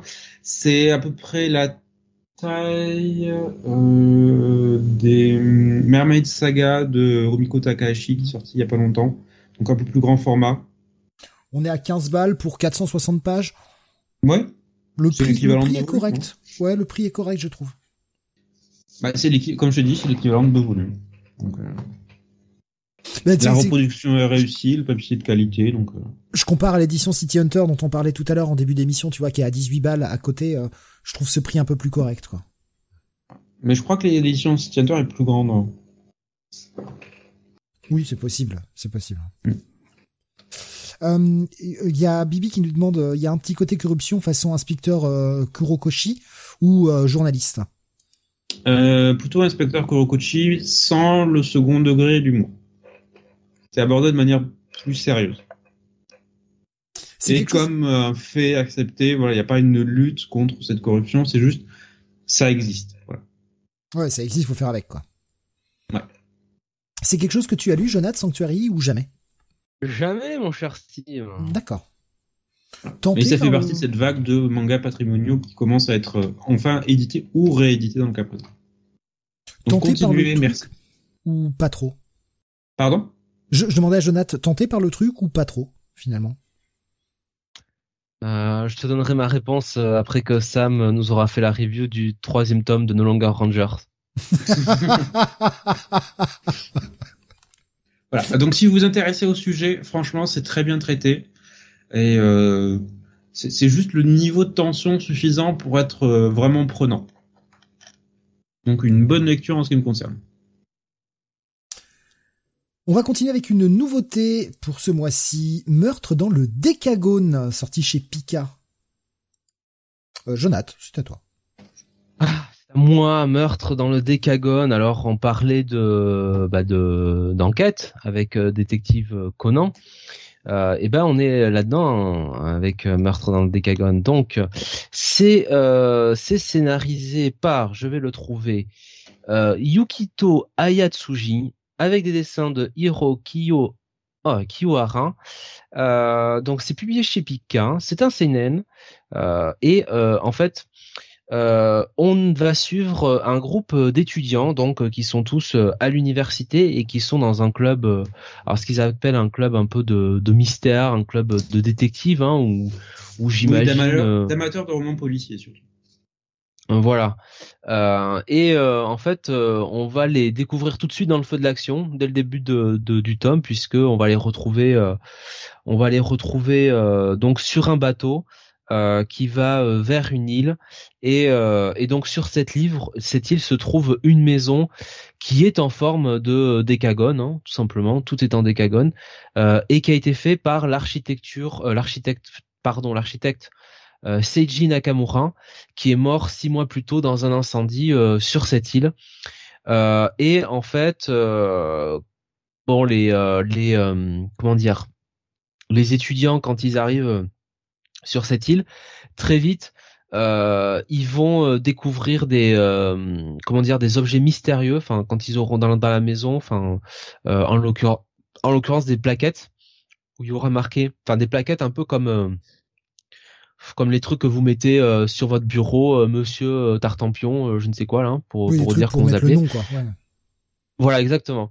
Euh, et là, sauf qu'il y a, marqué victime, bah. euh, détective, coupable. En bon français, on appelle ça des name tags, hein, pour faire plaisir à Sam. Oui. Toi, tu commences vraiment à me les briser, Steve. Hein. Oula. et en fait, euh, donc voilà, donc on, on, va, on va être là-dessus et au même moment, en fait, on a une, une autre étudiante, mais là on est on revient vraiment sur sur du côté du Japon le, le bah, j'allais dire le continent, mais non, le Japon est une île, mais enfin, vous voyez ce que je veux dire euh, dans la ville, dans, un point de vue plus citadin, et euh, cette cette étudiante qui elle est une ex-membre euh, ex-membre du club, euh, eh bien va recevoir va recevoir une lettre qui qui est envoyée apparemment par par le mort. Euh, tout simplement. Euh, et, euh, et, en fait, bah, elle va essayer d'en savoir plus. Donc, elle va mener un petit peu son enquête. Elle va remonter au frère, au frère du défunt. Elle va rencontrer un personnage, enfin un ami du, du, frère du défunt qui s'appelle Shimada, qui a l'air un petit peu je sais pas. la manière dont il est dessiné nous laisse un peu entendre qu'il est un peu suspect sur les bords. Je ne fais pas d'élite sale gueule hein, en général. Mais tu peux mais je peux voilà là-dessus en l'occurrence. Euh, j'ai eu le même sentiment en fait. C'est il y a une ambiguïté dans le personnage qui est voilà. dans, son dans ses dialogues dans sa manière de répondre et alors en plus dans le dessin c'est vrai que euh, là euh, c'est comme si on mettait tu sais euh, la lumière c'est lui. Voilà. C'est c'est c'est vraiment on est chez chez Colombo quoi. Méfiez-vous en fait. Voilà euh, donc peut-être que le retournement de situation, c'est justement qu'il n'aurait rien fait. Voilà. Euh, alors lui apparemment est euh, est euh, enfin est bouddhiste. Voilà, il est étudiant en théologie euh, et il va reprendre un petit peu. Enfin, il est membre d'un temple, littéralement. Hein. Euh, voilà, donc on est un petit peu là-dessus sur. Bah, sur une enquête, sur une enquête policière, quoi. Enfin, pas policière, hein, sur sur une enquête détective à, à oui, deux un polar quoi. Un bon polar quoi. Un polar sur deux plans séparés, d'un côté sur l'île euh, où là euh, va y avoir un petit peu J'imagine que l'auteur va peut-être introduire de la tension entre les différents personnages parce qu'ils ne savent pas vraiment euh, qui a mis ces plaquettes, qui essaye de jouer avec lui, avec eux ou pas, et de l'autre côté la fille qui va essayer d'enquêter de son côté, en sachant qu'il y a un autre personnage qui je crois s'appelle Shiori, qui est la la fille du défunt, qui elle aussi serait morte et qui est une ancienne membre de euh, bah, du club de du club de mystère. Donc euh, voilà. C'est un premier tome qui introduit beaucoup de choses. Et euh, alors moi j'étais très intrigué au moment de la lecture justement parce que je me demandais, euh, bah en fait, quand t'as un truc qui s'appelle meurtre dans le décagone, tu t'attends à ce qu'il y ait un meurtre à un moment, voilà. Donc on est vraiment dans la première phase où euh, l'auteur euh, installe peu à peu ses personnages et sa situation, tout en nous donnant toutes les informations, enfin un certain nombre d'informations en tout cas, sur le passé, sur voilà. Et en fait, j'ai été un peu déstabilisé par le dédoublement de l'intrigue entre ce qui se passe sur l'île et ce qui se passe sur euh, de retour sur le sur au Japon. C'est c'est un doublement auquel je ne m'attendais pas parce que je me disais ça va être une intrigue typique, euh, meurtre sur une île isolée, euh, coupé de tout pendant une semaine, euh, sans aucun moyen de communication, et le, le, meurtrier est parmi nous? Voilà. Donc, et c'est assez intéressant de voir l'auteur justement partir sur une construction double comme ça, tout en, au fond, déconstruisant ce qu'on attend d'un roman policier. Mais ça, ça change un peu euh, par rapport à ce que vous en dites de, de, de l'aspect d'Iptinègre, parce qu'en plus, enfin, c'est vrai qu'à l'audio, si vous écoutez cette émission replay, vous vous en rendez pas compte, mais meurtre dans le décagone, meurtre est écrit au pluriel. Mhm. Donc le fait qu'il soit sur une île isolée, machin, dans une dans une baraque un peu construite de façon bizarre, que leur nom les attende. Enfin, quand, quand, vous en parliez, il y avait ce petit ce côté un petit peu d'Iptinègre d'Agatha Christie qui euh, qui mhm. ressortait fortement, je trouve. Ben oui, on, et on s'attend à ça en fait. Donc le fait que ça,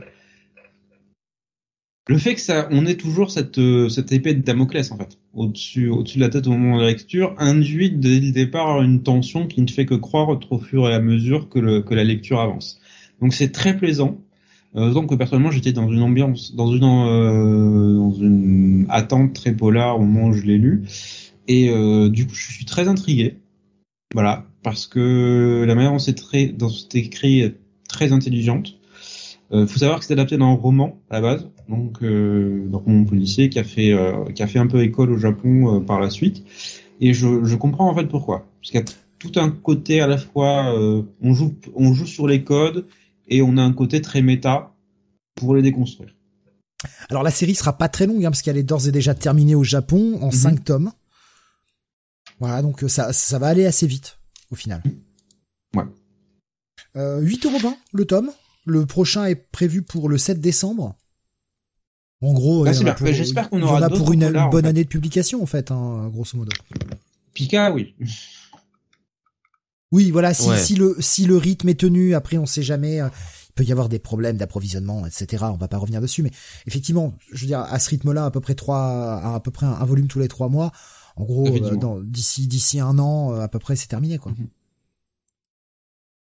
Je, ça, ça me tombe bien ce que vous en avez dit. euh, franchement, ça me ça me parle, ça me parle. Ça, je dans, me dans un état d'esprit polar en ce moment, ouais, toujours, tu peux y aller. toujours, les polars, c'est toujours cool. Oui, c'est toujours sympa. Non, franchement, ben, enfin, en plus, moi, ça fait partie des trucs avec lesquels j'ai grandi, quoi. Dire, du, du Agatha Christie, j'en ai bouffé quand j'étais gosse, et, euh, Ah, ouais, moi aussi. et enfin voilà, c'est pour ça qu'un truc comme Détective Conan, ça reste toujours un petit, un petit plaisir, un petit guilty pleasure, même si je, je, je n'ai pas, je suis loin d'avoir tout lu ou quoi que ce soit, mais ça, ça reste toujours un petit guilty pleasure. S'amuser à chercher le coupable, voilà, ce, ce, ce, ce- et se, se plier au jeu en fait. J'ai- J'aime bien, j'aime bien ça, j'aime bien le polar. Ça reste euh, une écriture qui euh, parfois peut être assez, euh, peut-être axée d'un peu, ouais. À taxer, j'allais dire d'un peu facile. Veux dire, c'est le coup classique, le meurtre qui l'a fait. Bon, voilà. Après, t'as as plusieurs façons d'approcher ton truc, mais ça reste facile, on va dire euh, de de- d'aspect en tout cas. euh, c'est assez simple au départ, mais après tout dépend. T'as des bons polars, t'as des polars moins bons, où, où la solution est alambiquée et un peu un peu débile et tu te dis ouais ok. Mais je sais pas. Là, ça m'a ça me botte. Puis euh, visuellement, est-ce que c'est assez proche de ce que l'on a sur la cover ou euh, ou faut pas trop Alors, fier la couleur, oui. Ouais, le style a l'air pas dégueu, je trouve. À voir. Non mais euh, je, suis- je suis tenté. Euh, vous vous m'avez euh, donné envie d'aller lire ce truc. Pour vous, ce sera quoi? Ce sera un à lire, un à posséder? Un bon à lire en ce qui me concerne. Euh, idem, un bon à lire. On approche de la fin de l'émission. Il reste plus que deux reviews pour euh, ce 19e numéro de Manga City. Euh, on va rester dans le noir, dans le sombre, avec euh, les chefs-d'œuvre de Lovecraft, Molos, un nouveau goût d'anabe. Putain, ça arrive vite après le précédent, je trouve. C'est moi non, qui tripe. Le précédent est sorti il y a un certain temps déjà. hein. Non, mais j'ai l'impression qu'on en a parlé il y a pas si longtemps que ça dans un manga City. C'est moi qui tripe peut-être. Ou c'est peut-être parce que comme je monte des émissions en décalé, ça me paraît, euh, je- j'en sais rien. Je pense, ouais. T'as dû traiter l'émission euh, où on en avait parlé la dernière fois, euh, il y a pas longtemps. Ouais, je, je sais pas. J'avais l'impression que c'était genre il y a deux mois qu'on avait fait un, un Gutanabe. Non, je crois que le dernier remonte à 6 ou 7 mois, quelque chose comme ça. Ah, pourtant, j'ai pas autant de retard non plus sur les sur les montages, quoi. Quand même. je suis en retard, oui, mais pas à ce point, merde. Oui, mais t'as dû monter plusieurs, euh, plusieurs mangas city récemment. Euh... Défini récemment. Ah, j'ai eu beaucoup, j'ai eu beaucoup de problèmes perso à gérer et j'ai eu beaucoup moins de Ouais. temps pour faire les montages ces dernières semaines. Je suis désolé. Donc, on en revient au chef-d'œuvre de Lovecraft qui continue à être publié par Kiun, toujours par Gutanabe.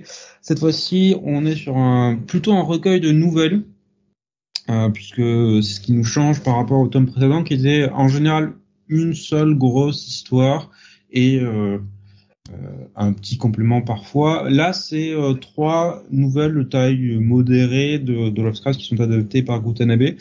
Euh, le, la première qui est sans doute ma préférée du, euh, du recueil, qui est Le Temple, qui s'attarde sur euh, le sort d'un sous-marin allemand durant la Seconde Guerre mondiale, qui va s'abîmer dans euh, les profondeurs abyssales euh, de l'océan et s'enfoncer dans l'obscurité et évidemment découvrir des choses en bas. Je trouve que la retranscription de l'ambiance générale par Gutanabe est euh, absolument fantastique. cette plongée dans les ténèbres absolues du fond de l'océan la pression qui peut y exister est absolument fascinante. Je trouve que l'une des premières pages d'ouverture de, de l'histoire est incroyable. C'est euh, l'image du sous-marin, c'est plongé dans les ténèbres qui euh, descend dans une fosse, donc euh, avec des ténèbres absolument partout. Donc c'est une image qui est qui est extrêmement frappante. Euh, alors, ça joue aussi sur euh, les, euh, les peuples du fond des mers habituels de, de, Lovecraft, donc ça, ça joue sur cette mythologie. La seule petite déception, c'est que je m'attendais à plus, en fait, donc je pense que c'est adapté d'une courte nouvelle de Lovecraft, parce que ça s'arrête au moment où on s'attend à des réponses. Voilà. Et c'est un peu dommage. Euh, le molosse qui donne son nom au, recueil est sympathique, mais c'est pas la meilleure pour moi. On s'intéresse à des euh, des pierres de tombe, voilà, qui aiment euh, souiller les choses sacrées, qui vont au cours d'un piège de tombe tomber sur une relique qui va attirer l'attention d'un être évidemment surnaturel, qui va les pourchasser jusqu'à les pousser au fin fond soit de la mort, soit de la santé mentale. Donc relativement classique, mais toujours bien mené. Et enfin le dernier, euh, dernière petite nouvelle qui est la Cité sans nom, où euh, Lovecraft et Gutenberg ont joué sur euh, ben, la cité ancienne, euh, thème cher à, à Lovecraft qui revient fréquemment, où un explorateur moderne va tomber sur une, une cité en ruine du passé et va découvrir des choses qui, auquel il n'aurait pas dû toucher. Voilà. Donc, un tome et un recueil sympathique. Très sincèrement, c'est pas le meilleur euh, qu'on a eu jusque-là. D'ailleurs, quand on voit en fait les dates auxquelles le Gutenberg les a produites, en fait, c'est pas les dernières qu'il a faites puisque celle-ci date de 2014. Euh, je sais qu'il a continué à en produire de nouvelles, donc ça va continuer. On a des récentes qui sont euh, qui sont achevées récemment au Japon. Mais euh, je suis je suis partagé sur ce tome-là parce que c'est un tome qui est assez court, ce qui fait euh, 170 pages en tout, et c'est toujours le même prix en fait, c'est toujours 15, 15 euros. Balles, ouais. Donc, ah, 170 ça fait, pages, ça fait un peu mal. Ah ouais, non, c'est cher, c'est cher. Mm. Là, euh, je veux bien une édition joli trait, je m'en branle, c'est cher, 170 pages, 15 balles, merde. Voilà. On n'est pas chez Panini Donc, là, oh, faut arrêter les conneries. J'accepte, hein. J'accepte quand c'est des tomes qui sont à plus de 300 pages. Là, 170, ça fait un peu court. Ouais, ouais, je, je suis d'accord. Là, je, je, trouve le prix quand même assez. Euh... Bah, c'est le prix de la collection, quoi. Donc ils sont pas fait chier. Euh... C'est ça. Donc, euh, bah, je continue quand même à aimer parce que c'est du Gutanabe sur Wolfscraft et c'est très bien. Mais c'est voilà, c'est c'est ok sur celui-là. Ouais. Un petit peu le sentiment de se faire chatouiller la, la prostate, quoi. Un tantinet mais juste une chatouille. Voilà, on fait pas de mal, juste on chatouille un peu. Euh, Cap qui nous disait, faudra que je recomplète les Gutanabe, ça me fera une bonne lecture d'Halloween. Oui, je pense que là, du Lovecraft à Halloween, c'est bon, c'est bien la période. Tout à fait bien la période. Euh, mais ah, quitte à y... Je vais peut-être me relire les montagnes hallucinées, ça. Euh, quitte à y mettre le prix, j'attendrai certainement qu'il le sorte dans un coffret avec un autre tome. Je suis pas pressé. Oui. Et euh, Rasmus lui dit perso, c'est goût, donc c'est Day One, mais euh, pareil, euh, il voit que ça marche et il garde les prix alors qu'il y avait plus de pages sur les autres. Ouais, mais je pense que c'est parce que c'est la collection et à chaque fois, quand c'est une collection particulière, il faut déposer euh, la collection, etc. et faire changer le prix. C'est, je sais que c'est un bordel, mais c'est dur. Hein. Mais bon, quand même quoi. Ah, ouais. Il se rattrape. Bon. Tu le recommandes que moyennement celui-ci comparé aux autres finalement? Voilà, c'est pas le plus indispensable. Tu n'y es pas allé sur celui-ci, Jonathan, je crois? Eh non. non. Hmm, d'accord. Eh non. Eh bien, on va finir avec euh, avec bah, un truc que, que, que, cher à votre cœur à tous les deux. Voilà, un jour je commencerai, c'est promis, un jour quand j'aurai du temps. Euh, bon, euh, la série sera peut-être pas encore terminée. Bah ouais. Euh, Space Brothers numéro 40. Oui. Euh, alors on parlait de, de Tom Bascule hein, sur euh, Cage Weight. Là, on en a un donc euh, tome euh, tome 40 euh, toujours scénarisé par et dessiné par Shuya Koyama aux éditions Pika Et sur ce tome 40, en fait, on est bah on est au moment crucial, hein, c'est-à-dire que la navette russe a, a décollé. Ibito Ibito retourne est retourné dans l'espace et, euh, et ce tome, en fait, c'est euh, un tome où on va attendre le, les retrouvailles entre entre Muta euh, et, euh, et Ibito. et tout au long, en fait, de ce tome, ce qui est bien, c'est que bah, finalement, l'auteur rappelle un petit peu bah, le fil rouge de cette série, hein, qui est la relation entre les deux frères et tous les personnages en fait qui, qui ont aidé les deux frères à accomplir euh, leurs deux rêves euh, de chaque côté. Euh, et c'est un peu finalement quelque part un tome de un tome de célébration. Et je dois vous avouer quand même que même moi, qui suis un peu toujours un peu cœur de pierre et à rouler un petit peu facilement des yeux, ben à la fin de ce tome, j'avais quand même un, peu les larmes aux yeux, quoi, parce que c'était c'était très très bien écrit et effectivement quand tu as suivi la série depuis le début c'est quand mhm. même ça récompense vraiment le, je trouve le, le ah bah, lecteur. Bah hein. ouais, ouais. C'est l'apogée du titre, c'est l'apogée de l'histoire, c'est le le l'objectif qu'on attendait depuis euh, depuis le volume 1 et euh, c'est c'est super bien amené donc euh, que dire? Que dire moi c'est mon coup de cœur reste, moi. putain d'excellente moi, c'est, moi, je dis, c'est mon coup de cœur du mois. Euh, c'est vraiment le, c'est, c'est, ce que j'ai lu ce mois-ci qui m'a le plus, euh, m'a vraiment le plus marqué, quoi, m'a plus, euh, plus remué. C'est vraiment, t'es, et puis l'auteur, l'auteur le fait très bien, quoi. Il, c'est ça qui est fort, quoi. C'est qu'il arrive à t'amener où il veut, quand il veut, quoi. Et tu t'en rends pas compte, c'est après, enfin, moi, je me rends compte, je me suis rendu compte sur la fin du tome 40, je me dis, mais, ah, je comprends pourquoi il a fait ça, quoi. Voilà, c'est ça qui est ça qui est très très fort quoi. C'est 40 volumes de construction qui euh, qui payent mais de manière tellement forte ici que c'est euh, c'est une super super réussite. Bon, euh, mais du coup quand on voit ce volume 40, on comprend pourquoi il dit que la série est dans sa phase finale parce que effectivement euh, Ouais. Ah bah, c'est-à-dire que, enfin, j'ai presque envie de dire, on aurait pu finir là-dessus. Hein. Quasiment. Bon, ça me dérange pas qu'il continue. Bien sûr. Voilà, si ça reste aussi bien, tant mieux. Euh, parce qu'on verrait bien. Moi, je me suivrais bien encore quelques dizaines de volumes les aventures de ces deux frères, mais ouais. Bibi qui disait. Toujours, euh... ouais. Vas-y. disait, j'arrive à esquiver pour le moment cette série, mais je sens que ça va pas durer. Mais c'est pareil, moi aussi, je me dis putain, il y a 40 tomes, c'est long, mais bon à chaque fois, à chaque fois, vous en dites du bien, et puis bon, ça a l'air ah oui. tellement bien. C'est vraiment une série qui n'a eu aucune baisse de qualité à aucun moment, qui ne s'est jamais perdue et qui, euh, qui est claire dans sa direction, dans son développement. Et après avoir développé de manière euh, alternée en fait les deux frères au cours des derniers volumes, qui a su parfaitement réunir les deux ici. la construction en parallèle, la, la vision en parallèle, euh, voilà de de l'arrivée d'Ibito, c'est euh, c'est de la super maîtrise.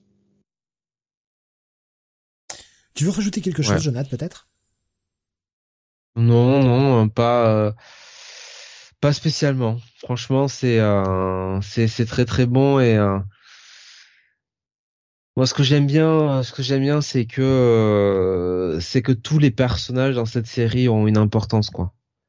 Et et, et c'est aussi ça le, le le fait de Stom quoi. C'est de c'est de rappeler que dans ce voyage euh, euh parallèle ou en commun qu'ont eu euh, Ibito et Muta où ils ont quand même euh, sont passés par tous les stades hein, ils ont eu des crises de confiance ils ont cru qu'ils n'y arrivaient pas et il y a toujours eu des gens qui sur ce voyage les ont accompagnés et qui les ont qui les ont aidés. Il y en a certains qui n'ont pas pu partir avec eux dans l'espace. Je pense notamment à cet ingénieur qui finalement bah, s'est retrouvé à, à, travailler euh, pour euh, faire des euh, euh, des propulseurs, enfin des des oui des propulseurs de fusée quoi.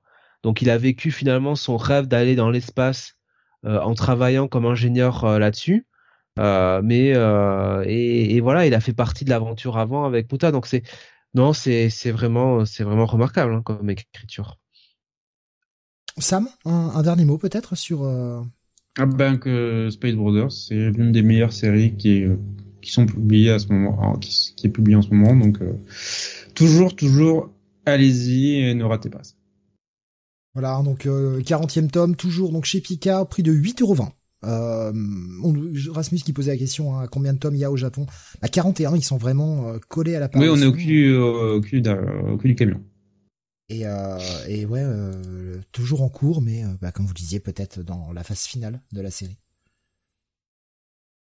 Après, si le thème de, départ était que les deux frères se, se rejoignent dans l'espace, on y est. Donc, qu'est-ce qu'on mhm. peut raconter de plus derrière? Enfin, peut-on faire encore durer la série 40 tomes? Je pense que oui, effectivement, on peut y avoir des trucs, mais est-ce qu'on serait encore sur le thème du départ? Oui, on peut faire arriver des aliens aussi. Enfin, non, mais euh, là, ça va être compliqué. Hein. Mais est-ce que ouais, voilà, est-ce que ça, ça ne trahirait pas, pardon, le le, le, thème principal de la série, en tout cas ce qu'il était au départ? Peut-être que le mec va péter les plombs, effectivement. Grosse invasion Independence Day, tu sais. en mode j'en ai plus rien à foutre de mon titre. Mais je pas certain que le mec ait écrit 40 tomes euh, en étant assez tranche de vie et, euh, et que d'un seul coup le mec se barre en, en invasion extraterrestre quoi. Ça me paraîtrait un peu bizarre. Quoique sait-on jamais. Le mec le mec qui pète des plombs en totale dépression j'en ai marre ce titre je veux tout péter. Ah, je pense pas parce que c'est plus un titre vraiment un feel good euh, enfin j'allais dire feel good movie n'importe quoi mais un feel good manga quoi tu vois. Hmm. C'est un peu euh, sur la, comment dire sur la thématique de l'espace. C'est un peu aussi euh, le parcours de, de, personnes qui, pour certains, euh, sont bon, pour certains sont quand même désabusés quoi. Et, et, et l'espace c'est un moyen pour eux de, de, réapprendre à réapprendre à vivre, réapprendre réapprendre à rêver. Notamment Muta qui est un personnage qui au début de la série quand même assez assez cynique, assez assez désabusé. bon voilà, qui a un peu du mal à trouver un, un sens à sa vie quoi. L'opposé justement de, de Ibito hein, pour le coup. Mhm. Oui, qui s'est jamais vraiment posé de questions en fait. Sauf, hein, alors il y a un moment quand même où il se pose euh, légèrement une question, mais euh, mais globalement oui, ça a toujours été euh, une. Est-ce que je me tape ma copine russe de 16 ans ou pas? Je pensais pas forcément à ça, mon cher Sam. C'est quand même légèrement non, non, mais là, ouais, là, là, tu te poses la question là quand même là, ouais. Non mais je te rejoins que là-dessus. Après, est-ce que dans l'espace il y a des règles? Moi, je pense qu'elle a des poils, donc c'est ça, ça passe quoi, c'est edit. Mais euh, non, mais j'ai pas trop compris en fait, c'est surtout ça. Alors je, mieux je, pas. comprends ensuite, il a euh, il a dégagé la question euh, avec Kibito qui voit ça comme c'est le le béguin d'une d'une jeune fille et elle, elle est très convaincue. Elle se dit ah bon, je te le revois quand j'ai 18 ans en gros. Ouais, Donc attention à ton cul à ce, ce jour-là. Moi, je l'ai pris comme ça. Hein. C'est, c'est-à-dire qu'à 18h et 1h, euh, il a intérêt à être accroché à son flûte. Euh, cher auditeur, euh, comprenez bien, il est, nous sommes en fin d'émission, il est à peu près minuit 50, voilà, il peut nous arriver de de, de, de, déraper, ce qui nous arrive pas en général, hein, évidemment. Oh, non, non, c'est vrai que pas avant 21h01, jamais on dérape. Voilà, exactement. C'est normal parce que l'émission n'est jamais commencée. Sam, je te rejoins. Hein. Ce truc-là avec Olga, euh, bon, euh, ça peut. Disons qu'il fait comprendre qu'ils vont se mettre ensemble quand elle sera majeure, quoi. Mm. Voilà. Mais c'est très fortement sous-entendu. Il y a quand même une différence d'âge, hein, parce qu'Ibito, il est pas loin d'avoir 30 euh, ans, je crois, hein, même, hein. 30 mm. ans même, ouais. Donc euh, c'est un peu bon. Écoute, Muta, par contre, lui reste. Muta, lui, il reste avec le chien, voilà. Oui, mais il a quelqu'un en vue. Que nous adorons tous. Que nous adorons tous, mais j'ai peur qu'il se prenne, euh, enfin que un radeau? j'ai j'ai quand même l'impression que c'est moi moi je t'aime mais de l'autre côté en fait j'ai l'impression que c'est tu sais c'est l'amitié quoi voilà ouais, euh, moi très longtemps j'ai pensé qu'on pourra dire qu'il se prend le, le, râteau de l'espace du coup? très longtemps j'ai pensé qu'il allait tu sais avec euh, l'autre euh, l'autre astronaute japonaise pas euh, pas celle sur qui il a des vues mais mais l'autre là. Hmm, non ça me dit rien. Qui a, qui a des qui a des frères et sœurs tout ça qui a une famille qui a les cheveux courts un peu qui a beaucoup de frères et sœurs. J'ai plus le nom en tête du coup non là ça me revient pas. Voilà. Donc bah vous je verrai à la prochaine relecture de la série très chaudement recommandé du coup par vous deux et, ton coup de cœur, euh, Jonathan. Je rappelle que le coup de cœur de Sam était eh bien Lone Fun Cub, évidemment. Oui. Alors, il y avait une question de Bibi, c'était pas prévu au programme, mais euh, je vais vous la poser quand même, et je sais, ne cherchez pas, je sais que vous en avez. Donc euh, voilà, je vous pose la question. Il nous disait, euh, ce serait pas possible de faire une émission qu'avec des mangas pourris Hein, histoire de ne pas être tenté.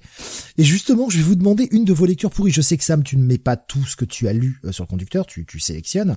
Je sais que Jonah, tu lis aussi des trucs. Je, vais vous demander une lecture pourrie que vous avez faite ce mois en manga, que vous ne recommandez pas justement. Euh... Oh, je suis sûr que vous en avez. non mais je pourrais évidemment te citer Rent a Girlfriend, mais là c'est vraiment tiré euh, tiré sur l'ambulance. mais est-ce que est-ce que c'est nouveau? Enfin, est-ce que ça sort encore Tu vois? Est-ce qu'il y a de la nouveauté? Ah, ça sort tout le temps. Ça, ça cartonne ce truc. Euh, c'est pas fini ce truc? Euh, non, mais il y a des trucs qui étaient mauvais, franchement, euh, qui sont sortis dans le Shonen Jump et qui ont été euh, qui ont été arrêtés. Euh, je pense notamment à Earthchild. Euh, ah, alors qu'il y avait trois chapitres sur ce truc. Le premier chapitre, franchement, avait une idée euh, pas inintéressante. C'était un truc je voyais... qui sortait. Euh... Je voyais pas comment il pouvait tenir une série régulière avec ce pitch en fait. Bah, ça a duré trois tomes, donc tu vois, euh, ça n'a pas duré très longtemps. Euh, bon voilà, il y a des, je pourrais te citer ça, ouais, éventuellement quoi. Euh, euh bon, mais il y a d'autres trucs hein, qui sont. ah, peut-être la nouveauté de, c'est sorti sur Manga Plus là. Attends auquel j'ai pas du tout accroché. Ils ont sorti deux nouveautés, une que j'ai beaucoup aimée et l'autre à laquelle j'ai pas du tout accroché. Euh, le truc avec euh, le, le docteur immortel, là euh, Non, Tokyo Demon Bright, Bright Story. Ça, j'ai pas du tout aimé. Je sais pas du tout ce que ça raconte. Ah oui oui et il y en a un autre où enfin alors c'est si ça ce manga plus c'est genre une enfin ils veulent enfin une une une démon qui veut corrompre euh, un euh, euh, un jeune prêtre quoi enfin qui se bat contre les forces du mal enfin il y a un je sais pas non, ça je le fais je ne suis pas la série là voilà. l'autre série que alors par contre que j'ai j'ai beaucoup aimé les deux premiers chapitres euh, truc que j'arrive à trouver le titre voilà c'est euh, Ginka et, et Gluna je trouve que les deux premiers chapitres se tiennent vraiment bien graphiquement c'est super et euh, ça, ça, change un peu là aussi de, de ce qu'on voit dans le jump en général. Comment tu dis c'est Ginkai et? Euh, Ginkai et Gluna. Euh, ça me dit quelque chose. Hein. J'ai dû le lire, mais. Euh... Euh, jeune sorcière avec euh, qui sauve un type en qui est un bonhomme de neige. Ah oui, oui oui, ouais. J'ai lu le premier chapitre. Euh... Je me suis dit oh non. Ah j'ai vraiment accroché moi. Moi, moi, pour le coup, ouais, non, tu vois, là. Il y a Cap qui nous dit, c'est vrai qu'il y a un truc dont on n'a pas parlé. Euh, je crois pas. Ou, est-ce qu'on en a parlé le mois dernier? Putain, j'ai un gros, putain, j'ai un gros trou de mémoire. Je suis désolé. Il, dit, je euh, il nous disait, je l'ai peut-être raté quand vous l'avez abordé dans les news un peu tristes. Il y a eu la mort du mangaka de Yu-Gi-Oh. J'ai jamais été un grand fan de ce manga, même si le début était assez délirant. Euh, oui, je crois qu'on en a parlé. Il y a. Ouais. On en a parlé le mois dernier. Ah, je, je savais. Pas le mois dernier ou le mois d'avant. Je savais plus. C'est, euh, j'ai eu un doute si on en avait parlé ou pas. Donc. Euh, euh, vous me confirmez que, que ça a été le cas. Euh, ben voilà, je crois qu'on a fait le tour. C'était la petite question bonus, c'était histoire de rajouter 5 minutes d'émission parce qu'elle n'est pas assez longue. Salaud. bon, franchement, est-ce qu'on est à 5 minutes près maintenant, au point où nous en sommes Moi, j'aime bien parce qu'à chaque fois, le mec, tu sais, euh, euh, Sam, dans les émissions, à chaque fois, il nous dit euh, "Oh, c'est bien, on en avance, euh, on a fait 15 euh, reviews sur 20, là, on a deux heures d'émission." Et tu peux être sûr qu'il reste 5 reviews et que les 5 reviews, on va les faire en une heure et demie, quoi. On va les faire en deux heures, quoi. C'est à chaque fois, c'est toujours la même. J'essaie. Pour ma défense, j'essaie d'équilibrer entre les titres où je sais que vous allez avoir un avis positif, par exemple comme Space Brothers, je l'ai volontairement mis à la fin, histoire de finir sur une bonne note, pas finir sur un truc où vous êtes bah voilà, quand c'est des nouveautés, je ne sais pas vos avis à l'avance et euh, du coup, je ne sais pas si vous allez euh, en dire du bien ou pas. Donc j'essaye de terminer tant que possible sur quelque chose de positif parce que je trouve que c'est mieux. Voilà, de terminer là-dessus. Euh, mais après, bon, c'est un peu au pif quoi. Et j'essaye de, de, mélanger des titres où je suis sûr que vous allez avoir des avis un peu à peu près cool avec des titres où je suis pas sûr comme ça. pour varier les plaisirs quoi. Bon, bah, il y, a, y a eu des mois où ça n'a pas marché, il y a eu des mois où tout était moche. mais bon ouais, j'essaye. Euh, je, je, ne prends jamais, euh, je ne prends jamais vos avis à l'avance, histoire de, bah, moi aussi de découvrir un peu, Euh, Bibi qui nous dit, moi j'ai acheté le tome 1 de Killer Shark in Another World après avoir lu un extrait sur le site de Mayan. Euh, je ne crois pas vous avoir entendu parler dans les lives précédents. Est-ce que vous connaissez cette série? Euh, J'en ai entendu parler mais non pas lu. Euh, je, Jonathan, tu connais pas non plus. D'accord. Et justement, Rasmus qui disait, euh, je, Jonathan l'a lu vu qu'il aime les requins. je veux son avis. Bah non, bah du coup, non, dommage. Ben non, hein, écoute. Hein. Ah, voilà, en tout cas, c'est la. J'aime les requins déjà? Je, comprends pas là. Les films de requins. Nuance. euh, Bibi qui disait, en tout cas, ça faisait longtemps que je m'étais pas marré comme une baleine. Donc j'imagine que le titre doit être assez fun. Pourquoi pas. Euh, et eh bien voilà, qui conclut. c'est sûr qu'il ne va pas se marrer en lisant le Discord. Hein. les coups de latte à chaque fois. Euh, voilà qui conclut notre 19e numéro de Manga City. Euh, j'espère que ça vous aura plu, vous avez passé une bonne soirée en notre compagnie. Euh, on se retrouvera la semaine prochaine, seulement une émission, la semaine prochaine, et je l'annonce tout de suite, hein, on en a parlé déjà, mais voilà, l'émission de jeudi sera malheureusement exceptionnellement à 22h. J'ai pas le choix, je finis le boulot à 21h35 et on peut pas la décaler au vendredi parce que je finis encore plus tard. Donc euh, voilà, et le, mercredi avant, je, on pourrait pas l'avancer non plus parce que j'ai un truc de boulot qui va finir tard, donc euh, bon, bah baiser. Donc euh, bah, ce sera à 22 h Après c'est une semaine un peu plus légère que que cette semaine-là. Je crois pas. oh si si, j'ai regardé, il y a un peu moins de titres, Jonathan quand même. Je je je pense pas qu'on fera 18 reviews comme comme hier. Je je pense pas franchement. Je on en regardé ce qui sortait dans la semaine. Je nous verrai plus sur un 14-15 reviews. Mais bon après je peux me tromper hein, mais j'ai pas l'impression. Mais euh, ce sera jeudi à 21h. À 22h, pardon, à 22h, excusez-moi. Puis on reviendra la semaine d'après avec deux émissions. Euh, voilà, bah, passez une excellente fin de nuit, euh, passez un très bon week-end, reposez-vous bien, profitez-en. Et euh, eh bien jeudi prochain pour la prochaine émission. Salut à tous.